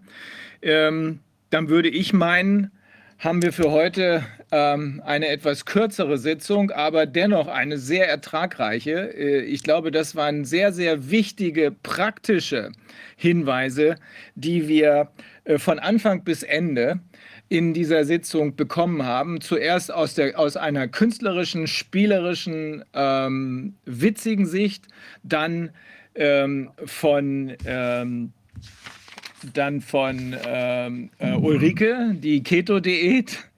Enorm. Ich glaube, das wird eine Menge Leute ansprechen. Äh, und jetzt auch noch von dir in dieser jetzt immer wichtiger, und zwar nicht auf Deutschland beschränkt, sondern weltweit, immer wichtigeren Frage, die andere Seite versucht rauszukriegen, wie sie uns das ist meine persönliche Überzeugung, wie sie uns am besten auch noch das Immobilieneigentum wegnehmen kann. Also ich finde, das war äußerst ertragreich. Viviane, sag du mal, ähm, fehlt dir noch was? Nee, also ich finde, wir haben heute tatsächlich, also wie will man sagen, ich finde, unsere Gäste haben ganze Arbeit geleistet. Ich finde, es ja. ist also wirklich extrem spannend gewesen und auch ähm, inspirierend. Also, die, ja. wie sie sagt, also ich finde dieses Keto-Ding auch nochmal extrem interessant, weil man damit natürlich auch nochmal ganz, ja, ich weiß nicht, da fragt sich ja wirklich ähm, eben das Garbage in, Garbage out, ja, scheint sich ja bei der Ernährung auch äh, massiv äh, zu bestätigen. Also da muss man wirklich gucken, was man ja. sich da zuführt. Und ich fand also faszinierend, dass wenn man eben darauf äh, abstellt, wie wir eigentlich gestrickt sind als Menschen, also wie unsere frühere Lebensweise war und das, was wir da eben überhaupt zur Verfügung hätten, hatten, da ist ja schon eigentlich deutlich, dass wir wahrscheinlich optimiert sind auf genau diese Form der Ernährung und eben nicht das äh, Chip essen und was weiß ich, was dann später dazugekommen ist, ja, Chips essen.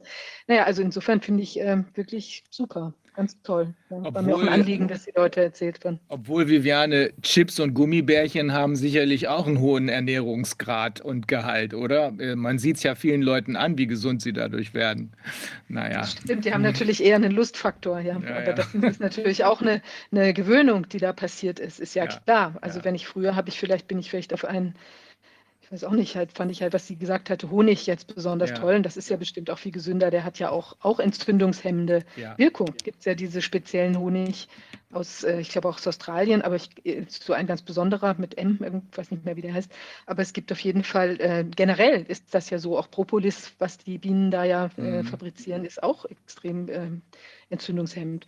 Also ich fand auch ein bisschen schockierend, wenn man sich überlegt, dass eigentlich all das, was da in diesem Impfstoff drin zu sein scheint, diese ganzen vielen Aspekte, Spike und Lipide, PEG und so weiter, mhm. dass das eigentlich alles eine entzündungsfördernde Wirkung hat. Ja? ja? Also auch diese anderen Aspekte, von denen sie da sprach. Also fast als sei es wirklich optimiert auf einen äh, Zustand, dass die Menschen da in, in äh, wirklich sich äh, überall Entzündungen entwickeln und dann ja. mit entsprechenden Problemen in den Gefäßen, dann Thrombosen und so weiter und so weiter. Also es ist schon erschreckend. Ja, wir haben jedenfalls bisher, also deswegen hatte ich gefragt, äh, keine positiven Wirkungen, gerade auch dieser mRNA-Injektion, erkennen können. Oh, jetzt sehen wir gerade, Ariana Love ist wieder online. Dann versuchen wir mal, ähm, ja, ja, okay. mit ihr doch nochmal jetzt den Kontakt aufzunehmen. Ähm, Tschüss, Martin. Martin, Dankeschön. Ja. Vielen Dank. Wolfgang ist ja noch da, glücklicherweise, äh, denn den können wir jetzt gleich auch sicherlich wieder gebrauchen mit seiner Fachkompetenz. Ähm, versuchen wir es mal. Ähm, sie kommt jetzt gerade rein. Dann fange ich schon mal, fange ich schon mal an. Äh, wir müssen jetzt wieder ins Englische überwechseln. Dr. Ariana Love. She's a naturopathic. Sie ist eine Naturmedizinerin und Investigativjournalistin. Ihr älterer Sohn äh, wurde mit dem Alter von zwei einem Impfschaden unterzogen und ist dann mit sieben autistisch geworden. Sie hat ihr Wissen der Naturmedizin angewandt und eine Diät entwickelt, die zu einer fast kompletten Aufhebung der Symptome geführt hat. 2017 wurde ihr der offizielle Titel des der Goodwill-Botschafterin in Palästina, der durch die palästinensischen Behörden verliehen. Sie wird über die Covid-19-Impfpatente sprechen, die in der Lage sind, gezielt und dauerhaft genetische Codes genetischer Linien in Menschen zu löschen und auch neue genetische Sequenzen in das Genom der Zielketten und Zellen einzufügen, über die Rolle der Gendeletion bei Autismus oder AIDS. Sie wird auch über die 115 verschiedenen Tiergifte, die im Spike-Protein enthalten sind, sprechen und über die Übertragbarkeit dieser Biowaffe durch Graphen Phenoxid, Nanopartikel als Vektoren. Das heißt, das ist wahrscheinlich die Zusammenfassung dessen, was äh, sie sagt. Sie verwenden keine Viren in den Impfstoffen. Es sind immer tödliche Bakterien gewesen. Extraktion von E. coli, um im Labor erzeugte Mykroplasmen zu erzeugen. Und das ist die Ursache aller chronischen Krankheiten. Es äh, kann sehr gut sein, dass das zusammenfällt mit den Schlussfolgerungen, die Dr. Judy Mikovits uns hier schon dargestellt hat, nachdem sie so eng mit einigen der Leute zusammengearbeitet hat, die, wie wir denken, dahinter stehen, Dr. Fauci vorneweg. Also, sie wird gleich dabei sein schauen wir noch mal, was sie uns zu dem Thema, wie man Autismus oder impfinduzierten Autismus heilen kann. Why she's not with us yet, when, um, Rainer, um Angst kriegen, Ja. weil Angst uns krank macht. Und es ist ein, wir sehen so viele Leute, die schlimme Dinge vermuten. Und deshalb ist es so unheimlich wichtig, um unnötige Angst zu vermeiden, dass man wirklich der Sache auf den Grund geht. Und wenn jemand Angst, angsterregende Dinge, Neuigkeiten bringt, dann ist er auch verpflichtet, das zu begründen und nachzuweisen, wieso. Also das, wird ein, das sind sehr viele Themen, die jetzt genannt wurden. Ich weiß nicht, ob wir das schaffen, das alles so genau zu durchleuchten. Nee, das ist gut. Das ist so eine Art Disclaimer vorneweg. Ähm, ich weiß, dass ähm, das, was hier jetzt teilweise, teilweise äh, erzählt wird, dass ähm, da äh, eine Gegenreaktion kommen wird, aber das ist ja auch okay. Es geht uns ja nicht darum zu sagen, wir haben die Weisheit mit Löffeln gefressen. Wir haben vor allem nicht gesagt, dass wir mit all dem, wir haben extra, Viviane hat es am Anfang gebracht, ähm, wir haben vor allem gesagt, wir hören uns einfach die verschiedenen Seiten an. Und dann muss sich jeder selbst seine Meinung bilden. Ähm, wenn wir bessere Erkenntnisse haben, werden wir kommentieren. Ähm, ich bin jedenfalls jetzt froh äh, darüber, Wolfgang, dass du dabei bist, äh, weil das sind hier teilweise medizinische äh, Probleme, die du als Mediziner besser beurteilen kannst als wir. Okay, Ariana, can you hear us? Yes, hi, Dr. Uh, Fulmick. Hallo. Sie sind verloren gegangen irgendwie.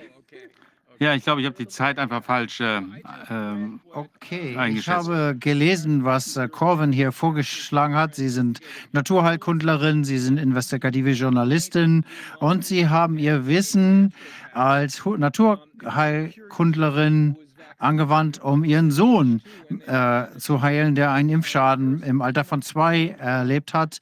Und Sie konnten fast alle Symptome damit beheben in Bezug auf den Autismus. Ist, stimmt das so? Ja, ja, das stimmt wirklich. Er hatte wirklich einen ganz schweren äh, Impfschaden. Es, äh, es hat sehr lange gedauert, bis er mal äh, reagiert hat. Wenn er ins Raum gekommen ist, habe ich ihn angesprochen, 10, 20 Mal seinen Namen gesagt, muss ihm direkt ins äh, Gesicht schauen, äh, bis er mal reagiert hat. Und dann habe ich ihn irgendwann auf diese äh, Sonderdiät gesetzt. Also ich habe das wirklich in die Hand, selbst in die Hand genommen. Ich habe drei Jahre auf eine äh, Diagnose und, und äh, Heilung äh, gewartet. Also habe ich diese Spezialdiät ausprobiert. Und innerhalb von drei Wochen äh, war ein anderes äh, Kind, der ist in den Raum gekommen. Ich habe anges ihn angesprochen und sagte, ja, was ist los? Also völlig ausgewechselt. Und ähm, ich habe seither mit äh, Kindern mit Autismus äh, gearbeitet und wirklich die meisten Symptome umkehren können. So ähnliche Geschichten habe ich schon von jemand anders gehört, und zwar Dr. Judy Mikovits. Sie ist, hat viel in diesem Feld gearbeitet mit Autismus. Ich glaube, sie wird auch diesen Monat teilnehmen an einer ich glaube, Konferenz zum Thema Autismus, Autism, Autismus-Konferenz. Und ähm, das wird in, ich glaube, Phoenix, Arizona sein. Irgendwo da, glaube ich. Ich weiß nicht genau. Haben Sie mit ihr gesprochen? Nicht direkt, aber würde ich gerne mal. Ich habe sehr, ich bewundere sie wirklich sehr stark. Ja, sie ist sehr cool. Was für eine Diät ist das, von der Sie hier sprechen? Wir haben heute schon mit Professor Ulrike Kämmerer gesprochen, die Mikrobiologin ist und Immunologin in der Universität ähm, Würzburg in Bayern. Und sie hat uns erklärt, welchen Wert eine ketogene Diät hat. Wie sieht das bei Ihnen aus?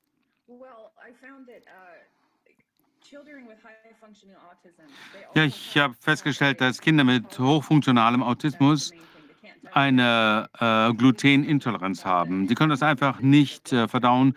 Das geht also vom äh, Darm in äh, das ähm, äh, ins Blut und wenn das dann ins ähm, Gehirn gelangt, dann führt das zu halluzinogenen äh, Wirkungen. Deswegen leben sie in der eigenen Welt, haben viele ähm, Albträume und irgendwie scheint es auch mit darin zu tun, äh, äh, mit, mit ähm, Milchprodukten zu tun haben, aus irgendeinem Grund. Ich habe also versucht, Milchprodukte äh, zu ersetzen. Und damals habe ich ein Protokoll äh, ausgesucht, das STEMSEC äh, heißt. Ähm, und und äh, dabei werden also die Stammzellenproduktion erhöht und ähm, mit meinem äh, Protokoll kann ich das auf 63 Prozent anheben, äh, denn das ist schon ganz erstaunlich, denn äh, die Firma, die das mit, äh, äh, eine Firma, die äh, dazu ähm, Forschung betrieben hat, hat Milliarden investiert, um das weiterzubringen. Also, ähm, dadurch werden eben die, das Blut von Schwermetallen gereinigt. Ich habe da keine Studien, aber ähm, äh, ich glaube, das wird von äh, Metallen eben einfach äh, gebunden. Es hat zwei Wochen gedauert und er war plötzlich ein ganz anderer Mensch. Ich habe ihn drei Monate diese, äh, äh, dieser Diät ausgesetzt und ich denke, dann sind, haben sich in seinem äh, Gehirn neue ähm, Verbindungen wieder hergestellt und die ganzen Symptome scheinen verschwunden zu, scheinen verschwunden zu sein und er kann jetzt ganz normal essen. Also ich versuche ihn schon ich gebe ihm schon gesunde Dinge zu ähm, äh, geben, äh, aber die Menschen äh, können gar nicht feststellen, dass er hochfunktionalen Autismus hat, es sei denn, er wird darauf extra getestet. Ist er jetzt komplett geheilt? Naja, er war im Wesentlichen, bis er zur Armee äh, äh, ging, äh, in äh, Finnland, wo er neun äh, Monate lang seinen Wehrdienst geleistet hat. Und da hat er, äh, ist er dann mit äh, einem Impfstoff ähm, äh, verabreicht bekommen und er wurde äh, autistisch, fast katatonisch, konnte monatelang nicht reden. Und ich habe zwei und zwei zusammengezählt und ich habe festgestellt, oh, er hat wieder einen Impfschaden, aber diesmal mit einer gefährlicheren Technik. Und ich habe dann äh, genau äh, beobachtet, wie äh, ich diese Funktionen, die, die äh, Schäden umkehren konnte. Er ist noch nicht hundertprozentig wieder da. Er ist wieder, er spricht wieder. Wahrscheinlich werde ich umgebracht dafür, dass ich das sage, aber ich möchte ihm dieses äh, Video schicken. Es ist wichtig, dass die Menschen äh, darüber was lernen. Aber ihm geht es jetzt langsam wieder besser, oder? Ja, monatelang konnte er nicht reden. Und ich sah diese völlige Lobotomisierung. Ähm, ich habe das wirklich äh, genau recherchiert und ich habe festgestellt, ich konnte äh, äh, das nachweisen. Und, aber ich habe es halt äh, sehen können bei meinem eigenen Kind, auch bei vielen von meinen Patienten. Äh, die Menschen können sich wieder erholen. Der Körper kann sich erholen, kann das wieder reparieren, solange er nicht weiter vergiftet wird. Aber äh, es dauert halt, bis die Menschen sich erholt haben. Man muss also den äh, Körpern entgiften, man muss all diese Gifte äh, rausbekommen, die Technologie da rauskriegen und dann jede Menge äh, super ähm, dem, dem äh, Körper zuführen. Können wir vielleicht später darüber reden. Ja, ich lese hier, dass ähm, in Bezug auf die Patente der Covid-19-Impfstoffe glauben Sie, dass Sie ähm, in der Lage sind, äh, gezielt äh, genetische ähm, Abschnitte in den Zellen zu löschen und neue einzufügen. Was heißt das äh, in Verbindung mit Autismus und AIDS? Ja, das ist schon äh, sehr schwer, das zu verstehen. Und ich habe mir meine Notizen, ich gehe mal ein bisschen ins Detail ein, wie äh, das passiert. Wir haben eine Studie aus Schweden, die zeigt, dass die mRNA in die DNA eingefügt wird. Ja, darüber haben wir ja auch schon hier gesprochen. Hm, genau. Es werden also drei unterschiedliche Mikroorganismen äh, verwendet, äh, verwendet. Äh, eine Art von Würmern. Was das ähm, bedeutet, Hydrovulgaris heißt der. Der wurde zunächst mal von Karen A., ähm, Dr. Karen A., im September äh, 2021 identifiziert und das hat mich äh, aufmerksam gemacht. Ich habe mir überlegt, was, äh, wie kommt das in diese Proben hinein und ich habe da jede Menge Informationen dazu gefunden. Da habe ich meinen ersten Artikel geschrieben, noch bevor ich mich mit den Patenten äh, beschäftigt habe. Also, das ist eine Transgenese-Technik, die in den letzten 30 Jahren entwickelt wurde und dabei geht es bei der Übertragung von, äh, um die Übertragung von äh, Genen von einer Spezies in die andere, um äh, Klone äh, zu schaffen.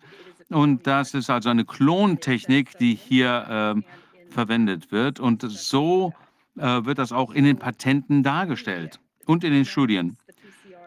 Die Masken-PCR-Tests sind alles äh, Klongeräte. Ähm, das ist auch auf der Webseite zu finden. Die Masken äh, beinhalten Hydrogel äh, und ein ganzes äh, Klonsystem. Dasselbe gilt für PCR-Tests und die ähm, Injektionen eben auch. Tut mir leid, wenn ich unterbreche. Das sind so viele verschiedene Themen hier. Ich kann da jetzt noch nicht ganz folgen und das zusammenbringen. Können Sie das noch vielleicht etwas erläutern? Sie sagen hier einmal von dem IP36-Symbol, das ist ein sehr, sehr seltener Gen. Äh, Fehler, der vererbbar ist. Und Sie haben von der schwedischen Studie gesprochen zur Veränderung von DNA. Und jetzt sprechen Sie über etwas ganz anderes. Ähm, wenn wir das diskutieren möchten, dann müssten wir eigentlich bei den einzelnen Themen jeweils etwas mehr in, ähm, äh, in die Tiefe gehen können. Gut, ich versuche das einfach zu, äh, darzustellen und langsamer machen. Ist nicht so, das ist nicht meine Stärke, aber ich werde es versuchen. Ich habe einfach zu viele Informationen hier. Es gibt einfach so viele Informationen. Na gut, das, das 1P36-Löschung äh, ähm, in der Studie ähm, wird davon gesprochen, dass äh, die Syndrom äh, hervorgerufen wird durch die Löschung von Genen. Und was ich in Dokumenten finden konnte und in Studien ist, dass sie komplett das äh, X-Chromosom äh, in drei verschiedenen Gehirnregionen äh, gelöscht wird. Das ist, als würde man mit Nanorobotern spezielle chirurgische Operationen durchführen. Wenn man das im äh, vor, vor Frontalbereich des Gehirns durchführt. Okay, ähm, in einigen Fällen, 20 Prozent der Fälle, ist das vererbt. Also wenn beide Eltern das haben, dann können Kinder das auch haben. Das ist nicht äh, vererblich, so, das wird behauptet. 20 Prozent sind nicht vererbt. Ja, glaube ich nicht. Ja, aber. Also, das ist zumindest so in der Literatur so zu entnehmen die erzählen uns das. Die lassen erstmal solche Informationen äh, los, äh, zwei, drei Jahre bevor die, äh, der Angriff durchgeführt wird. es werden dann bestimmte Sachen erzählt, die, die wir glauben sollen. Es gibt so viele Lügen. Man muss einfach wissen, ich weiß nicht, ich habe so viel Recherche getrieben. Ich habe Dokumente, die beweisen, alle Studien sagen, dass es äh, Genlöschung ist. Nicht, dass es etwas äh, Vererbtes ist. Wenn ich sowas lese, dann äh, glaube ich das nicht, denn die Studien sagen was anderes. Das, ähm, ich wäre interessiert daran, diese Studien mal zu sehen, die Sie, auf die Sie sich hier beziehen. Ich habe in, im Bereich gearbeitet, wo ähm, wir Eltern beraten haben, die Sorge hatten vor dieser, ähm, diesem genetischen Defekt. Und ähm, da wäre ich sehr interessiert daran zu sehen, wo diese Übersicht herkommt und äh, wer das sagt, welche Methoden dahinter stehen es ist, reicht nicht, etwas zu glauben. Wir müssen skeptisch sein äh, bei allen Informationen, von egal welcher Seite. Ähm, wenn jemand auf der richtigen Seite ist, dann frage ich eben trotzdem weiter. Es tut mir leid. Da muss ich nicht dafür entschuldigen. Das ähm, kann ich durchaus verstehen. Ich habe noch nie so offen darüber gesprochen, aber ich habe es ja alles dokumentiert. Ich habe die äh, Beweise gesehen. Ich kann also sehr zuversichtlich darüber sprechen und ich habe das alles online gestellt auf meiner Webseite. Sie haben uns ja gesagt, Ihr Sohn hatte diese Krankheit. Das ist keine Krankheit. Wie ist dieser Chromosomendefekt entstanden nach der, nach der Impfung bei der, beim Militär? Wie haben Sie das diagnostiziert? Ja gut, ich habe einfach das äh, verglichen, was er durchgemacht hat, mit dem, was in der, äh, also was vor meinen Augen passiert ist, was ich bei meinen äh, Patientinnen gesehen habe und Patienten. Da habe ich die gleichen Sachen gesehen. Also Sie hatten das klinische Bild, aber keine genetische Analyse, oder? Nein, natürlich nicht. Ich habe ja kein wissenschaftliches Labor. Ich äh, nutze die äh, altmodischen Ansätze der Medizin einfach äh, aufgrund der Symptome Diagnosen zu erstellen. Also die traditionelle Medizin. Ja, ähm, man kann aber auch Differentialdiagnosen machen, um zu sehen, ob diese Symptome auch von anderen Gründen kommen. Es wäre also wichtig herauszufinden, äh, welche der möglichen Ursachen zu diesen Symptomen führen. Ich denke, es wäre schon möglich, dass äh, Kinder mit dieser Störung auf die Welt kommen und das ist wahrscheinlich aufgrund der Impfungen, die die Eltern äh, bekommen haben. Ich denke, das ist alles ähm, von der pharmazeutischen Industrie hervorgerufen, aufgrund der Studien, die ich durchgearbeitet habe. Ja, das ist genau das, was Judy Mikovits auch glaubt. Nachdem sie äh, lange schon in diesem Geschäft war, kann man ja als Geschäft bezeichnen, äh, seit den Anfang 80er, 1980er Jahren hat sie sich das sehr genau angeguckt. In diesem Sinne macht es Sinn. Äh, der Punkt ist, dass wir sehr vorsichtig sein müssen, um nicht Dinge anzunehmen. Ich weiß, dass Sie das nicht tun, deswegen bezeichnen Sie sich ja auf diese ganzen Studien, auf denen Sie Ihre Diagnosen aufbauen.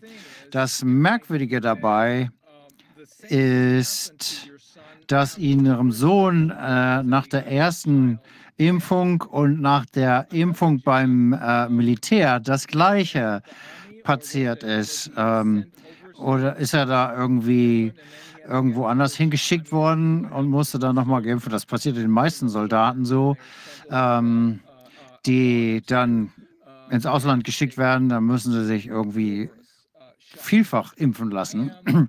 Ich bin selber nie jemand gewesen, den man jetzt als Impfgegner bezeichnet. Inzwischen bin ich zu einem geworden, aber ich war das nie, nachdem wir hier gesehen, was, sehen haben, was die Impfungen machen und nachdem Dr. Judy Mikovits mir wiederholt erklärt hat, was hier mit den Zelllinien passiert, die eingesetzt werden, um die Impfstoffe herzustellen.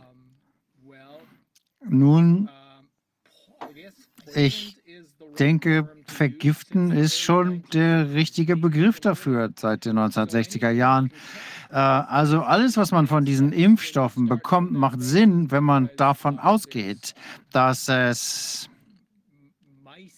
vielleicht äh, Mäusezellen sind, die da drin sind, äh, Zellen aus menschlichen Föten. Da ist natürlich alles möglich, denke ich. Was glauben Sie? Was führt bei Ihnen, was hat in ihr, bei dem Fall Ihres Sohnes die, den Autismus hervorgerufen? Also er hat äh, neun Monate Wehrdienst geleistet in Finnland. Das war die finnische äh, Regierung, die ihn äh, hat impfen lassen und ich habe ihn dagegen gewarnt und sie nannten es eine Gruppe, äh, Grippeimpfung. das war 2018 und was ich herausgefunden habe und ich habe eine Studie, die zeigt, dass es die Pharmaindustrie war, die die mRNA-Nanotechnologie in Grippeinjektionen äh, äh, schon seit 2015 am Testen war. Und ähm, äh, Militär ist ja äh, bekannt dafür, dass sie gerne mit ihren Soldaten äh, Experimente durchführen. Und äh, es hat nicht lange gedauert, festzustellen, dass es keine normale Grippeimpfung war. Also ich denke, Dr. Markowitz hat da völlig recht. Sie hat so viele Fälle äh, beigetragen zu diesem äh, Puzzle und sie hat mir bei äh, meiner Forschung auch äh, geholfen, in diese Richtung zu gehen. Ich bin gerade etwas verwirrt durch die Diagnose mit dem ein, ein P6 3.6-Diagnose, wo Sie sagen, dass das repariert werden kann. Ähm, ich habe das noch nie gehört, dass es besser geworden ist dadurch. Sehen Sie, ich stehe so außerhalb des äh, Systems. Ich bin schon äh, ähm, eine Ärztin, ähm, äh, äh eine äh, Naturheilerin äh, in der zweiten Generation. Ich habe noch nie Allopathie betrieben. Ich habe meine Kinder entsprechend erzogen. Ich habe sie zu Hause behandelt. Also mein äh, Verständnis von der Medizin ist ein völlig anderes. Ich äh, gehe das ganz anders an. Der äh, Hauptgrund für Krankheit ist Toxizität und äh, äh, Defizienz. Wenn also irgendjemand krank wird, dann haben sie irgendwelche Vergiftungen im Körper und der Körper muss das loswerden. Was ich festgestellt habe, ist, dass der menschliche Körper sich wirklich von allem heilen muss. Er muss jedes äh, Gift loswerden. Ich habe das so oft gesehen in meiner Praxis mit Menschen, die ähm, Impfschäden haben. Also es ist schon ganz anders als allopathische Medizin, aber äh, die traditionelle Medizin vor der Rockefeller Foundation, ähm, die 1909 gegründet wurde, also eine wirklich sehr traditionelle Art der Medizin, äh, die wir früher eingesetzt haben. Das ist doch eigentlich, was echte Medizin früher war. Das haben sie doch, äh, haben sie doch an den Universitäten unterrichtet. Und ich glaube, 1915 fing das an, dass die üblichen Verdächtigen, die Rockefellers, hier alles auf den Kopf gestellt haben. Ich glaube, sie hatten Tausende von Lehrern und Professoren, die seitdem versuchen, die Erinnerung zu löschen daran, wie gut Naturmedizin funktioniert hat für die Menschen und die, äh, die Pharmaindustrie nach vorne zu bringen.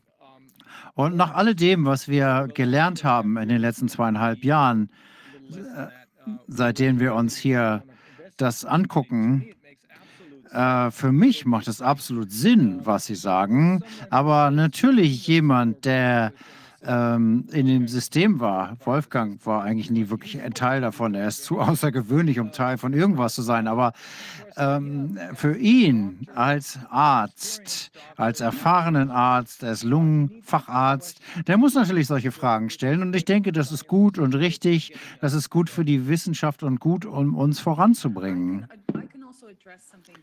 Ja gut, ich kann ja auch etwas ansprechen, was äh, ich oft gefragt werde. Wenn nämlich Zellen geklont werden mit der Messenger-RNA und äh, Gene gelöscht werden und äh, neue Sequenzen ins Genom ähm, eingefügt werden, wie kann man das äh, äh, wieder äh, reparieren. Das geht einfach nicht. Äh, wenn diese Gene weg sind, dann kann man das in der Zelle nicht mehr wiederherstellen. Aber wir haben äh, Billiarden von Zellen im Körper und die können ja nicht alle Zellen erreichen. Deswegen wollen sie ja immer mehr Impfungen haben, denn es ist ein Klonprozess und man muss den Körper weiter äh, äh, vergiften, damit das funktionieren kann. Die Nanotechnologie kann sich nur immer wieder äh, wiederholen kann, wenn die äh, Zelle äh, oxidativen Stress untersetzt ist, wenn der Körper im Prinzip vergiftet ist und sauer ist. Er muss sauer bleiben, ein saures Milieu. Und dann klappt die Nanotechnologie. Wenn der Körper wieder zur Homöostase, also in einen äh, ausgewogenen pH-Wert äh, gebracht wird, dann klappt das nicht mehr. Das sieht man in den Studien. Und wenn es dann zur Wiederherstellung äh, kommt, also dass man die, zum Beispiel die Lobotomierung im äh, Frontallappen äh, hier wieder zurückführen soll, also das 1p36 äh, Löschsyndrom, wie kann man das wiederherstellen? Wenn der Körper wieder ausgeglichen ist, dann kann der Körper sich wieder heilen. Das ist das, was der Körper normalerweise tut. Diese Zellen werden als tote Zellen isoliert denn sie haben nicht mehr die, äh, Original, den Originalcode ähm, und deswegen versucht der Körper, die Zellen äh, loszuwerden. Und wenn sich die Zellen wieder herstellen, also wenn man wieder äh, Stammzellenproduktion wiederherstellt, dann kann der Körper sich nämlich erholen. Das ist ganz wichtig. Also durch die Zellen wiederherstellen, das dauert halt eine Weise. Dann kann man, äh, dann äh, kommt der Mensch wieder zurück. Aber äh, meistens haben sie sich äh, im Körper erst nach zwei Jahren wiederhergestellt. Das ist also ein Prozess. Ich glaube, Sie haben recht. Die schwedische Studie sagt, dass die Reparaturmechanismen der DNA zerstört sind. Und das ist der Grund, warum die Zellen nicht in der Lage sind, sich an neue Aufgaben anzupassen. Sie können nicht mehr lernen. Und wir brauchen aber diese Immunzellen, insbesondere die Immunzellen sind ja wichtig in solchen Fällen, die brauchen wir, um Krebszellen zu erkennen oder vergiftete Zellen zu erkennen, damit sie sie finden und neutralisieren können oder dafür sorgen, dass sie keinen weiteren Schaden anrichten können. Das ist auch eine Frage der Menge. Wenn man viele Schäden hat, dann wird es natürlich sehr schwer werden für die Zelle, sich um diese ganzen Schäden zu kümmern.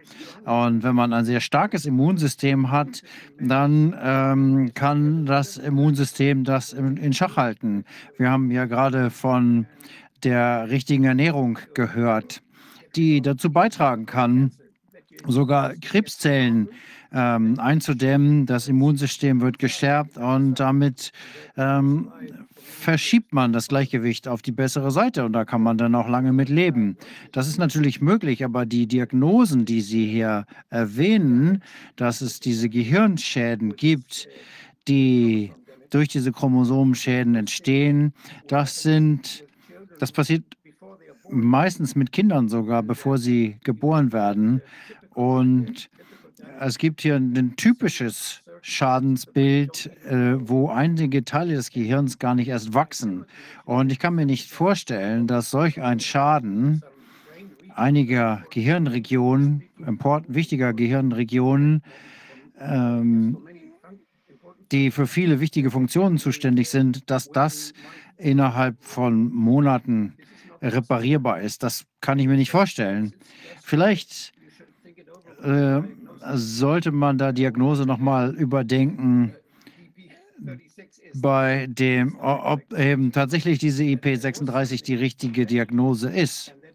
Und vielleicht hat es etwas mit Vergiftungen zu tun, mit äh, Schäden an der DNA. Das kann ja durchaus sein, aber ich glaube, es ist doch etwas komplexer und ich würde nicht zustimmen, äh, zu sagen, dass das typisch ist für diese IP ähm, 36.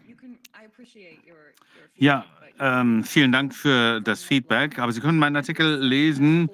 Der ist auf meinem Blog. Jede Studie, vier Stück insgesamt, die alle, na gut, es gibt noch mehrere Studien da, aber die äh, äh, verknüpfen Autismus und äh, Genlöschung. und das ist in den letzten drei Jahren veröffentlicht worden.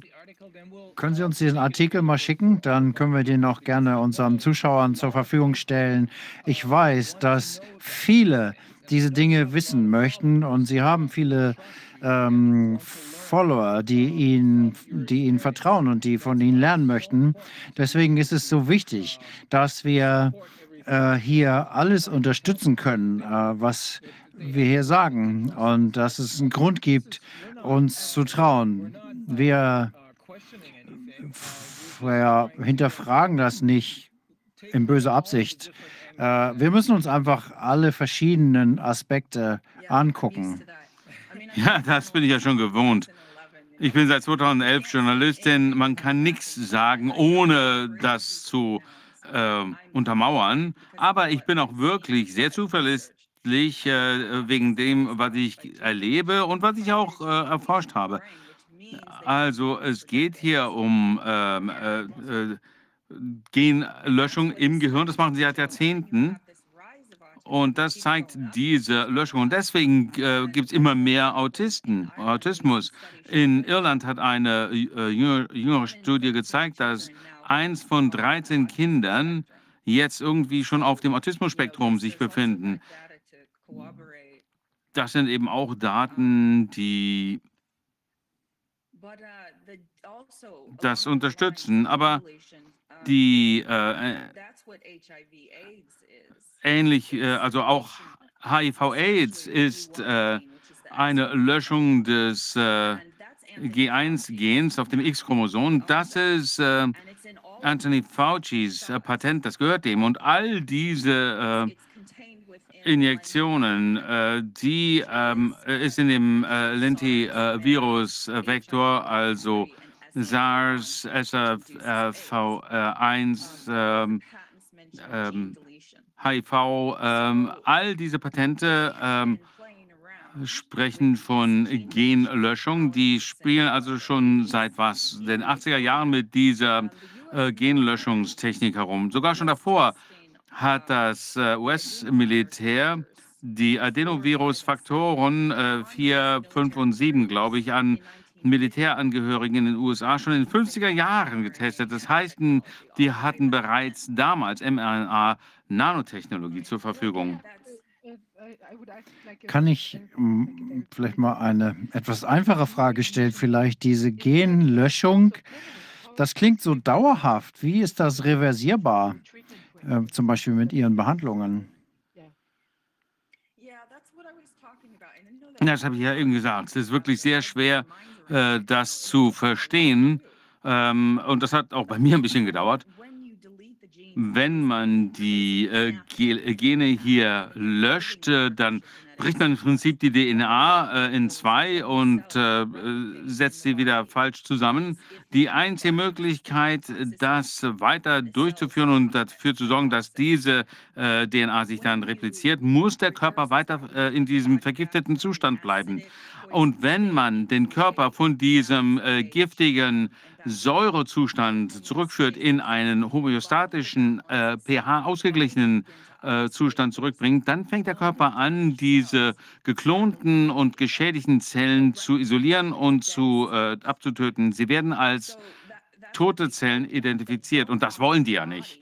Die wollen ja nicht, dass der Körper sich dem widersetzen kann oder dass dem äh, Gift sich zu widersetzen. Eine weitere schwedische äh, jüngere Studie hat 150 unterschiedliche äh, Tiergifte in äh, dem Spike-Protein gefunden.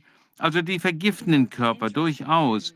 Und es ist äh, interessant, wenn wir äh, vom Immunsystem sprechen, von den weißen Blutkörperchen, von den T-Zellen, äh, den Mitochondrien. Das ist ein ganz wichtiger Teil der Selbstverteidigungsmechanismen des Körpers.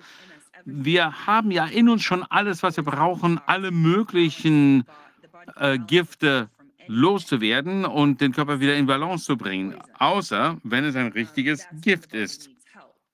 Dann braucht der Körper Hilfe. Jetzt habe ich vergessen, was ich sagen wollte. Bitte schicken Sie uns doch auch diese Studie. Das ist ja eins der Hauptthemen, die wir hier diskutiert haben. Wir, in diesem Fall einige der amerikanischen Ärzte und Wissenschaftler, mit denen ich gesprochen habe, als ich in den USA war, vor zweieinhalb Monaten. diese Studien zu den 115 verschiedenen Tiergiften, die in dem Spike-Protein sind, das macht für mich absolut Sinn, nach allem, was ich bisher gehört habe. Äh, das, äh, das sind jeweils keine Naturheilkundler, äh, sondern äh, konventionelle Ärzte, die allerdings verstehen, dass hier irgendetwas schiefläuft. Ich konnte das nicht wirklich glauben. Das war mir einfach auch ein bisschen viel. Aber inzwischen möchte ich da gerne mehr zu wissen. Also wenn Sie diese Studien haben, schicken Sie sie uns bitte und wir stellen die dann unseren Zuhörern und Zuschauern zur Verfügung.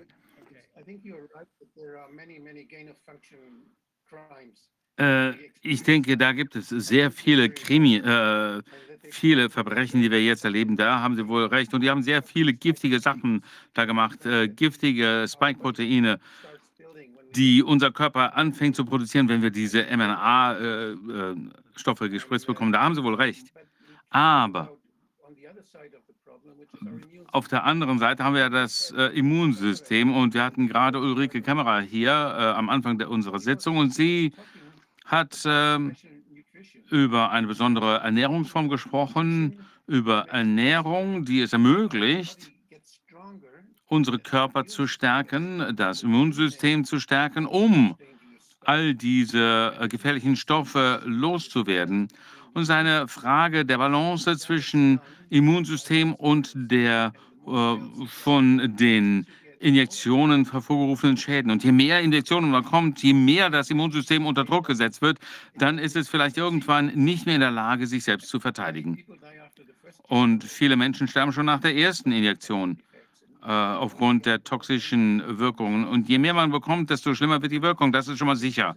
Aber ich denke, es ist ganz wichtig, das auch zu erwähnen. Wir haben diese zwei Diskussionen heute. Die erste war über die äh, richtige Ernährung, wie man äh, überleben und den Körper entgiften kann und sich erholen kann. Es hängt wirklich sehr stark davon ab, was man isst. Und ich weiß nicht, ob Sie äh, den ersten Teil unserer Sitzung heute äh, be beobachten konnten. Wäre wirklich gut, wenn Sie das, äh, wenn Sie beide Themen erlebt hätten. Ich äh, werde Corwin mal bitten, Ihnen das Gespräch mit äh, Professor Kammerer zu schicken. Das ist, geht zu ketogenischer Ernährung, äh, Ketoernährung. Ich glaube, dass Sie werden das verstehen. Wie geht es ähm, zur Übertragbarkeit dieser Biowaffe mit Gra den ähm, Graphenoxid ähm, als Vektor? Wir haben das mit Dr. Robert Young besprochen, aber ich habe es nicht wirklich verstanden. Ja gut, das ist ähm, eine Zusammenfassung äh, von Informationen aus unterschiedlichen Quellen. Das ist meine eigene Recherche. Das äh, spiegelt wieder, was ich hier äh, also erkennen kann. Wir wissen ja, dass SARS-CoV-2 eben hier als Waffe entsprechend entwickelt wurde. Ähm, das wurde ja schon von anderen Leuten gesagt. Ähm, ähm, SARS ist ein antiviraler Vektor. Das ist also in all diesen Spritzen. Das heißt, wir können, dass wir da allein schon entsprechende ähm, äh, Graphenoxide bekommen. Aber das meiste habe ich gesehen, dass das meiste durch Einatmung äh, kommt und durch die äh, Durchdringung der Haut. Das sind also die drei äh, Methoden, wie wir das aufnehmen können. Wenn man das einatmet, dann geht das erst auf die äh, Epithelzellen und dann werden äh, die äh, Giftstoffe in, äh, die, äh, in den Blutstrom äh, entlassen und das führt sofort dazu, dass die Menschen ermüden und die Konzentrationsfähigkeit äh, betroffen wird. Dann geht das weiter in den, durch den Körper und im Darm wird noch eine zweite ähm, Ladung freigesetzt. Und äh, diese Nutzlast im Prinzip kann nur freigesetzt werden, wenn der Körper äh, sauer ist. Wenn man also in einer ausgeglichenen ähm, pH-Situation ähm, sich befindet, dann äh, kann diese Nutzlast gar nicht aktiv, aktiv werden. Es wird dann einfach wieder ausgespült aus dem Körper. Und dann kann, das ist ja interessant, dann kann das überhaupt nicht wirken. Kann ich noch mal kurz fragen? dieser Säuerungszustand, ist das immer so? Hat jeder Mensch das aufgrund der Ernährung oder der allgemeinen Vergiftung, sodass es vielleicht nicht so viele, sich bei so vielen Leuten auswirkt? Irgendwie 5% der Menschen haben schwere Nebenwirkungen, wo, wo es ja heißt, 5% der Chargen machen alle Probleme. Das äh, wissen wir ja von dieser How Bad is My Batch Webseite. Oder sind wir normalerweise äh, in einem sauren Zustand oder ist das irgendwie künstlich und wie wird Oder- das oder wird hervorgerufen? Das, äh, äh, kunst, künstlich hervorgerufen. Ja, der Körper geht in einen übersäuerten Zustand und geht dann in eine Art Notfallmodus. Die Körper der meisten sind übersäuert, weil die Menschen sich nicht gesund ernähren. Zum Beispiel Kaffee am Morgen ist ähm, eine schlechte Gewohnheit, insbesondere wenn uns haufenweise Nanopartikel überschüttet werden. Dann will man seinen Körper überhaupt nicht ähm, übersäuern. Ähm, es gibt noch einen zweiten Punkt dabei, der beeinflusst, wer da durch die Übertragung betroffen ist und wer nicht. Und das ist genetisch. Ich beobachte, dass Menschen, die mit Nebenwirkungen zu mir kommen, das sind die, die europäische, europäischer Herkunft sind. Ich bin äh, schottisch-irisch und ich war sehr, sehr äh, negativ beeinflusst im letzten Jahr. Und ich habe ähm, endlich es geschafft, mein Immunsystem so weit äh, voranzubringen, dass ich dem widerstehen kann. Also man kann das im Immunsystem äh, aktivieren, aber das war bei mir zumindest mit viel Trial and Error verbunden. Und äh, wir haben dazu inzwischen Daten, äh, die darauf hinweisen, dass es ähm, ethnische Zielgruppen gibt. Sie haben versucht, komplette Rassen auszulöschen. Zumindest sieht es für mich danach aus. Und die Russen haben auch ähm, berichtet, dass sie äh, in den US-Biolaboren ähm, Dokumente der UNO gefunden haben. Dazu, der letzte Teil der Frage ist mir entfallen. Die Frage war, wie kommt es, dass Menschen empfänglich sind, dass die, wie, wie kommt es, dass man übersäuert ist oder nicht? Ist das künstlich hervorgerufen? Und Sie haben die Frage beantwortet. Sie haben gesagt, es hat natürlich mit ungesunder Ernährung zu tun zum Teil und mit Verschmutzung.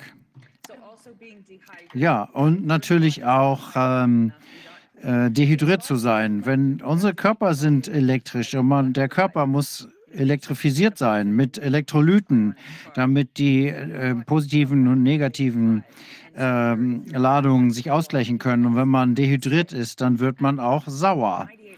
Und 90 Prozent der Weltbevölkerung sind dehydriert und 67 Prozent sind chronisch dehydriert. Das sind Studien, die sind, glaube ich, schon zehn Jahre alt. Und das ist der Grund ist, dass das meiste Wasser wir trinken ähm, säurehaltig ist. Also Elektrolyte sind sehr schwierig, wichtig. Salz spielt hier eine große Rolle. Salz ist der größte Entgifter, den wir haben. Äh, Salz und äh, Backpulver. Ja, Robert Young hat uns das schon mal erzählt. Also Dinge wie Borax, äh, die benutze ich hier und das hat äh, super gute Wirkung. Also 30 Milligramm Borax am Tag, das ist ein, eine Salzableitung und ähm, Nitrooxid, das ist auch ein Salz, Redox-Moleküle, die aus Salz abgeleitet werden. Äh, Meerbaden, äh, meine, Kunden, meine Patienten sagen, dass äh, sie ähm, eine Wirkung in den, Bein, in den Beinen merken, wenn sie einfach nur am Meer spazieren gehen. Äh, das ist, das heißt also, Salz ist ein sehr gutes Entgiftungsmittel. Ja, das habe ich auch schon mal gehört. Okay. Ich werde jetzt anfangen, schwimmen zu gehen. Ich, bin ja, ich wohne ja in der Nähe des Meeres. Ja, ich glaube,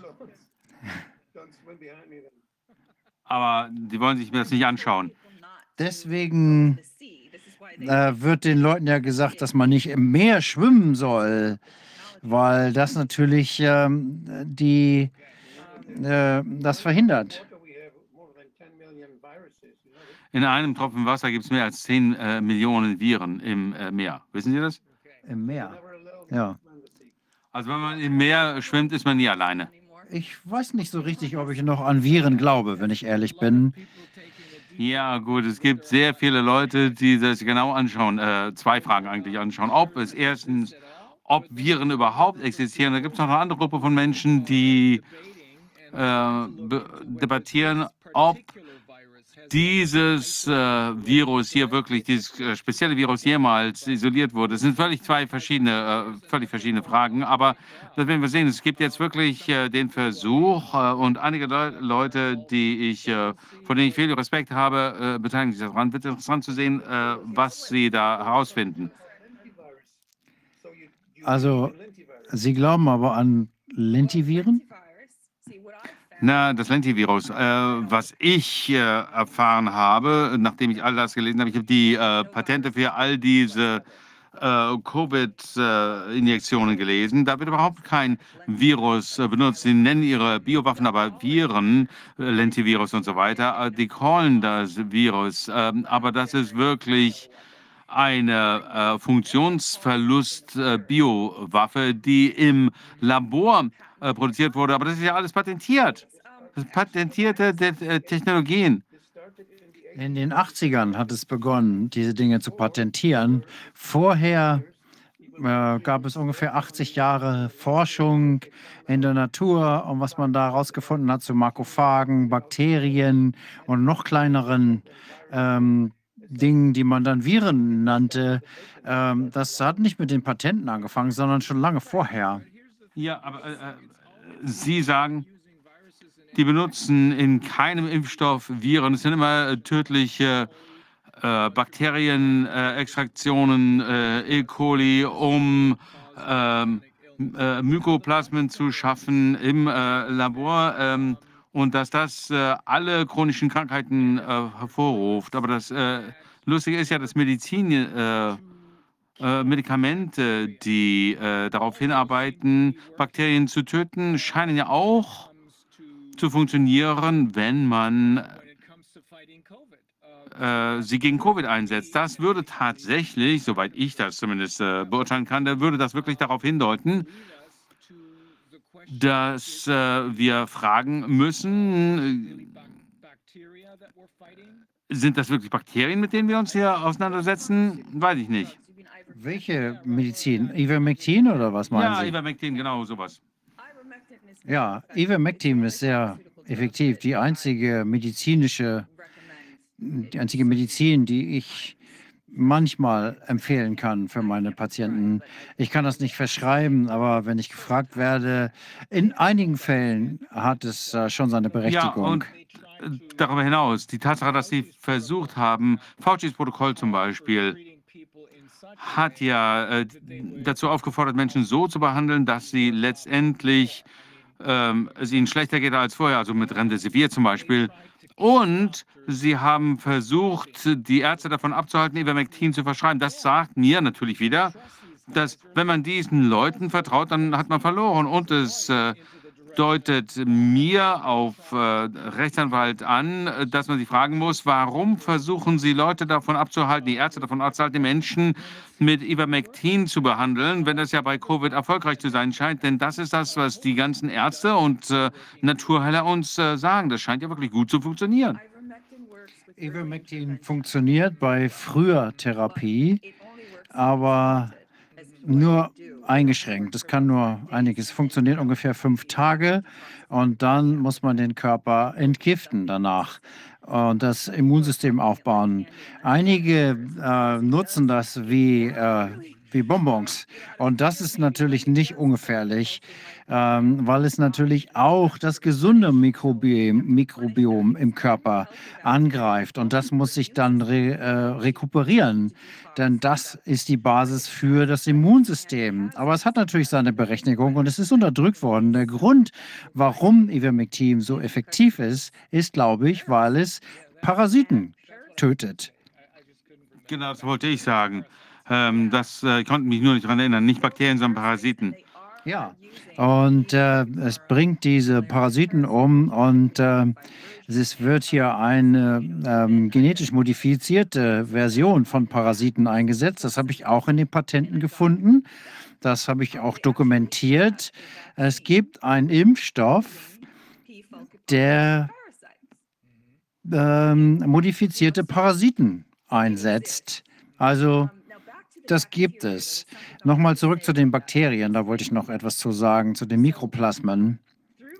Durch meine Forschung habe ich bemerkt, dass die Pharma Mikroplasma injiziert hat, das äh, ist schon seit Jahrzehnten als Extraktion von Bakterien, äh, was die Leute krank macht und ähm, damit die Nachfrage ankurbelt.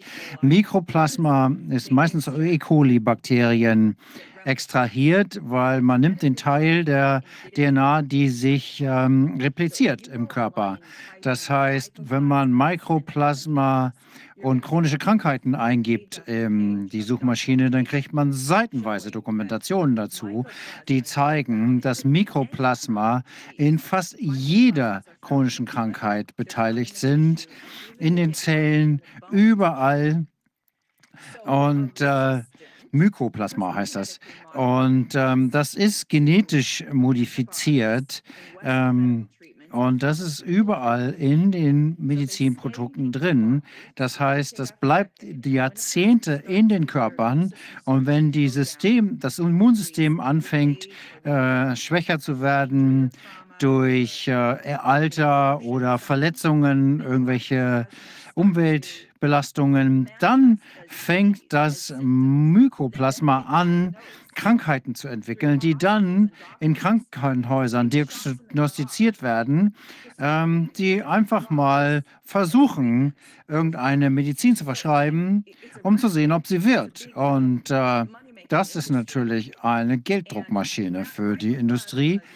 Und äh, wir wissen, dass das biologische Waffen sind, weil es äh, genetisch ähm, modifizierte Organismen sind, gekreuzte Organismen, die im Körper wachsen und dort bleiben, damit die Menschen zu einem späteren Zeitpunkt krank werden. Das ist immer schon in den Impfstoffen drin gewesen. Und diese Mykoplasmen haben, kein, nicht, haben nicht die Zelllinien. Und daher weiß man, dass das aus dem Labor stammt. Das ist so viel Information, so dicht gepackt, dass im Prinzip jedes Detail, das Sie ansprechen, äh, würde eigentlich erfordern, dass wir da ganz genau äh, nachwühlen. Äh, wenn Sie auch erwähnen zum Beispiel, dass die, äh, äh, die verschiedenen Bevölkerungsgruppen äh, ange, ins, aufs Korn genommen werden können mit den Impfstoffen, das klingt wirklich nach, danach, das haben wir auch schon äh, in Südafrika schon mal äh, gehört, dass äh, da speziell die schwarze Bevölkerung äh, aufs Korn genommen wurde. Äh, aber ich denke, das kann auch ein bisschen zu viel auf einmal sein, vielleicht und verwirrend. Ich bin ein bisschen äh, überwältigt jetzt von all den Informationen, die Sie uns ja gegeben haben. Es wäre schön, wenn wir äh, wirklich da mal eine Liste bekommen könnten von den verschiedenen Aspekten und dann einen äh, Link und dann können wir vielleicht nochmal zusammenkommen und das weiter äh, besprechen auf einer Ebene, wo wir dann auch wirklich uns ein bisschen äh, mehr intensiv damit beschäftigt haben, denn wir können jetzt wirklich einfach nur sagen, pff, äh, wow, uh, ah, äh, überwältigend. Wie Sie sagen, ähm, Wenn das wirklich so ist, Sehr, wie die das sagen, ist sehr, das sehr wirklich äh, beunruhigend. überwältigend. Soweit ich betroffen bin, Ariana, viel von dem, was Sie hier sagen, der Grund, warum ich das verstehe oder Ihnen folgen kann, ist, weil ich das vorher schon mal gehört habe von anderen, wie zum Beispiel Dr. Judy Mikovits. Aber Viviane hat, glaube ich, recht. Was wir tun sollten, ist, wir sollten das alles nochmal nachrecherchieren und uns dann nochmal mit Ihnen unterhalten. Vielleicht können Sie uns diese Studien, auf die Sie sich bezogen haben, schicken, sodass Wolfgang das auch nochmal nachlesen kann. Er wird wahrscheinlich als Mediziner viel besser in der Lage sein, das zu verstehen, was dort beschrieben ist in Bezug auf die medizinischen Einzelheiten. Wir können als Rechtsanwälte das nur so aufnehmen und versuchen, das zu verstehen, ähm, indem wir das analysieren und äh, äh, eins und eins zusammenzählen. Also, wenn es geht, wenn Sie uns diesen Gefallen tun würden, dann sollten wir uns dann nochmal grundlegend informieren und dann nochmal mit Ihnen sprechen, so dass wir dann auch äh, qualifiziertere Fragen stellen können und dass unsere Zuschauer das dann auch besser voreinander bringen können, weil Viviane gesagt hat, viel Information, einiges wird den Leuten äh, richtig Angst machen. Ja, wir arbeiten ja so.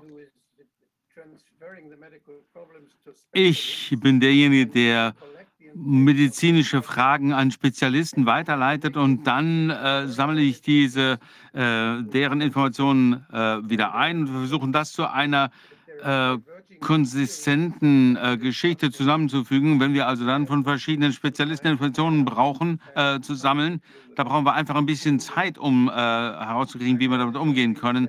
Meine Rolle ist nur die, dass ich die Informationen sammeln, sammle und an äh, spezialisiertere Leute weitergebe, dass mit denen das dann spreche und dann kommt das wieder zurück und so weiter.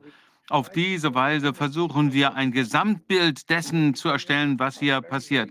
Sie haben uns jetzt sehr viele ähm, Puzzleteile eines großen Bildes gegeben und wir müssen die jetzt in die richtige, eine richtige Stelle äh, äh, bringen, was vielleicht zutreffen könnte.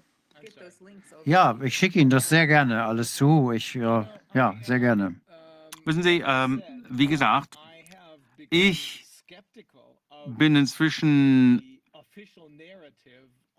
dem offiziellen Narrativ äh, skeptisch geworden. Das war erst, als Covid anfing. Vorher habe ich immer gedacht, na ja, vielleicht klappt die Justiz nicht so ganz, wie sie sollte, aber äh, die Leute, die Rechtsanwälte, die mit mir arbeiten, ähm, ähm, irren sich vielleicht so ein bisschen hier oder da. Jetzt weiß ich inzwischen, dass schon seit Jahrzehnten, wenn nicht sogar schon länger, das System infiltriert worden ist und die äh, Dinge sind wirklich auf den Kopf gedreht worden. Äh, ich weiß, dass wir angelogen worden sind. Ähm, das weiß ja äh, unser Freund äh, Professor Martin Schwab sagte. Äh, ich glaube das einfach nicht. Ich kann nichts mehr glauben. Wir müssen alles, wirklich, wirklich alles prüfen und nochmal prüfen.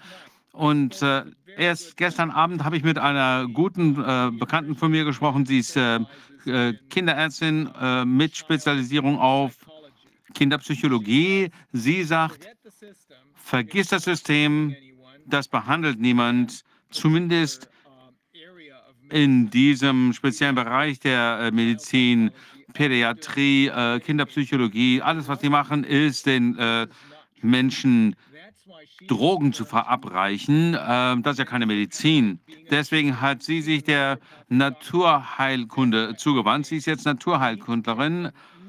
Und deswegen denke ich, dass wir wirklich ganz genau uns anschauen, was sie uns da erzählen. Denn der Mainstream hat uns natürlich an äh, traditionelle oder allopathische Medizin äh, gewöhnt. Mir ergibt das nicht mehr so viel Sinn. Ja, in manchen äh, Fällen ja, bei besonderen Gründen, wenn man sie braucht. Äh, aber im Allgemeinen ergibt für mich Ihre Art von Medizin viel mehr Sinn. Aber da wir das noch nicht äh, daran gewöhnt sind, weil wir uns alles neu anschauen müssen, müssen wir uns das in sehr größerem Detail anschauen. Das würden wir gerne machen, wenn Sie uns also die äh, Links zuschicken können zu diesen Studien und wenn Sie uns einen Überblick geben können über die Themen, mit denen, über die wir heute gesprochen haben, die äh, auch alle für mich Sinn ergeben, dann würde ich diese, äh, dieses Gespräch gerne nochmal führen, wenn wir inzwischen besser informiert sind. Das würde ich sehr, sehr gerne tun, ja. Ja, prima. Prima. Ja gut, vielen Dank, Ariana. Ähm, es ist wirklich toll, Sie äh, da zu haben. Es ist toll, Sie ähm, über diese Dinge sprechen zu hören in einer wirklich ruhigen Weise. Ohne, äh, also wirklich einige dieser Informationen sind wirklich sehr verstörend, wirklich verstörend. Aber wir müssen das uns genauer anschauen und dann werden wir vielleicht in der Lage sein, das ein bisschen zu verdauen. Und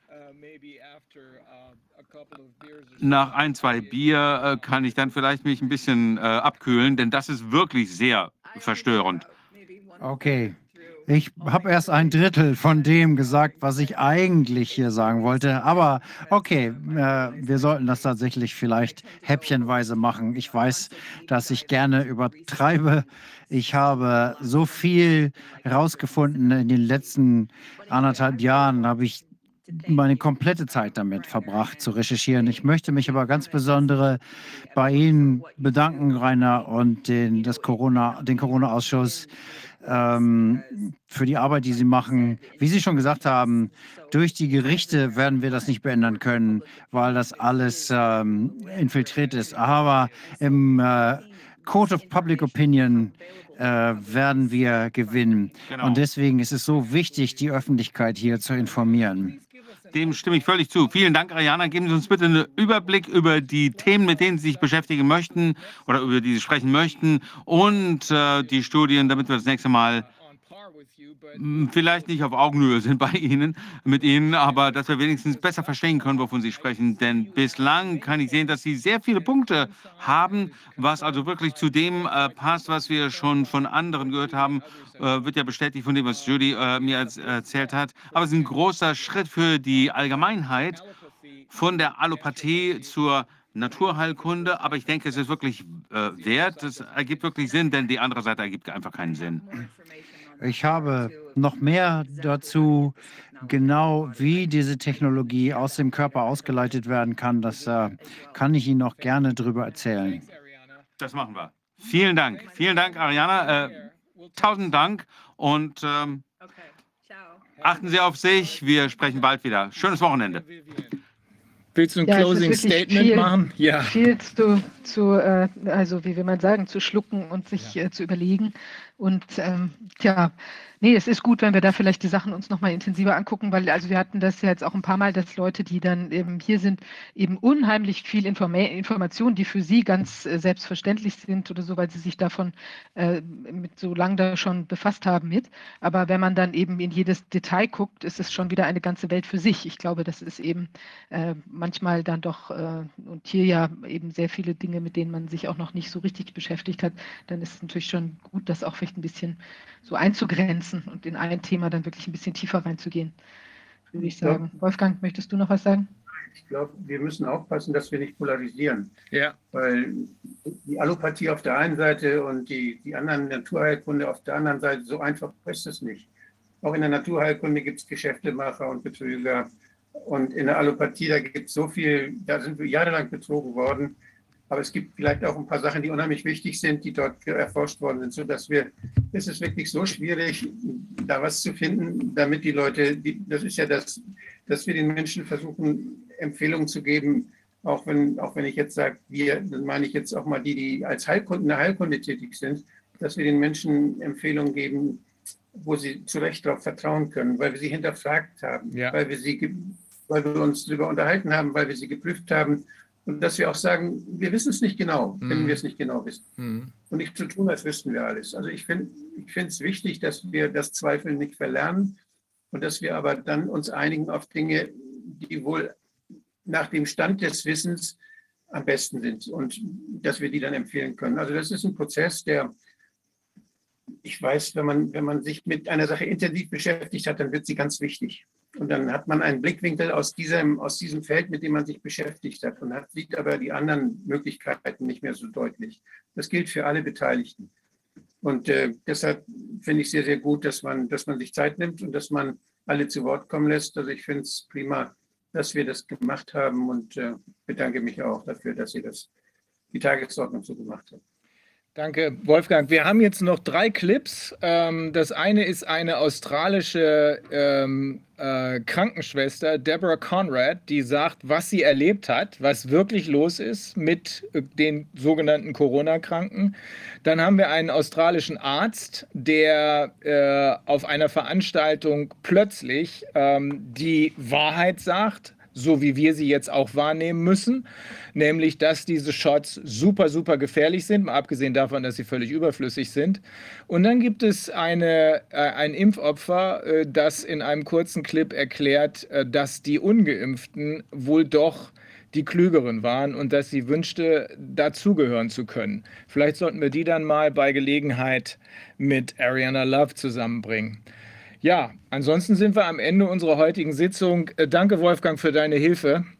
Und äh, Viviane, willst du noch deine, willst du noch ein paar Worte sagen?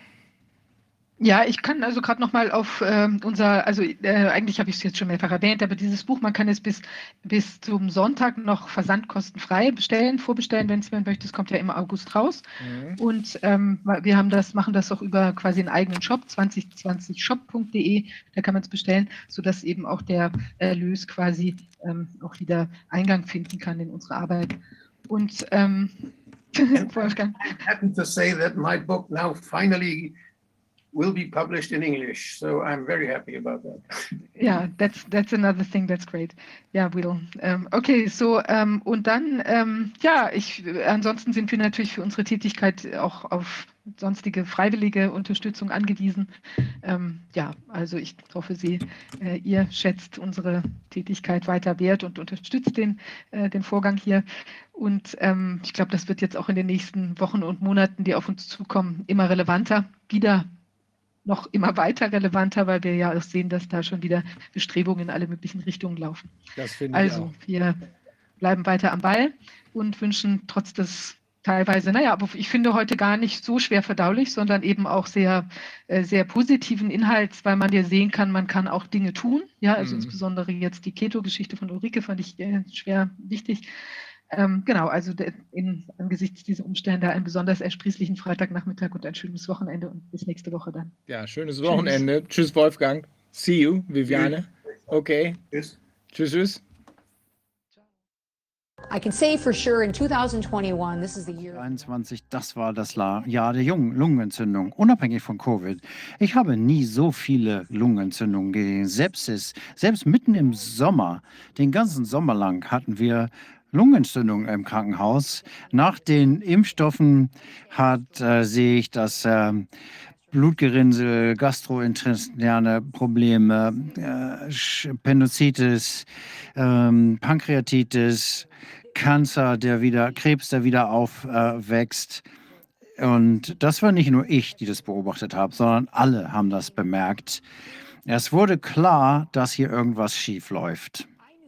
Ich wusste überhaupt nichts von VERS, der Datenbank zu Impfnebenwirkungen. Und ich wusste auch nicht, dass es eine Verpflichtung gibt, dort mitzuarbeiten. Das ist überhaupt nie erwähnt worden bei den Impfstoffen. Hier und da kam das zwar mal irgendwie in den Nachrichten, aber das wurde irgendwie nie klargestellt, dass diejenigen, die impfen, ähm, und Impfnebenwirkungen sehen, dass sie verpflichtet sind, das ähm, äh, dort zu berichten. Das war niemals Thema und das wurde uns auch nie so beigebracht. Ich bin dann mal auf die Webseite gegangen und das Erste, was ich gesehen habe, ist, dass ich verpflichtet bin, dass impfende Mediziner dazu verpflichtet sind, Nebenwirkungen zu berichten. Und da habe ich gesagt, wieso? Welches Gesetz verpflichtet mich dazu? Und ich bin da eingestiegen und habe einen ganzen Absatz gefunden dazu, dass es erforderlich ist, das zu, im, das zu berichten. Also habe ich damit angefangen, Patienten einzustellen und das ist sehr schnell zu einer Vollzeitaufgabe geworden. Ich sage mal, innerhalb von drei Wochen, einen Monat, hatte ich 50 Patienten bereits und das war nur der Anfang. Und äh, das waren nur die, die mir auch ähm, wo mir Ärzte gesagt haben, dass sie überhaupt, äh, dass das mit Impfungen zu tun haben können. Also bin ich zur Verwaltung gegangen und gesagt, das ist viel zu viel, das schaffe ich nicht alles. Ich äh, telefoniere mit der CDC, ich telefoniere mit Patienten, ich brauche mehr Menschen, die mir hier helfen. Aber das stoß, stieß auf Widerstand, denn da ging die Impfgeschichte erst richtig los. Und indem wir jetzt gesagt haben, dass wir das berichten müssen, dass es Probleme gibt, das hätte natürlich Widerstand gegen die Impfung verursacht. Und äh, in den, mit den ähm, Kollegen und mit Patienten. Und da fangen die Dinge an, sich zu verändern. Denn ich konnte nicht weiter still sein. Also ich habe in den Notfallaufnahmen ähm, Unterlagen verteilt und die erklärten, wenn irgendjemand hier mit etwas kommt, was eine Impfnebeneinwirkung könnte, dann ähm, macht das, schreibt das hier auf, steckt das in den Briefumschlag und äh, gebt es mir. Ich kümmere mich drum. Ich dachte, es wären ein paar. Und da war der Punkt, wo dann das so eskaliert ist. Und äh, das ist ein Teil einer, eines Berichtes zu, mit ihrem Chef. Äh, der Chef sagt, ich weiß nicht, warum äh, Sie das berichten wollen, ähm, dass jeder, der impft, äh, die Verantwortung hat, äh, das zu berichten. Aber wenn die ähm, Leute das berichten sollen, aber das nicht wissen, wie sie das machen sollen. Na, dann müssen wir das den Menschen doch irgendwie beibringen, dass es hier um Covid-Impfung geht die wissen ja überhaupt nicht, dass das die besonderen ähm, äh, Probleme, Symptome sind, die sie äh, berichten sollen. Also wenn man zum Beispiel Thrombose hat, ähm, ähm, wir haben Kardiomyopathien gehabt, drei Stück an einem Tag. Wir hatten einen Typen, der ist äh, äh plötzlich gestorben, gerade eben. Ähm, er hat äh, äh, sich impfen lassen. Innerhalb von zwei Wochen hat er plötzlich äh, einen Krebs gehabt, der aus nichts kommt und eine Thrombose die Leute bekommen einfach äh, Hirnschlag äh, innerhalb von 48 Stunden nach der Impfung, äh, volle ähm, ähm, ähm, und die hatten auch äh, Blutverdünner bekommen und ich weiß, alle diese Dinge, die müssen berichtet werden. Und dann hat die Krankenhausverwaltung mit, der Risiko, mit dem Risikomanagement gesprochen und sie durften, ich durfte dann überhaupt nichts mehr berichten. Nur meine eigenen, die ich selber gesehen habe. Und äh, äh, mir wurde gesagt, ich muss die Impfung unterstützen.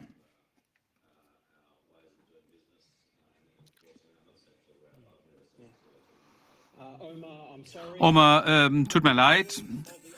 Kollegen und Kolleginnen der AMA. Mein Name ist Dr. Colin Bay und ich bin ähm, praktischer Arzt und ich bin heute hier, um Sie zu bitten, sich den Menschen in Australien anzuschließen und aufzuhören, diese Impfstoffe den Menschen aufzuzwingen, die dadurch getötet werden.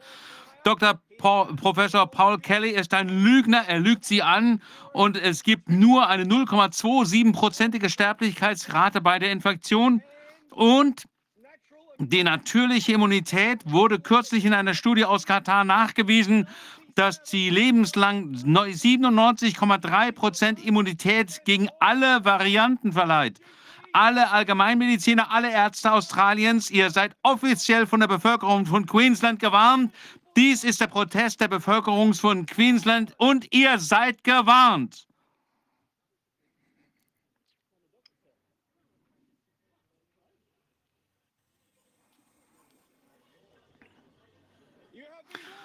Ihr wurdet gewarnt.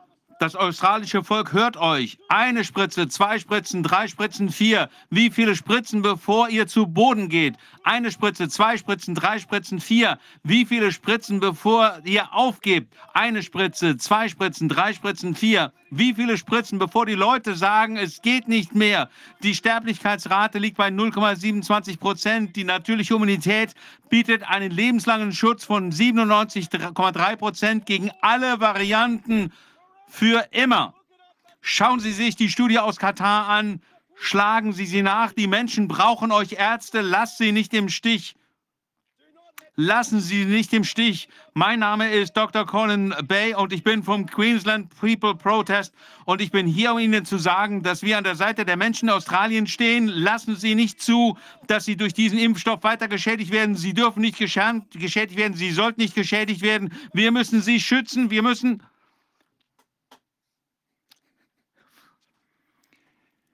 Ich äh, wurde gebeten, einen Kommentar zu machen, was ich zu Menschen denke, die die Impfung abgelehnt haben, die Covid-Impfung. Nun, ich bin durch Pfizer-Impfstoff verletzt worden. Ich habe eine schwere Nervenkrankheit davon bekommen, die mein Leben verändert hat. Wenn ich das nochmal machen müsste, ich würde mich niemals wieder impfen lassen. Ich komme aus der Gesundheitsbranche, ich arbeite mit Patienten und wo ich arbeite, da wurde uns gesagt, lass dich impfen, dann äh, schützt du Leben, du wirst nicht krank, du wirst nicht sterben. Die Medien haben das Gleiche gesagt, also habe ich das geglaubt. Meine Freunde, ähm, die sich nicht haben impfen lassen, äh, da hieß es dann, wie kannst du dich nicht impfen lassen, hieß es immer, du verbreitest das, du steckst deine Familie an. Äh, die schlimmsten Szenarien wurden äh, dort vorgeschlagen und äh, dargestellt, von dem, was ich auch im Krankenhaus gesehen habe. Äh, wir haben dann ähm, zusammen gekocht mit Freunden, viele von denen, die ungeimpft waren und es immer noch sind. Wir haben zusammen gekocht und erst hatte ich Angst, dahin zu gehen, mit ihnen zusammen zu kochen. Was könnte sein, wenn sie Covid verbreiten? Und das war das Blödeste, was ich mir jeweils gedacht habe, rückwirkend. Und äh, ich war mit ihnen zusammen und die wurden einfach nicht krank. Die, diejenigen, die krank wurden, die haben mal vielleicht Covid gekriegt, ein bisschen, sind dann schnell wieder gesund geworden. Ich war schon geimpft und ich hatte schon Probleme damit. Ich war beim Nervenarzt. Ich habe, ich sehe das jetzt komplett anders. Die waren die Schlauen. Die haben die Masken nicht getragen. Die haben sich untereinander getroffen und die haben es nicht gekriegt und sie haben es auch nicht verbreitet. Einige sind dann doch geimpft worden, weil sie ihre Jobs behalten worden, wollten. Aber diejenigen, die nicht geimpft sind, ich bewundere euch. Ich wünschte, ich wäre einer von euch. Ich äh, habe eine sehr hohe Meinung von euch. Ähm, ich bin natürlich über mich selbst verärgert. Kein Job der Welt ist das wert. Das ist mein Standpunkt dazu.